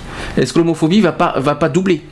Ça, c'est à cause possible. de ça. Ça, C'est possible. Ça, c'est une question que j'ai en tête et que j'ai peur pour l'année prochaine. Je vous le dis Ouais. franchement. Euh, donc, en, euh, donc en première ligne, la lutte de l'Église catholique contre le mariage homosexuel. Dans une interview diffusée vendredi soir sur la radio RCF, normal, logique, c'est la radio chrétienne, euh, sur la chaîne TLM, je connais pas. Alors RCF, je connais, c'est Radio Catholique, catholique, je sais plus quoi. euh, C'est. Radio Chrétienne Euh, euh, Radio Chrétienne. française. Alors ça m'étonne pas qu'il ait dit là-dessus. Alors il, a, il y a une citation qui dit après ça, ça a des quantités de conséquences qui sont innombrables. Après ils vont vouloir faire des couples à 3 ou à 4. Après un jour peut-être parce que peut-être les homos et les hétéros ils sont ils, ils, ont- ils sont pas euh, à 3 ou à 4. Ils veulent peut-être qu'on leur donne des, ex- des exemples en Afrique ou ça va aller non mais attends. Oui, oui, il n'y a pas qu'en Afrique. hein. Non mais la polygamie j'en ai vu au moins je sais Chez pas combien, eux. hein. Non, mais Mais chez les attends, Français, il y en a des polygames. hein. Non mais attends, mais je, je, je, crois Chez les rêver. hétéros. Je, Il y a rêver moi beaucoup franchement. d'hétéros qui sont polygames. hein. Euh, après un jour, euh, peut-être l'interdiction de l'inceste tombera, a-t-il ajouté lors de cet entretien. Donc un autre mot qui dit un mariage, c'est un mot qui veut dire rempart pour permettre au lieu le plus fragile de la société, c'est-à-dire une femme qui donne la vie à un enfant, ah, parce que les lesbiennes peuvent pas donner de vie à des- enfants, maintenant c'est nouveau ça, Euh, que toutes les conditions soient établies pour que ça se passe dans les, dans les meilleures possibilités. C'est expliqué celui qui s'était. Alors déjà il a fait une faute parce que c'est grave ce qu'il dit parce qu'une femme, les lesbiennes peuvent donner euh, biologiquement des, des enfants. Mais oui. Donc qu'est-ce a- en plus il, il a même pas conscience de ce qu'il dit. Les- les- euh, il, il est complètement fou de dire ça parce qu'il dit, il- euh, je répète ce qu'il a dit, il a dit un mariage, c'est un mot qui veut dire rempart pour permettre au lieu le plus fragile de la société, c'est-à-dire une femme qui donne la vie à un enfant. Je suis désolé. Et alors? Une femme lesbienne, elle, biologiquement, c'est donner un- la vie à une- un enfant. C'est quoi cette connerie à deux balles? Mais une lesbienne, c'est quoi? C'est une femme à- avant tout. hein. Ben, Je sais. je, Alors, je euh, sais. je vois pas. Je vois pas. Parce qu'elle, euh, parce qu'elle a choisi. Qui dit qu'elle a, qu'elle a- qu'elle décide pas de faire un enfant euh, avec un, un homme avant de savoir qu'elle était lesbienne. Euh, ensuite, que Qui tout- peut le savoir? Et il, et il rajoute aussi que toutes les conditions soient établies pour que ça se passe dans les meilleures possibilités. Oui. Bon, euh, ben, voilà. Donc il s'est expliqué, euh, celui qui s'était distingué euh, cet été en déclarant au Figaro que le Parlement qui examinera ce projet de loi après sa présentation au Conseil des ministres le 24 octobre, n'était, euh, il dit ce n'était pas, euh, ce n'était pas Dieu le Père. Voilà. Euh, également, alors, il rajoute aussi pour nous la première page de la Bible. Youpi, on, on- nous y revenons. Qui dit que le mariage unit un homme et une femme. Parce que le mariage date de, de la Bible. Et la Bible elle date de quand? L'église, ça date de quand? Excusez-moi de vous, de- excusez-moi, mais l'église, la première église, ça date de quand? C'est pas, ça date pas de, ça date pas, euh, ça date pas de- d'avant Jésus-Christ, hein, l'église, les églises, je crois, à ce que je sache. Et la Bible, ça date bien d'avant. Mhm. Oh oui. Donc il y, a- il y a un problème quelque part là. Non, je dis ça parce que les mariages ça a lieu dans les églises. Alors moi je trouve ça bizarre. Euh, ensuite, ça a un peu plus de force. Que, alors, ils disent, euh, euh, pour nous, la première page de la Bible a un peu plus de force et de vérité qui traversera les cultures et les siècles que les décisions circonstancielles ou passagères d'un parlement, a insisté vendredi le cardinal Barbarin. S'il le dit. Je suis content pour lui. Papa Barbarin. Euh, ensuite, c'est un choix du gouvernement avec lequel nous ne sommes pas d'accord, a-t-il encore dit. Mais vous n'êtes pas d'accord, tout le monde alors d'accord ou pas d'accord. Assurant- pas d'accord Bah assure- assurant avoir évoqué le sujet avec Manuel Valls, qui est allé le, le voir vendredi matin à l'archevêque, au- au- à la- à l'archevêché plutôt, au début de sa visite à Lyon. Donc, on a, autre citation, on a parlé de ces problèmes sociétaux de mariage entre les personnes de même sexe, des projets de loi qui sont actuellement en cours, a raconté euh, Monseigneur Barbarin, euh, appelant les autorités à l'organisation d'un vaste débat sur le sujet, sur le modèle des consultations sur les lois de bioéthique. Alors, autre, autre citation qui dit Cette déclaration est choquante, mais on est habitué à réagir, Nicolas Gouguin. Donc euh, l'inter-LGBT a réagi bien sûr. Euh, c'est une barbarinade. Ah joli. Barbarin, ouais, Barbarin, barbarinade. Oh, ouais. oh, c'est petit quand même. Hein. Jeu de mots, jeu de mots. Ouais, c'est un petit jeu de mots, mais un peu petit quand même, hein, parce que. C'est vrai que c'est euh, petit. Bon, c'est une barbarinade de plus, et je pense que beaucoup de catholiques pratiquants et non pratiquants ne se reconnaissent pas dans des déclarations caricaturales, a-t-il ajouté. Euh, autre citation qui dit Monseigneur Barbarin s'obstine à ignorer que nous sommes dans un état laïque et pratique toute une série d'amalgames nauséabonds, a estimé euh, Monsieur Gouguin, qui considère qu'il n'est pas de bon ton que les autorités religieuses s'immiscent dans un débat politique. Voilà. Mais surtout Fin que ça de- euh, Fin du sujet. Qu'est-ce que vous avez à dire là-dessus? Ouais, c'est encore une histoire sans famille, ça. Barbare. ah, ah, mais- alors André, alors, j'ai André qui en rajoute une couche. C'est- Il dit que c'est barbaringard. Oui. Bon, voilà. C'est barbant. Euh, C'est bah, surtout barbant. Oui. oui, c'est très barbant et très euh, très farfelu, très. euh, C'est surtout. euh, C'est très barbaresque. Je sais pas je c'est- cherche. C'est vraiment, c'est vraiment poussé à l'extrême. C'est vraiment poussé à l'extrême quand même. Non, mais ouais, voilà, c'est C'est- que. il faut, il se- faut quand même qu'il redescende un peu sur terre, mais aussi qu'il arrête d'aller euh, cirer les pompes de, de je ne sais qui, mais voilà quoi, descendre de ton nuage et, voilà. Ça s'arrête là, quoi. Je veux dire, faut arrêter de, de dire que voilà que euh, on, a, on, a, on, a, on a autant de droits que, que n'importe quel hétéro, que voilà quoi. Je veux dire, c'est pas c'est pas pour rien qu'on se bat, quoi. Je veux dire, maintenant. euh, qu'ils Oui. fassent ce qu'ils ont à faire, mais bon voilà, et qu'ils sachent, très- faut, faut qu'ils sachent très bien qu'il y aura toujours quelqu'un au milieu, quoi. Vous avez un message à apporter aux religieux à ce- au sujet des mariages? Allez, un petit message. Militant, bien sûr. Qu'est-ce que vous avez à dire à ce sujet? Égalité, fraternité. Oui, et la liberté, tu, tu- la tu la mets au chaud, tu la mets au je pense. euh, Ah oui. Excuse-moi de te le dire, mais. euh, voilà. Non, mais moi, la seule chose que je peux dire, euh, justement, au niveau des religieux, c'est vrai que. C'est vrai qu'ils n'ont pas à rentrer dans un combat. Dans un combat qui n'est pas, qui n'est pas le leur. Euh, André de son côté qui me fait. Parce une- que nous, on se permet pas. Euh, nous, on se permet pas de rentrer dans le combat des, euh, religieux, euh, des personnes qui sont religieux. On n'est pas contre. Le personne, chacun est libre de faire ce qu'ils veulent, de, de croire en ce qu'ils veulent. Alors, je vois pas pourquoi ils se mêlent d'une chose qui les con- qui les concerne pas. Moi j'ai une réaction quand même de André qui, qui, qui dit qu'il voit pas, sérieusement par contre, qui, qui ne comprend pas le rapport avec l'inceste. Surtout que. Mais, mais non, mais il y a. euh, non, mais moi je vois pas du tout, parce que le- les premiers visés par rapport à ça au niveau inceste, c'est comme on a dit, c'est que c'est chez que eux que ça se passe. Il parle d'inceste au niveau d'un couple homosexuel, mais à ce moment-là, on pourrait parler à ce moment-là aussi d'inceste au niveau d'un couple hétéro. Aussi. À ce compte-là, oui. À ce compte-là que, à ce compte-là, alors tous les enfants qui sont élevés par des personnes hétéros sont en inceste. C'est très bien. Non, bah, vous, moi je Non, vois pas le voilà, rapport non plus. euh, Non, Si, euh, si André veut, si André veut pendant la pause nous, nous en dire un petit peu plus, il n'y a pas de souci. éclairé notre lanterne. Euh, qui nous en dise un peu plus sur, sur ce qu'il pense là de sur ce sujet-là. Éclaire-nous les bougies éclaire-nous- là parce que ça va plus. Non, voilà. Non, non, mais c'est normal parce qu'en fait, non, je, tiens à préciser l'in- l'inceste parce que dans le sujet, il y a, il y a- il po- il y a la polygamie et l'inceste. Voilà, il y a les deux. pour- y a- Et sur le sujet, c'est vrai qu'on a beaucoup plus vu la polygamie que l'inceste. Bon, maintenant, si André peut nous Nous préciser euh, faire, plus de précision, c'est ce qu'il pense de, sur ce sujet-là, ça serait bien. Et on va mettre une pause. Ah, on va passer parce qu'il reste, il y a encore des actus euh, que je n'ai pas fait, qui n'ont rien à voir avec le mariage. C'est les autres, c'est les autres actus. On finit. On va. hein, je, ça va pas- je l'ai dit qu'aujourd'hui ça va être un peu plus long que d'habitude. Euh, je vais mettre une chanson que j'aime bien, que j'aime beaucoup. Ça s'appelle, euh, elle s'appelle Emily Sandé. Et euh, le titre s'appelle Next to Me. J'aime bien. On entend beaucoup à la radio d'ailleurs ce titre. Euh, on se dit à tout de suite et on, a, on finit avec les actus parce qu'il y, euh, y en a eu pas mal euh, ces temps-ci. À tout de suite. À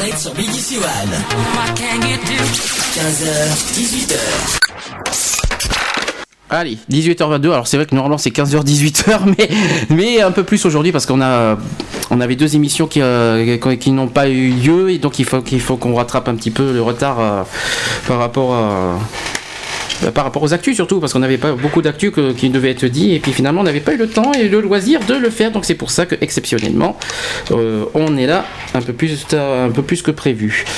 Alors j'ai André qui me dit, oh dis donc c'est plus que c'est plus que ça. Il me dit c'est surtout que je ne vois pas pourquoi il parle d'inceste dans le mariage homo. En général, une relation inceste c'est entre deux membres de la même famille. Une relation homo non. Après peut-être que j'ai mal interprété ces paroles car la vidéo ne durait que 59 secondes, mais l'intitulé même de ce mot prête à confusion. Voilà. Voilà où est-ce que où est-ce qu'il voulait en venir. Qu'est-ce que vous en pensez? Il a pas tort là-dessus. Oui. Parce que euh, pourquoi Parce qu'on va euh, attends parce qu'il dit relation c'est c'est en- c'est entre membres de la même famille. Oui, on est on est c'est vrai. Oui, et puis tant Bah qu'à oui. faire, puis tant qu'à faire, je vais me paxer avec mon chien. Oui, voilà. Euh, comme ça euh, comme ça ça sera parfait. Ah mais non, je sais avec qui tu vas te paxer. Non mais euh, Avec son euh, ouais, non mais je, je vais euh, on, je- on je- parle d'inceste quand c'est une relation euh, entre un frère et une sœur, on va dire ça comme ça. Oui. Voilà, donc après je vois pas euh, parler d'inceste non entre deux, deux personnes du même sexe, euh, du moment où il y a pas, il- voilà, où ils font pas partie de la même famille. bien sûr. Ça- Donc c'est de ça qu'il voulait, euh, voilà, il voulait s'expliquer là-dessus, euh, que voilà, que qui met, euh, de toute façon on a tout, on a tous les adjectifs. Il y a une nouvelle que j'ai j'ai lue dans le dans le bord de cette cette semaine. Mhm. Euh, c'est il se- en fin de compte euh, il y a un couple de lesbiennes Mhm. qui s'est euh, qui s'est découvert euh, comme quoi euh, qui ont dévoilé au grand jour comme quoi qu'ils étaient euh, lesbiennes. Mais en fin de compte ce qui s'est passé c'est qu'ils se sont jamais aperçus que c'était deux sœurs. Au départ ils pensaient que c'était deux amies et en fin de compte euh, c'est deux sœurs qui se sont euh, qui étaient lesbiennes et du coup voilà ils se Donc voilà, où est-ce qu'il vou- où est-ce qu'il voulait en venir en gros. ouais non mais sais pas, c'est euh, clair qu'au niveau frères et sœurs euh, Non mais vous savez, euh, on, on est au- non mais c'est pour ça. Non, franchement, je sais pas pour qui on nous prend, mais il y a des, y a des pour limites. y a- oui, je sais, merci. Ils repartent en arrière en disant qu'on est des, des, des arriérés mentaux. J'ai j'ai bien compris ça, mais Et il faut bien préciser que l'homosexualité n'est plus une maladie mentale. on le répète sans cesse et on le répétera euh, toujours. Euh, bon, on... quelque chose à dire pour finir là-dessus? Non. Oui? Non Non, c'est bon. Bon, alors il manque trois sujets. Trois, trois actus et on finit et on va finir aussi sur il faut qu'on parle euh, un petit peu vite fait 5 minutes de, de la, du respect des différences Euh, donc premier sujet euh, un prof une, pro- une prof trans a fait sa, sa rentrée dans une lycée catholique de Nantes Cherchez, cherchez l'erreur. Chassez l'intrus. Euh, ch- s'il vous plaît, chassez l'intrus, s'il vous plaît. Il y a pas un petit. euh, il, faut que je, il faut que je répète, il faut que je le dise haut et fort parce que ça, c'est c'est énorme. Une prof trans a fait sa rentrée Rentrée. dans un lycée catho. Catholique Catholique. de Nantes. J'espère que ça- j'espère qu'on a bien entendu. Euh, donc l'enseignante a pour la première fois accueilli ses élèves avec l'identité qui est la sienne. Une décision qui a été prise en plein accord en concertation avec la direction euh, diocésaine, ou diocésaine, je sais pas comment on dit ça. Diocésaine. Diocésaine de l'enseignement catholique nantaise. Euh, L'information fait le tour des médias depuis euh, depuis maintenant 15 jours. Euh, donc euh, depuis euh, traité de manière pas toujours heureuse, bien sûr évidemment. Euh, C'est c'est pas sûr. Alors elle est, cette personne est âgée d'une quarantaine d'années quand même. C'est une prof de technologie et sciences industrielles du lycée Saint Stanis, de- du lycée Saint Stanislas à Nantes. C'est dur à dire. Née dans un corps d'homme, ce qui subira dans les prochains mois une intervention de, re- de réassignation sexuelle. En attendant, aujourd'hui, jour de la rentrée, elle a pour la première fois accueilli ses élèves avec l'identité qui est la sienne, rapporte le quotidien régional Presse Et c'est une décision qui a été prise en, en plein accord et en concertation avec la dir- direction. Pourquoi c'est marqué deux fois? C'est pas grave. Je sais pas pourquoi c'est marqué deux fois, mais tant pis. Euh, dont l'établissement de l'enseignante fait partie. Donc, la professeure nous avait prévenu de son choix l'année dernière, explique Didier euh, Groslo à Presse Océan, adjoint au directeur diocésain de l'enseignement catholique de Loire-Atlantique. Nous l'avons invité à prévenir le rectorat qui est son employeur. Nous avons ensuite organisé avec son accord l'information euh, auprès des autres enseignants et des parents d'élèves euh, euh, concernés ce- et qui ne font qu'une petite vingtaine. Des courriers qui ont, été euh, des courriers ont ainsi été envoyés aux familles et le service psychologique de l'enseignement catholique a été avisé. En septembre 2010, là, également à Nantes, un autre lycée catho fait, son, fait bon accueil à une prof trans, donc ça fait deux. Cette dernière avait procédé à une opération de réassignation sexuelle pendant les vacances scolaires d'été. Je pense que c'était un bon choix quand même. Et selon Didier Groslo, dans cet autre établissement, dès lors, tout se passe tout à fait normalement, sans le moindre problème. Eh bien, c'est bien. Voilà un exemple. Voilà une ouverture. C'est très, c'est très. Ouais, mais euh, la question que je me pose, c'est pourquoi les euh, les, catho- les catholiques disent qu'ils sont contre les homosexuels, Ah, mais pas- or qu'ils ont des trans, Pas tous. or qu'il y a Pas tous des se sont peut-être contre. Le problème, il faut pas l'oublier que trans, c'est pas homo. Oui, Enfin, en disant pas forcément.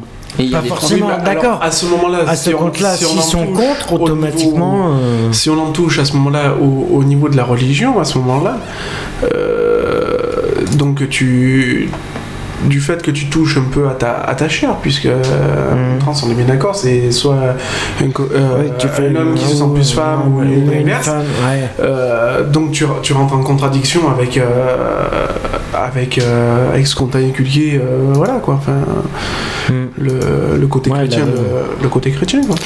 Euh, Jean-André, je sais pas si c'est sur ce sujet-là qu'il voulait me dire. Il me dit que ce qui est encourageant, c'est que l'opinion des gens évolue. Voilà. Mm. D'accord Mhm. Moi, je trouve que c'est. Oui. tout à fait, ça, Oui, tout ça à fait, oui, c'est clair. Euh, deuxième sujet.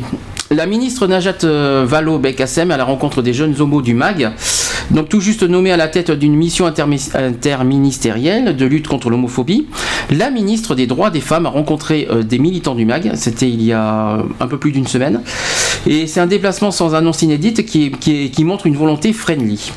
Alors, à peine nommée, déjà sur le terrain, euh, Najat Vallaud-Belkacem, ministre des droits des femmes, héritée d'une mission interministérielle de lutte contre les discriminations liées à l'orientation sexuelle.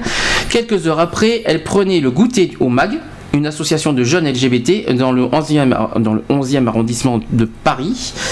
Euh, donc c'est une visite qui a été préparée depuis plusieurs semaines quand même au passage. Et euh, sur le plan de la com, l'image se veut parfaite. La visite de courtoisie préparée depuis plusieurs semaines assure le service après-vente de l'annonce matinale qui avait fuité dans la presse et elle met en lumière des jeunes la priorité revendiquée de François Hollande. Euh, pour Florent Desener, vice-président du MAG, la visite de Najat Vallaud-Belkacem est une belle lueur d'espoir. C'est la première fois que nous accueillons une ministre dans nos locaux. Quelle chance. Euh, nous pouvons attendre de, de réelles avancées par la jeunesse LGBT. Euh, également, euh, donc cette ministre qui est disponible et attentive. La ministre aura passé une heure et demie au MAG, quand même au passage. Bien. C'était quand même pas mal. Euh, elle a écouté une vingtaine de militants. Bien. Euh, dans la salle, tout le monde partage les mêmes avis, aucune contradiction n'agite la conversation. Euh, S'improvisant animatrice, euh, Najat Vallaud-Belkacem parle peu, mais elle pose quand même des questions, écoute, se renseigne sur le parcours de quelques-uns, sur l'évolution des mentalités chez les jeunes, sur les interventions du MAG en milieu scolaire ou sur les difficultés pour obtenir des subventions. Ah bah voilà, c'est le cas de beaucoup alors. Euh, la discussion ratisse large et va de la biphobie, tiens, la biphobie aux clichés véhiculés par les médias. Euh, euh, il y a une, euh, une citation qui dit Nous voterons le mariage pour tous et l'ouverture de l'adoption, mais ces lois n'épuisent pas toutes les, reven- les revendications. Ensuite, alors qu'un jeune évoque les stéréotypes collés aux homos, Najat Vallaud-Belkacem en rappelle que les discriminations liées à l'orientation sexuelle et le, et le sexisme sont proches et dépendent des clichés de genre. C'est logique, au juste que le Premier ministre m'ait confié cette mission, les démarches se rejoignent. Ça, c'était Najat Vallaud-Belkacem qui a dit ça. Ensuite, une manière de répondre au vague étonnement qui a accueilli sa nomination. Si elle était très présente sur les questions LGBT durant la campagne, ses fonctions ministérielles n'y paraissent pas directement liées. Euh, ensuite, elle dévoile également les thèmes définis après une concertation approfondie avec les associations sur lesquels plancheront les groupes de travail qui remettront leurs recommandations fin octobre. Ils réfléchiront à la lutte contre les stéréotypes et les violences homophobes, aux questions liées aux familles LGBT, à la situation des personnes trans ou à l'égalité dans le monde du travail. Au niveau international, le gouvernement souhaite peser pour la dépénalisation universelle de l'homosexualité, ça c'est très intéressant, et réformer le droit d'asile pour les homos. C'est très, très, ça promet. hein, c'est très intéressant en tout cas. Non, Euh, c'est une évolution que- qui est en cours et à, à voir euh, la suite. Donc voilà, euh, voilà en gros les, les- les gros titres qu'il y a eu sur, euh, sur cette rencontre. Est-ce qu'il y a des réactions? Oui, alors en fait André, ce qu'il disait sur l'opinion que les gens évoluent, il parle sur le mariage homo. Voilà, c'était sur ce sujet-là. Et Dernier, euh, dernier sujet, et toujours sur le gouvernement, toujours politique, le gouvernement prépare un plan d'action contre les discriminations homophobes. Ah ah Ça y est, voilà, ça- ça y est, ça commence. Donc, en fait, la premier- le Premier ministre a confié à la ministre des Droits des Femmes euh, la coordination du travail de préparation des mesures, des mesures nécessaires pour lutter efficacement contre les discriminations liées à l'orientation à l'orientation sexuelle et à l'identité du genre. C'est un programme d'action à définir avant la fin du mois d'octobre 2012, suivi d'un premier bilan dans un délai de six mois. Donc Jean-Marc Ayrault en a posé les grandes lignes dans une lettre datée du 4 septembre à sa ministre que Tétu a s'est procuré. Tétu, c'est le magazine gay qu'on connaît. Euh, le Premier ministre qui rappelle qu'il s'était engagé à appliquer le programme de François Hollande pour les droits de la lutte contre les discriminations, écrit que ces engagements supposant, supposent des évolutions législatives et, réglement- et réglementaires ou une modification de l'action de l'État. Euh, ensuite, voilà, on voit la lettre. hein, j'ai carrément, en fait, on est- voilà. Euh, tiens, je, je peux citer la lettre du Premier ministre qui dit je, demande, je vous demande d'animer la coordination du travail, de préparer des mesures nécessaires pour lutter efficacement contre ces discriminations. Je souhaite en particulier que vous puissiez conduire le dialogue avec les partenaires associatifs auprès, desquels vous représenterez le gouvernement et que vous accordiez une importance particulière à leur travail de réflexion et de proposition. Voilà ce qu'il demande. à- voilà ce que le Premier ministre demande à. Non, c'est c'est bien. Au moins, il y a une prise de conscience au niveau euh, politique par rapport au, monde LGBT. Voilà, donc euh, c'est une euh, peut-être à voir peut-être dans six mois de, le Ouais. bilan. Peut-être qu'on pourra en parler plus tard de ce que ça va donner. Ça sera, ça sera peut-être voilà, à faire à suivre. On va voir ce que ça va donner au niveau bilan. Ça serait bien qu'on puisse la rencontrer, même si on Ça est, on bien, est une ouais. toute petite petite petite association. Mais, euh, Mais bon, ça va euh, faire quand même mais trois on a- ans, hein. mais on a- on a- on est comme dans toutes les associations, euh, comme toute, comme toute association, on a des choses à dire de toute façon. Bah oui. ça Euh, serait bien de la contacter pour savoir sûr. un peu euh, ce que. Ou même pourquoi pas lui adresser un petit, une lettre. Un petit Ouais. courrier. Un petit courrier, ça serait peut-être sympa, peut-être à la limite. On, on lui écrit, on lui adresse un mot, ce qu'on ce qu'on pense. euh, Voilà, peut-être pas forcément de rencontre parce qu'il faut qu'elle se déplace et puis euh, je sais, mais on n'a pas de local, mais on peut non, toujours, mais mais on peut après, tou- voilà, on mais on peut- peut toujours adresser une lettre. euh, On peut être en lien lettre. avec euh, pour savoir, pour euh, proposer des idées, des, euh, des trucs, de, voilà. Après, si on est. euh, Non, mais même un petit courrier, même de- ne serait-ce que de, de soutien, soutien, de, oui, soutien voilà. et de remerciement pour, euh, voilà, pour, euh, pour son combat aussi auprès Mm. de nous. Quoi. Bien, euh, finissons, finissons-en. Euh, on est un peu en retard, hein, mais on va finir. Invitons-la sur le chat. Oui, j'y avais pensé. j'y, avais, j'y avais pensé, mais non, mais j'y avais, j'y, j'y avais pensé Merci, aussi. Euh, merci du cadeau. Oui, mais, euh, aussi, oui. Ou sur Facebook, euh, bien voilà, sûr. lui donner les liens, les trucs. euh, de, voilà, après. euh, Invitons-le sur le chat. Oui, on va faire un débat, puis on l'invite sur le chat. Mais attends, attendez, attendez, parce que ça- on, ri- on en rigole, mais Yag, euh, qui, est, qui, est- qui est une, euh, qui est, euh, comment ça s'appelle, un, un magazine, eux, ils ont un chat et ils font, ils font des chats ouverts eux, parce qu'il y, a- il y a des personnalités politiques qui viennent Mhm. sur leur chat et auxquelles euh, on leur pose des questions. Oui, c'est un débat. C'est quand même, euh, C'est un chat euh, de Donc, débat politique. donc on en rigole, euh, mais euh, ça existe. Ça peut être joué. Ça peut, ça peut être Ça peut faisable. se- Je le dis franchement. Euh, donc, on, vous- la conclusion, c'était sur euh, notre thème de la saison. Le respect, Respect des des différences. différences. Euh, c'est une idée qu'on a eue euh, à l'Assemblée générale de juillet dernier, qu'on a eu, euh, qu'on a, on a été tous d'accord là-dessus. Euh, Du 14 juillet. Oui, oui, parce que nous, on- nous, on adore les jours fériés, les dimanches. Je sais pas si vous avez, on remarque, on adore les jours fériés. nous. On n'est pas en vacances. Les vacances, nous, c'est bizarre, hein, mais euh, au moins ça prouve qu'on n'a pas de jour pour faire quoi que ce soit. Voilà. Mais qu'est-ce que je voulais dire Euh, Non, le 14 juillet, c'était ici. On était à la radio. C'était le 15 juillet qu'on a fait le. Oui, le 15, oui. Oui, oui, c'est le 15. Le mais, 14 juillet, euh, c'était à la radio, hein, au passage. Mais bon, voilà. Mais c'est là que ça s'est décidé. euh, Qu'est-ce que je voulais dire Qu'est-ce que vous avez à dire sur ce sujet? Moi, j'en ai tellement de choses, mais bon, euh, j'ai- j'aimerais bien que, ce soit un petit peu les autres qui évoquent euh, ce sujet-là, parce que sinon. Non, sur le respect des différences, euh, voilà, c'est que on a, on a un combat à mener et Super, avec ça, on va aller loin. Non, en gros- dis- disons que c'est une, euh, c'est une suite par rapport à l'égalité des droits pour tous, donc qui va, qui va euh, où ça va complémenter quoi en fait. Donc euh, on va aller dans le, dans, enfin, je sais pas comment dire, Bon, dans déjà, la, faut dans la continuation de. Attention qu'on soit clair. Alors déjà l'égalité des droits pour tous, c'est vrai qu'on a été beaucoup posé sur le- les droits homo. On a été beaucoup posé là-dessus. Maintenant que cette affaire est à, à moitié, on va dire, résolue, donc on s'est dit on passe à autre chose. Mais on, se passe à, voilà. on passe à notre étape hein, de, de notre Et association. là, c'est basé sur Et- les discriminations et là- en général. et là, là, en fait, le, le respect des, des droits, euh, de- Des différences, des différences, pardon, des- des- le respect des différences pour tous. Hum. va- le respect des différences pour tous. Oula. Ouais, enfin, du coup, Euh, euh, va, va plus des être différents- ciblé aussi, surtout, on en avait discuté, Mm. surtout au niveau du- de l'handicap. Parce Alors que on a. c'est- quand même la- une des principales. euh, Pour nous, un des premiers sujets qui nous tape dans l'œil, c'est le handicap. Je, même si ça déplaît euh, aux homos ou aux LGBT, mais il y a un autre, il y a un autre facteur. Que- l'intégration, Il y ouais. a un autre facteur qu'il faut pas oublier, c'est aussi la multidiscrimination. Donc, euh, faut pas oublier un détail, c'est qu'un homo peut être euh, noir, un homo peut être handicapé, un homo peut être ou un handicapé peut être noir. un- voilà, ça- en, Oui, euh, en gros, on, en gros, on peut avoir plein de discriminations liées. Euh, L'homo peut être noir et, peut être noir et handicapé. Oui, il Aussi. peut avoir- Et, voilà. euh, Donc en gros, Et on vise- vice-versa. Donc on- en fait, notre but sur le respect des différences, ça veut tout dire. Le respect des différences, c'est-à-dire respectons les différences, respectons ce qu'on est. C'est-à-dire que, en gros, c'est euh, on est ce qu'on est, on n'a pas à. à, ju- à justifier d'être ce qu'on est, tout simplement. Non mais même par exemple même dans la rue par exemple bon c'est vrai que ce qui me- moi c'est ce qui me, me touche le plus c'est quand par exemple il y en a qui montent du doigt des handicapés ah oh, regardez sur le fauteuil roulant ou alors par exemple sur l'apparence physique malheureusement euh, moi j'ai eu des soucis de santé qui, qui me tout ça regardez ah nous machin euh. non voilà on est différent on est on est ce qu'on est mais et puis notre but surtout, c'est que avant, euh, en fait, notre but dans ce respect des différences, c'est qu'on on- on essaie de passer un message en disant que avant de juger les gens, apprenez à les connaître qui ils sont. Bien sûr.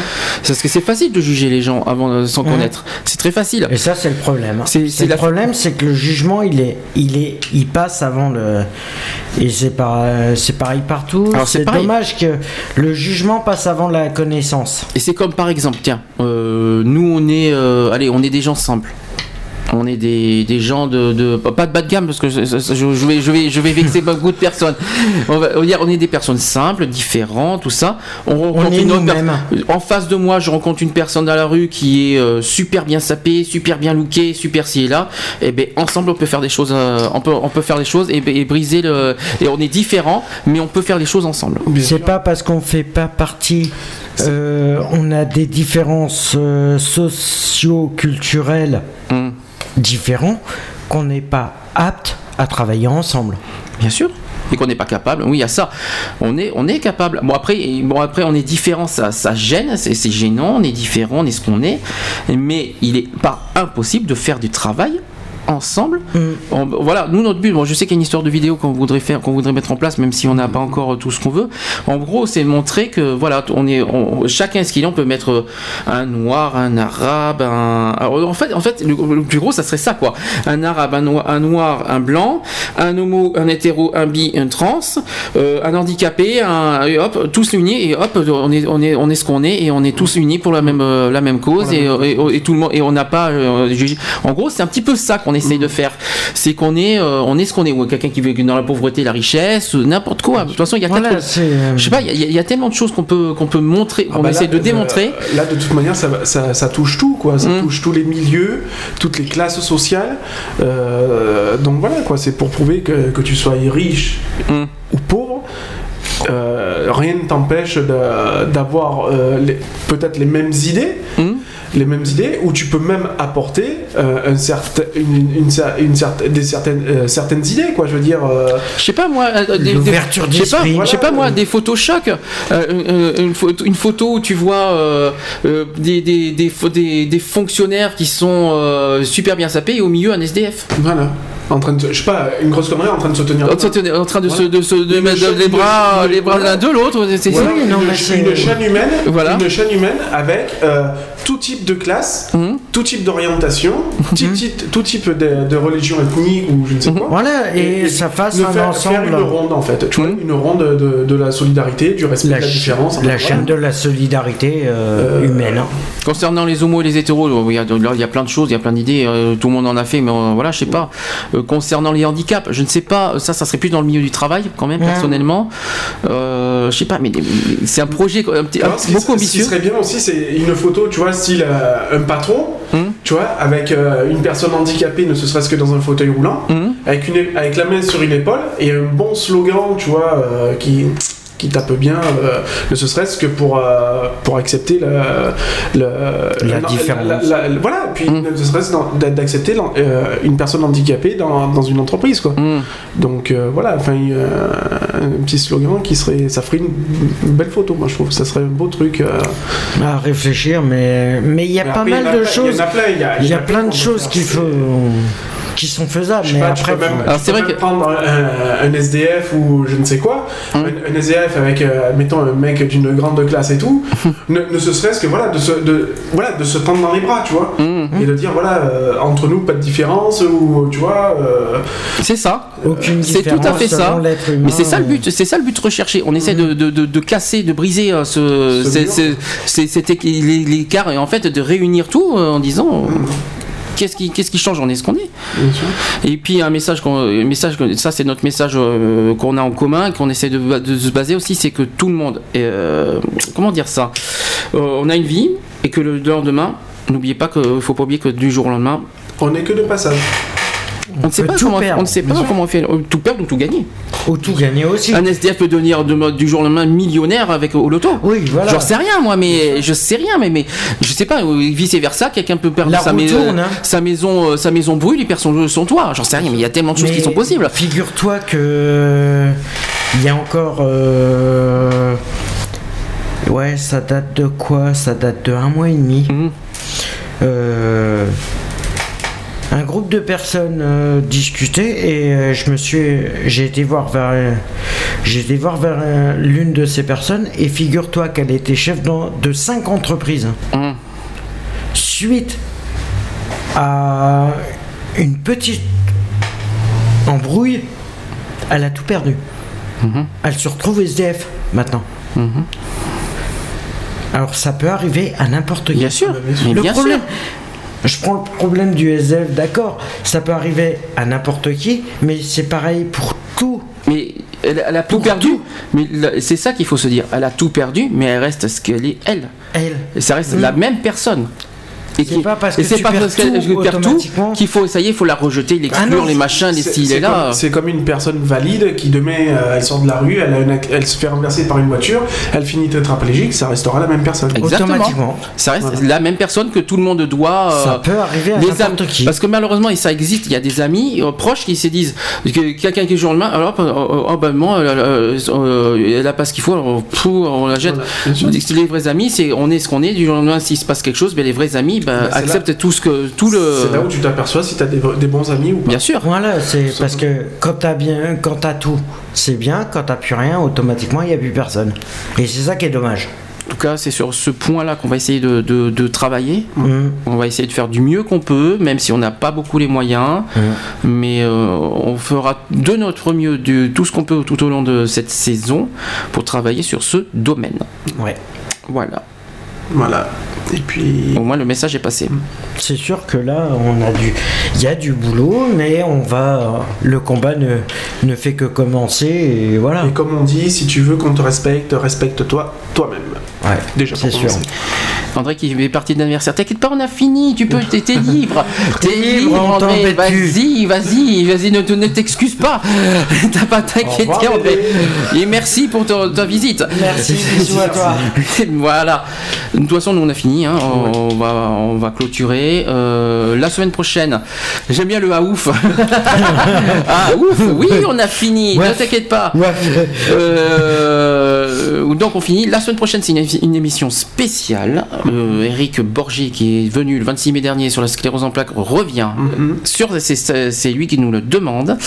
Donc du coup, ça sera tous les deux qu'on va, qui allons préparer euh, la semaine prochaine. Voilà. Donc on Parce va le- que moi, exceptionnellement, la semaine prochaine, je ne serai pas. Ah, on a à une la obligation, radio. le week-end- on a un week-end chargé, hein, la semaine- Voilà. donc on vous en dira plus la semaine prochaine. Non, on peut le dire aujourd'hui, on a Ouais, Cap le- Association, Capasso. Capasson, qui- par donc ceux qui veulent venir. Grand euh, événement euh, associatif. Voilà, Voilà, on- on- rassemblement. C'est en fin de compte, c'est Capasso. Ça réunit euh, Toutes les associations, toutes les associations et- de Gironde. de Gironde, et d'Aquitaine, D'Aquitaine aussi, des fois. d'Aquitaine, Donc, euh, d'Aquitaine. donc euh, Cap Association, dimanche prochain, entre 11h et 18h, nous serons dans, dans, le, dans la section Solidarité, notre association 14. Equality. Hein? Hangar 14 Hangar Hangar 14, mais c'est 14, bien, il retient, euh, tu vois que tu retiens. voilà. Tu vois finalement que tu retiens les choses, ça me rassure. Euh, au Hangar 14 à Bordeaux, ça sera dimanche prochain. euh, Si vous voulez nous rencontrer euh, de, de- en personne, venez. Nous sommes là, nous serons là pour vous accueillir, pour, tout, pour, Voilà. vous, euh, Pour vous conseiller. pour vous guider, pour vous. euh, ne- N'hésitez pas. Regarde-moi, Euh, je vais te guider. Ah, ça, c'est, ça, c'est encore autre chose. Viens me voir, Ça, je vais te guider. Ça, c'est Fort Boyard. Ça, c'est- Voilà. Donc, Et donc je ne serai pas là pendant l'émission parce qu'il faudra préparer le stand pour dimanche prochain. Voilà. On n'a pas le choix, donc c'est comme oui. ça. On a des, on a des obligations. Euh. Ben, moi je suis là aussi encore euh, pour euh, non Deux samedis, de 15 plus, jours. deux, deux- deux samedis encore. Deux samedis de deux plus. samedis, donc euh, voilà. Et voilà. Et puis peut-être d'autres plus tard. Donc, si tu reviens. Bah oui, de toute manière. hein. À Voilà. voir- à voir. Voilà, voilà. Est-ce que un petit mot de fin? Non, rien que dalle que euh, Non. Petit mot de, un petit mot de fin? Bah ouais, euh, enfin voilà. euh, Super, merci. Non, Euh, bien- non, mais voilà, pour ceux qui, pour ceux qui ont besoin de, de parler, de discuter, euh, bon bah voilà, on est là, hein, on, on est à votre écoute, on est disponible à la fois sur le, le chat, euh, aidez-moi, au secours. Dis donc, euh, Lionel, je vois. Et je- tu es bien secrétaire adjoint de l'assaut. Oui. Tu es censé connaître tout ce qu'il y a de l'assaut. Il faut à chaque fois que je fasse le- le- la route secours pour. euh, pour Figure-toi que moi non plus je ne connais pas tous les. Oh là là, alors c'est Non, grave. non, Alors, En étant secrétaire. Non mais vous imaginez que je- à chaque fois je dois être en secours pour les. je dois être- Mais qu'est-ce qu'il faut que je leur dise? Mais tu dis ça, voilà. Non mais euh, c'est impressionnant ça. Oui, non, mais bon. Donc, donc l'association Equality sur www.equalities avec un s.fr. il y a aussi l'autre site, notre ancien site, il est toujours valable, c'est www.gay-free.fr. Il est toujours là, il est toujours présent, il existe toujours. Euh, ensuite, euh, le, Le Facebook. le Facebook, euh, Association Equality, euh, Equality, BD Swan Web Radio pour notre émission euh, radio. Pour euh, qu'est-ce qu'il y a d'autre? Le chat, ah oui, tu Le veux le chat, chat. oui, le chat de permanence. Tu veux Oui. dire le, le chat, c'est www.equaline.fr.ht. Equaline, E Q U A L I N E. .fr.ht. Oui, C'est bien. c'est exact. T'as aussi equality-chat.fr si tu veux aussi. Oui. C'est bien, tu retiens C'est très bien. Les Tu, numéros euh, de téléphone, le par numéro- contre. alors les téléphones de permanence, on va pas tarder. On, on- pour l'instant, on n'a rien décidé. euh, ça, ça sera prochainement. On vous le dire, on vous le communiquera plus tard quand on aura décidé, parce qu'on n'a pas encore ouvert les permanences, tout ça. J'ai pas envie d'en reparler là-dessus. Il va, il va- il va y avoir pas mal de changements euh, Oui. prochainement, donc on, va, on en reparlera plus tard. Euh, et puis Le- voilà. Oui, non, mais le téléphone de l'assaut, le Ah, portable. Portable 06 27 39 euh, 60 euh, non ah, 06 27 39 28 71 et le fixe ça ça sera pour les permanences d'écoute qu'on va pas tarder à remettre en ligne c'est 09 70 444 880 c'est bien? Ça doit être ça. ça, c'est, non, ça doit être ça, c'est surtout ça. C'est, très, c'est, c'est beaucoup ça même. Voilà, donc, euh, mais- voilà. Et bien la semaine prochaine, 15h pour, pour la sclérose en 15h, plaques. 18h. Euh, vous allez voir, c'est, euh, on passe à autre chose. ouais. C'est du solide. Autre chose, on va, je pense qu'il va y avoir euh, plusieurs choses. Euh, Il va y avoir une émission sur la dépression qui va qui va avoir lieu très prochainement. Je crois que c'est le 29, Euh, le 6 octobre. Alors non, c'est décalé, mais à la demande de GG parce que GG sera pas là le 6 octobre. On a un petit souci. On est obligé de décaler les émissions parce qu'il y a la Journée mondiale du handicap euh, qui nous tient à cœur. C'est début octobre. Elle est de 6 octobre. Elle n'est pas disponible, donc on va essayer. On va le repousser au 13 finalement. euh, la Journée mondiale du handicap. Tant pis, ça sera après. Donc du coup, ça repousse aussi la Journée mondiale du, du refus de la misère qui était prévue le 13 octobre, mais ça sera prévu maintenant le 20 octobre. Donc du coup, tout est décalé, mais c'est pas grave. On va on va s'en sortir quand même avec tout ça. Euh, voilà. Donc j'ai tout dit. Dont les, euh, dont les actions extérieures, euh, voilà. Et puis, et puis quelque chose qu'on y tient à cœur, on va refaire le Téléthon, hein, parce que Le Téléthon, Téléthon, Journée mondiale du Sida Journée mondiale contre le SIDA le 1er décembre. D'ailleurs, euh, le 1er décembre tombe un samedi, donc Ah, on va pouvoir euh, faire quelque chose sur J'en ce sujet-là. Euh, voilà. C'est bien. Sur ce, C'est euh, C'est très bien. Sur ce, on vous dit à samedi prochain. C'est bien. C'est bien, ça fait bizarre que tu dises trois, sa- trois samedis à la suite, ça, à samedi prochain. À samedi oui. prochain, voilà. Oui, pour nous deux. on vous souhaite Oui. une bonne soirée, un bon week-end, euh, bon apéro. Si vous Bon apéro, on est quand même. Ouais. Quoique ça va être sept ou, heures, bon, a- hein, ou bon appétit si vous allez vous mettre à table et Voilà. voilà. C'est très bien. Et ben, pas- moi je dis bon week-end, bonne semaine, euh, bonne rentrée pour ceux qui, euh, comment, Qui reprend- rentrent re- seulement reprennent le travail. Euh, en tout cas, euh, qu'est-ce qu'on peut dire Si BDC One, vous allez voir, ça, ça va évoluer de plus en plus. Vous allez voir, ça, commence en ce moment à évoluer. Vous allez voir. On vous en dira plus. On, on- on- non, on laisse la surprise. Voilà. On, vous dira Voilà. plus. on en dira plus, plus ça. Affaire à suivre. Parce que la radio évolue et euh, vous allez voir que. bah, a- Tu veux savoir la suite? T'as pas vous, voulez, vous voulez savoir comment ça se passe? Vous- vous- Rejoignez-nous dans les prochaines émissions. Voilà. Allez, bisous à tous. bisous, bonne, euh, bon, bon week-end. Bonne soirée, bon week-end. Allez, Et bisous à tous. au revoir.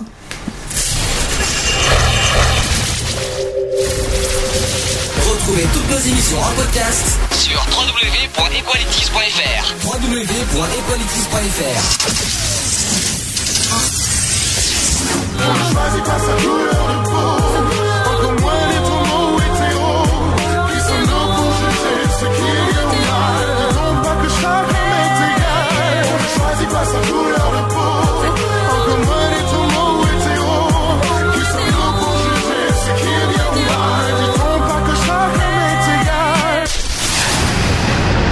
Voilà, c'est fini. À très bientôt. C'est fini. Un seul réflexe. Écoutez Radio BDC One sur bdc1.com. Seulement.